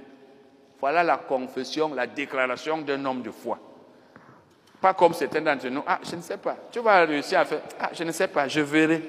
Je vais essayer. C'est que tu n'es pas sûr. Le concours là, c'était comment? Ah, vraiment, je ne sais même pas si cela. En tout cas, j'ai fait. Non. Pourquoi tu faisais alors? Si tu as la foi, le travail là que tu cherches, le, test là. Ah, bon, moi, je ne sais même pas. Hein. Donc, quand tu es sûr, ton langage est positif avant les résultats. Aussitôt que le Philistin se mit en mouvement pour marcher au devant de David, David courut sur le champ de bataille à la rencontre du Philistin. Il mit la main dans sa gibecière. Il prit une pierre. Quelqu'un a la lance, le javelot, l'épée. Toi, tu viens avec une, une, une fronde. Et la lança avec sa fronde. Que la, non, c'est que la fronde, on l'utilise pour tuer les oiseaux, c'est pas ça? Et les petits oiseaux en plus. Vous ne pouvez pas tuer un toucan avec la, la fronde. Parce que le toucan, c'est parce que vous connaissez ces oiseaux-là, le toucan, il est souvent loin là-bas sur les grands arbres, très haut. Ce sont les petits, petits oiseaux-là, hirondelles et autres, les petits oiseaux-là, qui, qui sont, qu'on peut tuer avec la fronde. Tu fais, mais, comme par exemple, le, en dehors du, toucan, il y a l'épervier, par exemple. Il est là-bas, tu le tues avec comment? Comment tu peux tuer un être humain? Tu combats contre un être humain, tu vas prendre la fronde.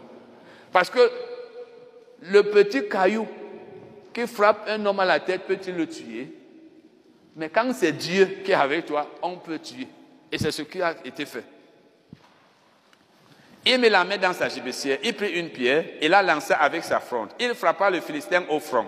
Et la pierre s'enfonça dans le front du Philistin qui tomba le visage contre terre. La fronde que les enfants utilisent là. Si tu, frappes même un oiseau un peu plus fort, il ne va pas mourir. Ainsi, avec une fronde et une pierre, David fut plus fort que le Philistin qui avait quoi? Qui avait l'épée, la lance et il le terrassa et lui ôta la vie, sans avoir, sans avoir d'épée. Donc, ce ne sont pas les armes. ça veut dire, c'est la même chose au niveau des relations. Quelqu'un peut avoir les relations humaines. Toi, tu as une relation divine. Vous allez, quelque part. C'est comme, c'est vrai que là, c'est différent. Un prédicateur m'a dit un jour, si lui et moi, on va quelque part, on va le laisser entrer, on va me laisser dehors parce que moi je suis frère. C'est pourquoi Parce qu'ils aiment les titres. Et un frère m'a dit à Limbe, toi tu aimes te faire appeler frère. Tu sais, quand tu es quelque part et on sait que tu es pasteur, tu te fais appeler pasteur, on sait que tu es membre du clergé. Donc les gens comptent sur les titres pour avoir les portes ouvertes. C'est le manque de foi. Si je vais demander service quelque part, je ne vais pas venir dire que, vous savez, je suis le docteur Titi. Non. Ça veut dire que je ne compte pas sur Dieu. Si Dieu veut que je sois servi quelque part, je pars comme n'importe quel citoyen. Donc, ce ne sont pas les armes qui font vaincre. Il courut, s'arrêta près du Philistin, le saisit de son, de son épée, se saisit de son épée, qu'il tira du fourreau, le tua et lui coupa. Et il avait dit qu'il allait couper sa tête, c'est pas ça. Hein? Les Philistins, voyant que leur héros était mort, prirent la fuite. Et les hommes d'Israël et de Juda poussèrent des cris et allèrent à la poursuite des Philistins jusque dans la vallée et jusqu'aux portes d'Écron. Finalement, même ça a donné du courage à tout le peuple. Le peuple qui était peureux a eu du courage. Les Philistins blessés à mort tombèrent dans le chemin de Charoïm jusqu'à Gath et jusqu'à Écron. Et les enfants d'Israël revinrent de la poursuite des Philistins et pillèrent leur camp. David prit la tête du Philistin et la porta à Jérusalem, et il mit dans sa tente les armes du Philistin. Amen. Voilà donc une personne qui n'était pas armée, qui n'avait pas de grandes armes, mais qui comptait sur Dieu et que Dieu a utilisé pour vaincre celui qui avait les armes. Donc quand Dieu est avec toi, parce que tu as foi en lui. Parce qu'il faut avoir foi en lui pour qu'il soit avec toi. Tu vas vaincre. Dans toutes les difficultés de la vie, tu vas finir par dire, Dieu m'a rendu vainqueur. Même quand c'est dur, persévère. Amen. Nous allons nous arrêter. Le bon combat de la foi. Le bon combat de la foi. Nous allons voir c'est pas maintenant. Comment Paul a dit à Timothée, combat le bon combat. On va aller ce verset, pas maintenant. combat le bon combat de la foi. Ça veut dire qu'il y a un combat que la Bible appelle le combat de la foi, ce qui veut dire qu'il y en a d'autres. Et il n'a pas dit combat le combat de la foi, mais il a dit combat le bon combat. Il a qualifié de bon. Et s'il a qualifié de bon, c'est parce que le combat de la foi peut être mauvais. Et s'il est mauvais, on n'aura pas les résultats qu'il faut. Il faut donc que ce soit un bon combat. Et vous savez tous ce que c'est que la foi. Vous savez quels sont les avantages, les bienfaits de la foi. Vous savez que quand vous avez la foi, vous êtes sauvé. Vous savez que quand vous avez la foi, vous pouvez réussir dans la vie. Vous savez que quand vous avez la foi, Dieu va accomplir ses promesses. Mais il faut combattre ce bon combat-là. Qu'est-ce que la foi d'abord? Hébreu 11, verset 1. La foi est une ferme assurance des choses qu'on espère, une démonstration de celles qu'on ne voit pas. Une ferme assurance. Donc on est fermement sûr. On est sûr. Quand tu es sûr, tu as la foi. Ça veut dire que tu as la foi. Une ferme assurance des choses que tu espères. Il y a des choses que tu espères.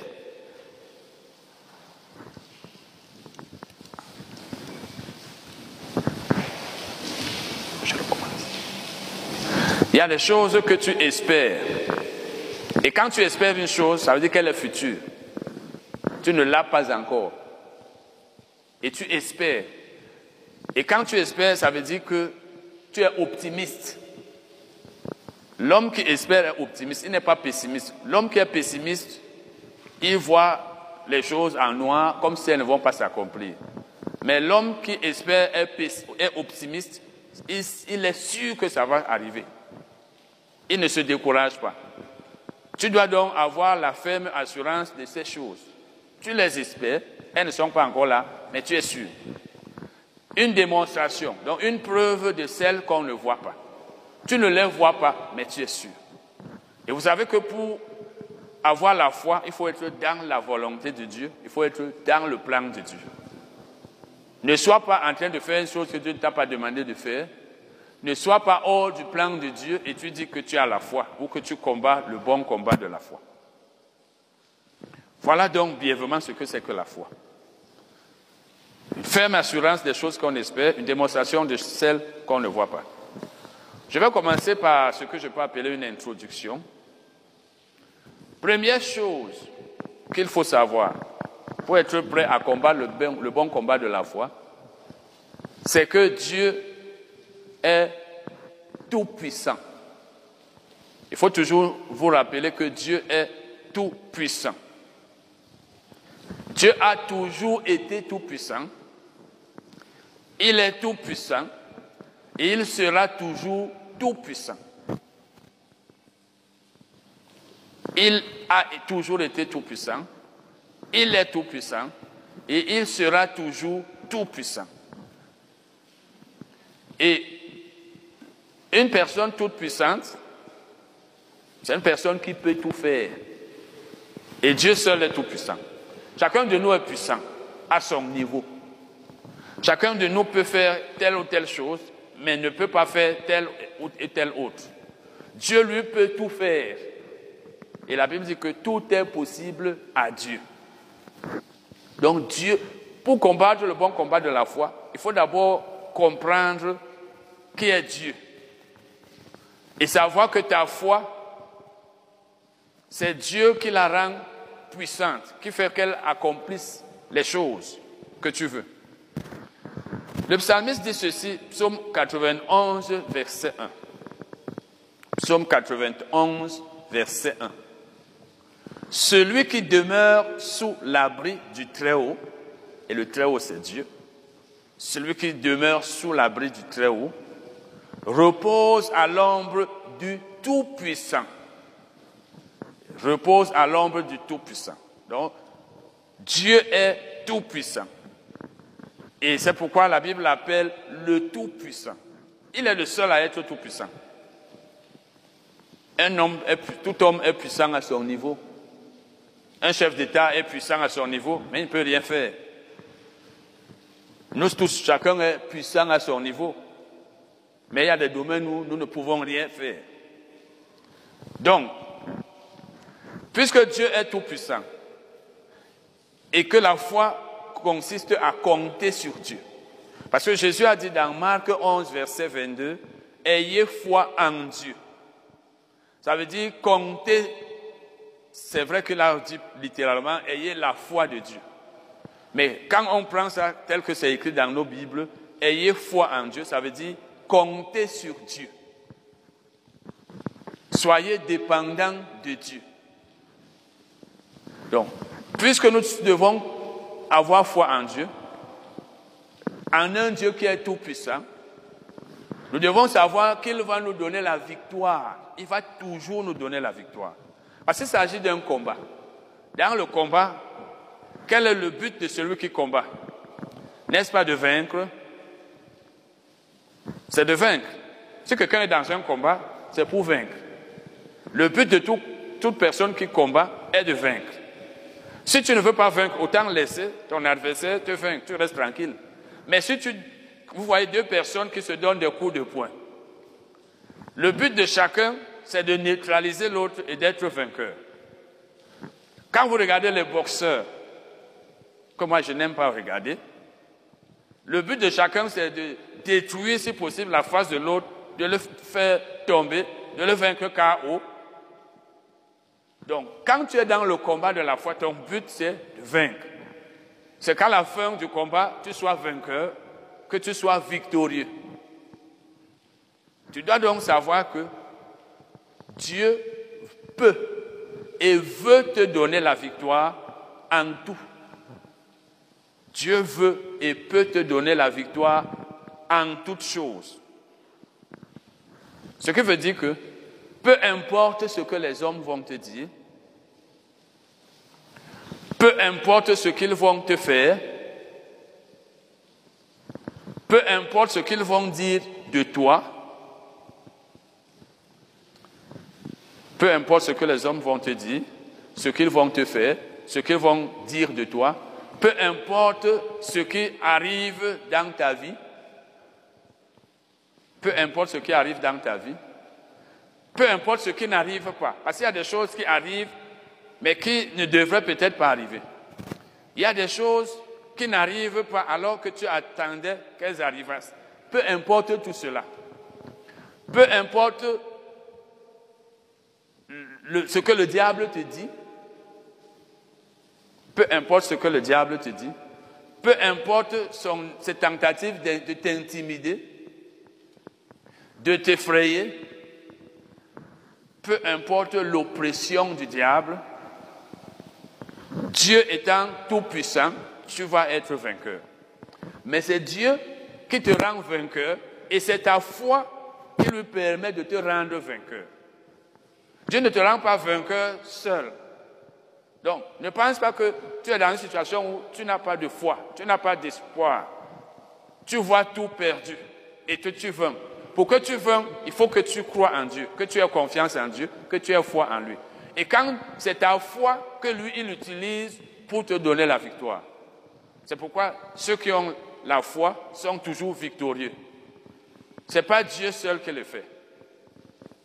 C'est ta foi qui te permet d'être vainqueur. Donc Dieu te soutient parce que tu as la foi. Tu n'as pas la foi, il ne peut rien faire. Et tu vas perdre. Il faut toujours savoir que Dieu est avec toi. Non seulement il est tout puissant, mais il est avec toi. Quand vous voyez dans la Bible, Dieu disait toujours à ses serviteurs, à Josué, à Moïse, je suis avec toi. Il a dit à Jérémie, je suis avec toi. Dieu nous dit toujours, je suis avec toi. Comment est-ce que je peux perdre un combat si tu es avec moi? Ce pas possible. Donc, je ne dois même pas avoir la pensée que je vais perdre. Lorsque je vous parle souvent de mon ministère, Je crois que Dieu est avec moi. Je veux dire, j'ai la foi que Dieu est avec moi. Parce que si Dieu t'a appelé, il est avec toi. Ça veut dire que quelles que soient les tribulations, quelles que soient les difficultés, ça peut être causé par le diable, ça peut être causé par les hommes, ça peut même être causé par toi-même. Mais quand c'est par toi-même, revois un peu là où c'est arrivé. Mais sinon, si ce n'est pas à cause des hommes ou du diable, Dieu va toujours te donner la victoire. Si c'est à cause de toi-même, tu as quelque chose à arranger aussi. Donc toi aussi, dans ta vie, si les choses ne marchent pas, essaie de voir si c'est à cause de toi-même. Si c'est à cause de toi-même, repends-toi, arrange la situation et Dieu avec toi. Si ce n'est pas à cause de toi, continue quelles que soient les difficultés de la vie. Amen. Jésus a dit dans Jean 16, verset 33, Vous aurez des tribulations dans le monde, mais prenez courage, j'ai vaincu le monde. Vous aurez des tribulations dans le monde, mais prenez courage, j'ai vaincu le monde. Ça veut dire vous aurez des difficultés, vous aurez des tribulations, des difficultés, des souffrances. Mais il dit, j'ai vaincu le monde. Et lorsqu'on est vainqueur, ce qu'on a à faire, c'est jouir de la victoire, jubiler, se réjouir. Si vous lisez dans la Bible amplifiée, elle précise que c'est pour nous que Jésus a vaincu le monde. Elle dit, elle dit je crois, entre parenthèses ou entre crochets, j'ai vaincu le monde pour vous. Donc c'est pour nous que Jésus a vaincu le monde. C'est la raison pour laquelle, comme on va le voir, dans notre combat, nous sommes censés être toujours vainqueurs. Jésus n'a pas vaincu le monde pour que le monde soit encore vainqueur sur nous. Jésus n'a pas vaincu le monde pour que dans notre combat, nous soyons perdants. Jésus n'a pas vaincu le monde pour que les, circonstances, les situations difficiles, les difficultés de la vie nous abattent et nous rendent, c'est pas moi, peut-être impuissants, sans pouvoir faire quoi que ce soit, ou passifs. Jésus a vaincu le monde pour que nous jouissions de cette victoire sur le monde. Et le monde, c'est qui? C'est le diable d'abord, puisque la Bible dit que le monde entier est sous sa puissance. 1 Jean 5, verset 19. Le monde entier est sous la puissance du diable. Le monde, ce sont aussi les hommes qui sont avec nous, avec leurs règles, leurs, leurs euh, règles, leurs provocations, leurs euh, attaques, leurs pièges, etc., etc. Tous sont dans le monde. Mais nous, nous sommes dans le monde, mais nous sommes les ambassadeurs. Et un ambassadeur ne dépend pas des lois. En fait, l'ambassade n'est pas régie par le droit du pays dans lequel elle se trouve. C'est pourquoi vous ne pouvez pas entrer dans une ambassade si vous n'avez pas l'autorisation de l'ambassadeur. Même le chef de l'État, qui est la première personnalité la plus haute, ne peut pas entrer dans une ambassade qui est même dans son pays sans l'autorisation de l'ambassadeur. Parce que l'ambassade, c'est un territoire. En droit international, l'ambassade est considérée comme un territoire du pays qu'elle représente. Par exemple, l'ambassadeur de l'ambassade de l'Allemagne au Cameroun est un territoire de l'État allemand. C'est pourquoi si, par exemple, les autorités camerounaises veulent t'arrêter et tu t'enfuis, tu entres à l'ambassade, si c'est des policiers qui connaissent la loi et qui la respectent, dès que tu entres, ils vont s'arrêter. Ils ne vont pas entrer, parce que tu ne peux pas entrer. Tu peux pas aller entrer à l'Allemagne et aller arrêter quelqu'un là-bas sans l'autorisation des Allemands. Donc nous sommes des ambassadeurs ici, ce qui veut dire que le monde dans lequel nous nous trouvons ne doit pas nous dominer sur nous. Et le combat de la foi nous permet donc d'être positifs et victorieux dans un monde négatif. Donc nous sommes dans un monde négatif, un monde de faibles, un monde de, de personnes qui ne peuvent pas vaincre, mais nous, nous devons être positifs. C'est pourquoi la mentalité même que nous avons doit être différente de celle du monde. Parce qu'à partir de la mentalité, si tu as la mentalité que beaucoup d'entre nous ont, c'est comme Je suivais aujourd'hui dans un... Je suivais aujourd'hui, voilà. Je suivais ce matin dans un taxi. Il y a un blanc qui faisait un reportage, il y avait un journal, il dit, je n'ai pas suivi le début, il dit les Américains ont fait quoi, quoi, quoi pour développer leur pays. Ils ont vu qu'ils doivent faire ceci, ceci, cela.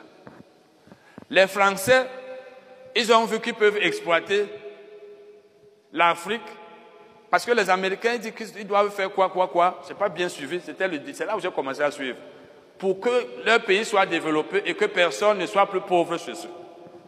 Les Français, ils, ils se sont appuyés sur l'économie africaine qui doivent exploiter l'Afrique pour qu'eux aussi ne soient jamais pauvres. Il dit, les, Canadiens, ils ont, ils ont décidé de, développer l'agriculture pour faire ceci, ceci, cela. Il a aussi parlé des Chinois. Il dit, mais les Africains, eux, ils ont dit, il faut fuir le pays. Il faut fuir pour aller là-bas où il n'y a pas de souffrance. Il était en train de vouloir dire que chacun de ces continents ou de ces pays a décidé de résoudre ses problèmes. Ils ont été aussi pauvres comme nous, mais ils ont décidé de progresser. Et c'est pourquoi ils sont là. Nous, on fuit notre pays. Et c'est pas ça. Hein. L'Africain, pour lui, il faut fuir son pays. Aller là où c'est bien. Oh, les autres, eux, ils ont travaillé pour arriver là où ils sont. Nous, on ne sait pas qu'on peut développer le pays. En commençant même par beaucoup de nos autorités. C'est pour dire que quand tu es donc, tu as la foi en Dieu. Tu n'es pas un, un fugitif. Tu refuses d'être quelqu'un qui fuit son pays, à moins que c'est le Seigneur qui te le dise, qui te le demande. Malheureusement, même nous les chrétiens aujourd'hui, plusieurs d'entre nous, si on avait la possibilité de quitter le pays pour partir, on quitterait. On ne chercherait même pas à savoir si on peut bien vivre ici, si on peut avoir son pain quotidien. C'est donc la mentalité des, perdants. Donc on a la mentalité de perdant. Quand tu as la mentalité de perdant, tu fuis les problèmes au lieu de les résoudre. Tu fuis le combat au lieu de combattre et de vaincre. Et tel ne doit pas être le cas du chrétien. Colossiens 2, verset 15. Colossiens, Colossiens 2, verset 15. La Bible parle ici de Jésus. Il a dépouillé les dominations et les autorités et les a livrées publiquement en spectacle en triomphant d'elle par la croix. Dépouiller, ici, dans le texte grec, le verbe dépouiller là veut dire désarmer. Donc Jésus a désarmé le royaume des ténèbres. Jésus a désarmé Satan et ses agents. Je vous ai dit ici que l'image que Paul donne ici, c'est celle des combattants romains Lorsqu'ils allaient en guerre, le, général qui était vainqueur arrêtait les autres généraux, les, dirigeants des, autres armées qui avaient été vaincus. On les arrêtait, on les déshabillait, on les désarmait, on les liait. Et lui, celui qui avait vaincu, s'asseyait sur un char qui faisait le tour de la ville. Et ceux qu'on liait venaient derrière marchant à pied et tout le monde se moquait d'eux. Donc, et on les livrait en spectacle. c'est un spectacle qu'on t'a désarmé et tu viens derrière à pied et on se moque de toi. Tu deviens un objet de spectacle. Et la Bible veut dire que c'est ce que Jésus a fait de Satan et de ses agents. C'est-à-dire, il les a vaincus. Dans le monde spirituel, on sait que Satan n'a pas de puissance, il a été vaincu il a été livré en spectacle. Mais c'est nous dans l'Église qui souvent ne savons pas que Satan ne doit pas pouvoir dominer sur nous. Je dois donc connaître ces choses pour que je puisse combattre le bon combat de la foi. C'est-à-dire, quel que soit ce que Satan me fait, quel que soit ce qu'il me dit, que je sache d'abord qu'il est vaincu. Donc, les efforts d'une personne vaincue ne peuvent jamais aboutir à grand chose. Une personne qui a déjà été vaincue. Prenez le cas de deux boxeurs. L'un est par terre KO. Il est là. Il ne peut même pas se lever. On lui a donné tellement de coups de poing qu'il a de la peine à se lever. Tout ce qu'il peut faire là, il peut prendre un caillou là, il lance sur toi. Mais toi, tu es debout. Toi, tu es debout, tu le regardes. Et dans les, combats où on donne même les coups de pied, si c'est ce genre de combat, tu le piétines même. Tu le piétines. Il peut te mordre là au pied, mais ça ne peut rien faire. La morsure là, c'est rien par rapport à la, à la force que tu, as exercée sur lui, de sorte qu'il est couché. Une personne couchée pourra faire quoi à celle qui est debout et qui n'a même pas d'arme. Donc ça, c'est juste, il se bat, il se bat, mais jusqu'où? Donc quand tu as affaire à Satan, tu dois savoir que il se, il se débrouille, comme on dit, il se démerde. Il essaie de faire ce qu'il peut à son niveau, mais ça n'aboutira à rien. C'est un peu comme une personne qui est contre le chef de l'État et qui part à la présidence et il dit, tu vas voir, chef de l'État. Il prend les cailloux, il lance, il peut lancer sa cache sur les vitres là-bas, mais il ne peut jamais arriver là où le chef de l'État est. C'est comme une souris qui, qui mord un lion ou qui combat le lion.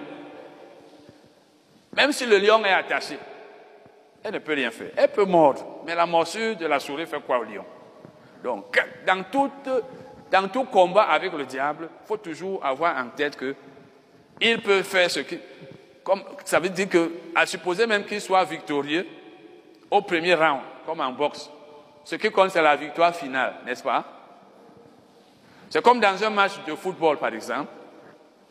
Le fait que tu as marqué un but ne veut pas dire que tu as gagné.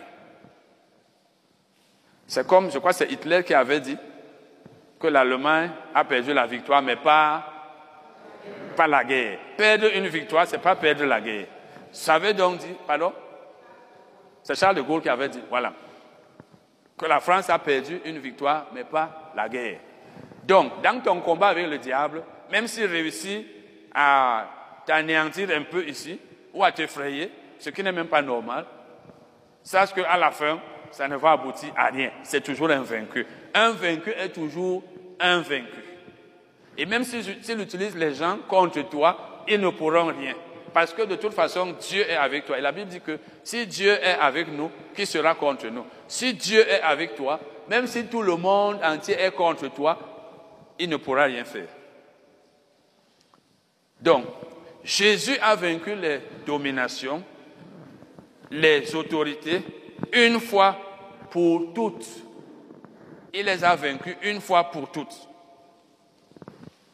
Ce qui fait que, comme Dieu est avec nous, nous serons victorieux chaque fois que Satan, les dominations ou des personnes, des êtres humains s'opposeront à nous. Nous serons toujours victorieux dans toute tribulation, dans toute opposition, pourvu que nous ayons foi en Dieu. Parce que c'est la foi qui te permet d'être victorieux.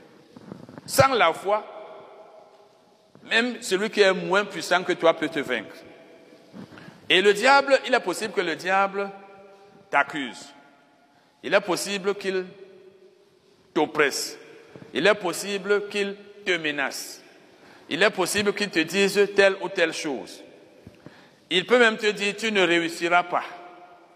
Vous savez, quand vous reconnaissez la voix du diable, vous vous rendez compte qu'il ne peut vous dire que des choses qui doivent, pour selon lui, vous décourager. Satan est là pour te décourager. Si ce n'est pas lui-même qui te décourage, il peut envoyer des gens. Toi, tu ne dois pas croire à cela, parce que Dieu est avec toi. Si te dit tu ne vas pas réussir, tu dois savoir ce que la parole de Dieu dit. Bon, parce que quand tu fais quelque chose, tu entreprends quelque chose, le diable peut te dire tu ne vas pas réussir. Même les hommes peuvent te dire est-ce que tu vas t'en sortir? Mais il faut savoir que Dieu n'échoue jamais. Vous imaginez Dieu en train d'échouer, en train de faire une chose, il ne réussit pas. Parce que quand Dieu est avec vous, c'est lui qui est en train de travailler avec vous. Bon, maintenant, c'est parce que Dieu veut que nous réussissions. La Bible dit dans 3 Jean, verset 2. 3 Jean, verset 2. Dieu veut que nous prospérions à tous égards, c'est-à-dire en toutes choses, et que nous soyons en bonne santé. Mais ce qui nous intéresse, c'est la prospérité. Dieu veut que nous prospérions à tous égards. Et prospérer veut dire réussir. Voilà la volonté de Dieu. Il faut que tu réussisses. C'est pourquoi tu ne dois pas penser que tu, risques de ne pas réussir dans ce que tu fais. Il faut toujours avoir une pensée positive. Et parce que Dieu veut que tu réussisses, il t'a donné les clés de la réussite. Il t'a fait connaître les conditions de la réussite. Par exemple, dans Josué 1, verset 8, il a dit que ce livre de la loi ne s'éloigne pas de ta bouche, médite-le jour et nuit et agis fidèlement selon tout ce qui est écrit. Et c'est alors que tu réussiras dans toutes tes entreprises. Donc pour réussir, il y a des choses que tu dois faire. Dans euh, le psaume 1, verset 1 à 3, il dit Heureux l'homme qui ne fait pas ceci, marche pas selon le conseil des méchants, etc., etc., qui médite la parole de Dieu jour et nuit. Et à la fin, il dit Tout ce qu'il fait, lui réussit. Parce que Dieu veut que tu réussisses.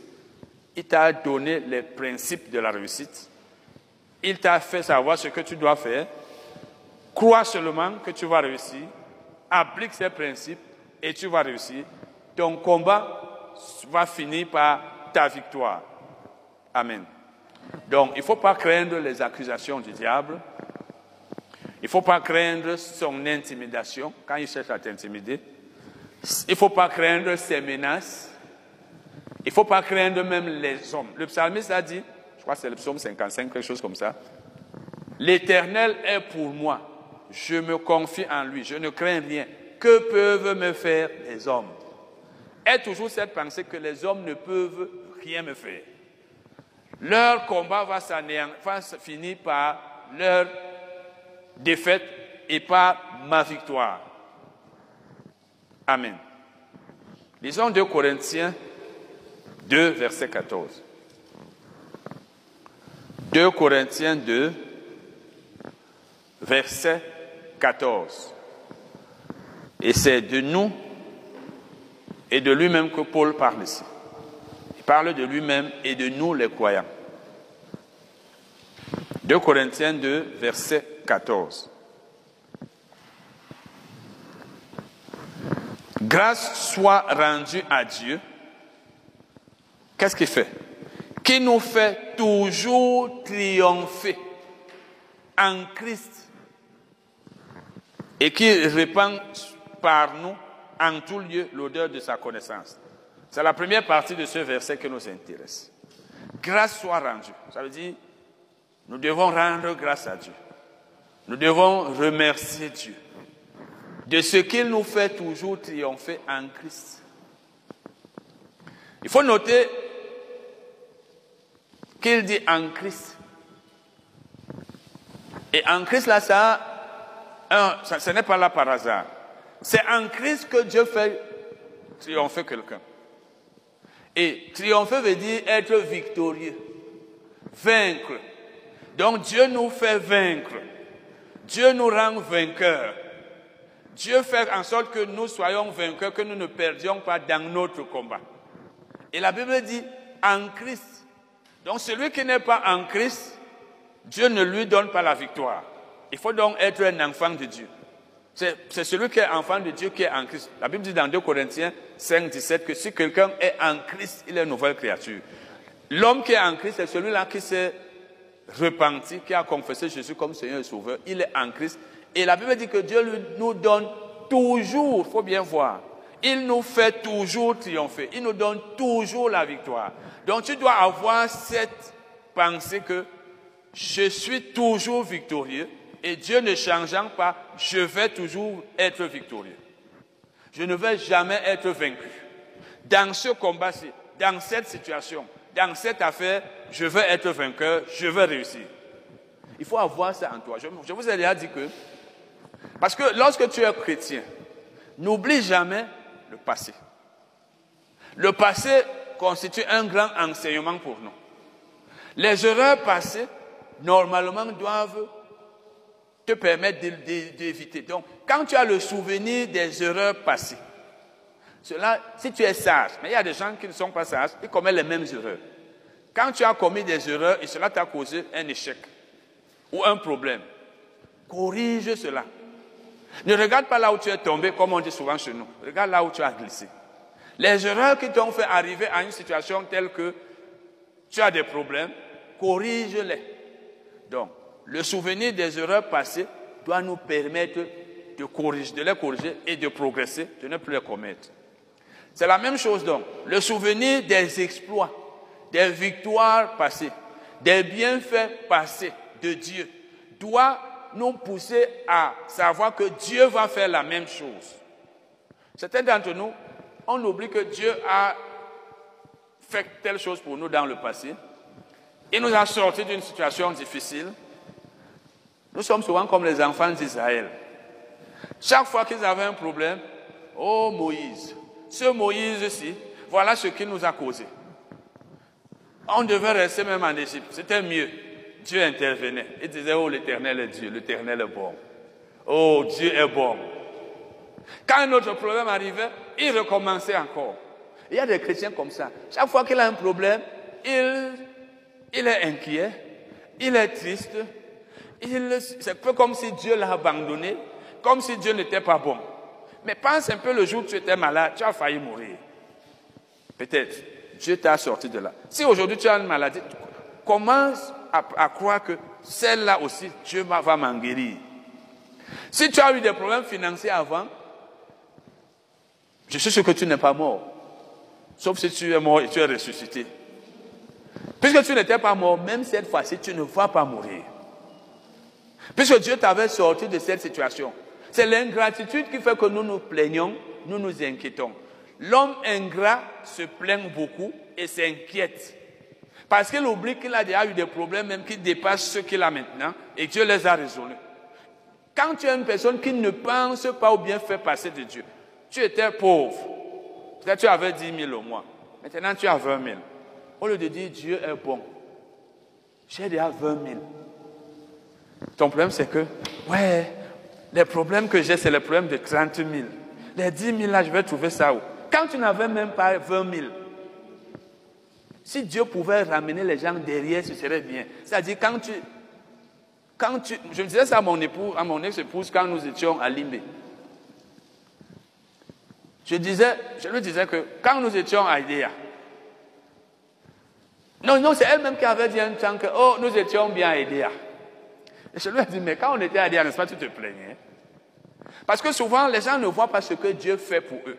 Ce n'est pas une bonne attitude, frère, même envers les hommes. Quand quelqu'un fait quelque chose pour toi, vois qu'il a d'abord fait. Ne vois pas ce qu'il n'a pas fait. Les hommes ingrats sont tels que, si tu lui donnes 10 000, ouais, moi c'est même 20 000 qu'il me faut. Hein. Même s'il ne te donnait pas les 10 000, qu'est-ce que tu aurais fait? Donc mieux vaut ne rien avoir. C'est comme je causais avec euh, une dame dernièrement. On lui a envoyé de l'argent. Et la personne qui a envoyé l'argent n'a jamais envoyé. Donc quand quelqu'un t'envoie l'argent que tu n'attendais pas, mais tu dis même merci, mais tu commences à dire que s'il l'envoyait, ceci, ceci, cela.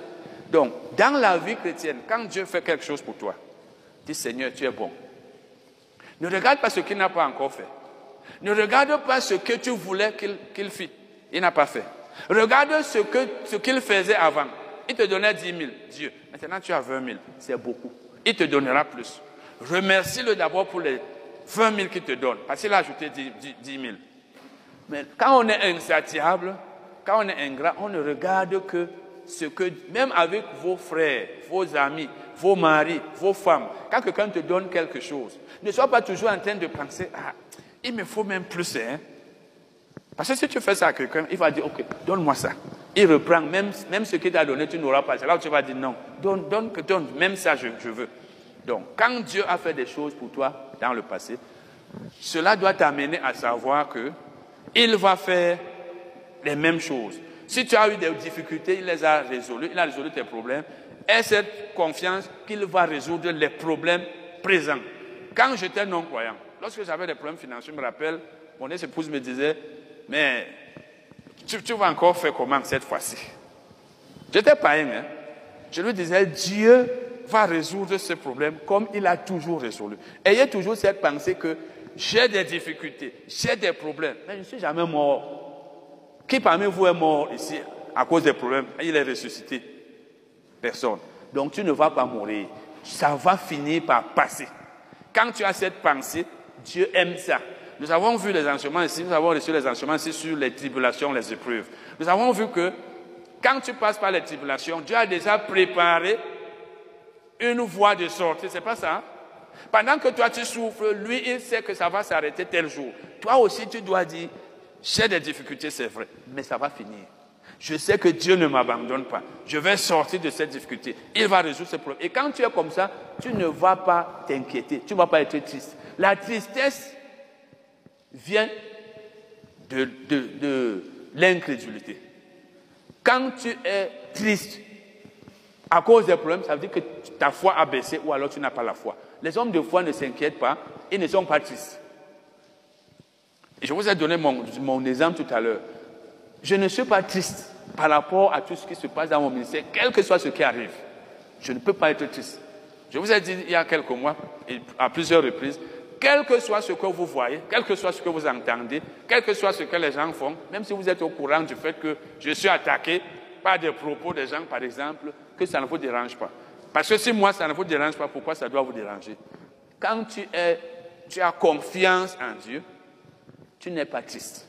Même si le devant semble être noir, qu'il semble ne pas avoir d'issue, il y en a toujours. Mais c'est Dieu qui va te faire passer et il veut voir ta foi. C'est ta foi qui pousse Dieu à agir dans les situations difficiles. C'est pourquoi dans les situations difficiles, rends grâce à Dieu. Pas de ce que tu es en train de souffrir, mais de ce qu'il est avec toi. Seigneur, je sais que tu es avec moi. Je te rends grâce. Tu es bon. Plutôt que de s'inquiéter. Je vous, je, vous, je vous donne ce conseil. Ne soyez pas des gens qui s'inquiètent. Et l'inquiétude vient aussi lorsqu'on pense au problème. Jésus a dit qui par ses inquiétudes peut changer une, ajouter une, un coudée à la durée de sa vie. Ça veut dire quoi? Tu t'inquiètes, le problème sera toujours là. Tu ne t'inquiètes pas, il sera là. Mais si tu ne t'inquiètes pas, Dieu va le résoudre. Tu t'inquiètes, il ne va pas le résoudre. Autant ne pas t'inquiéter. Et pour que tu ne t'inquiètes pas, ne, ne passe pas le temps à penser au problème? Ouais, je n'ai pas d'argent. Ouais, ce problème, je vais faire comment? Ouais, mon frère veut l'argent, je vais faire comment? Oh, nous avons ceci, il faut que je fasse. Je vais trouver cet argent. Oh, mon enfant a besoin de ceci, je vais faire comment? Moi-même, je n'ai même pas payé mon loyer, je vais faire comment? Ceci, ceci, au cours. Tu vas penser un problème, deux, trois, quatre, cinq. Tu peux avoir la vessie, tu peux avoir le temps. Donc, il faut, comme on dit, mouiller, c'est mouiller. mouiller, c'est. Le problème est là. Mais il faut rester là. Tu mènes ta vie. Amen. C'est ça d'abord que nous devons comprendre.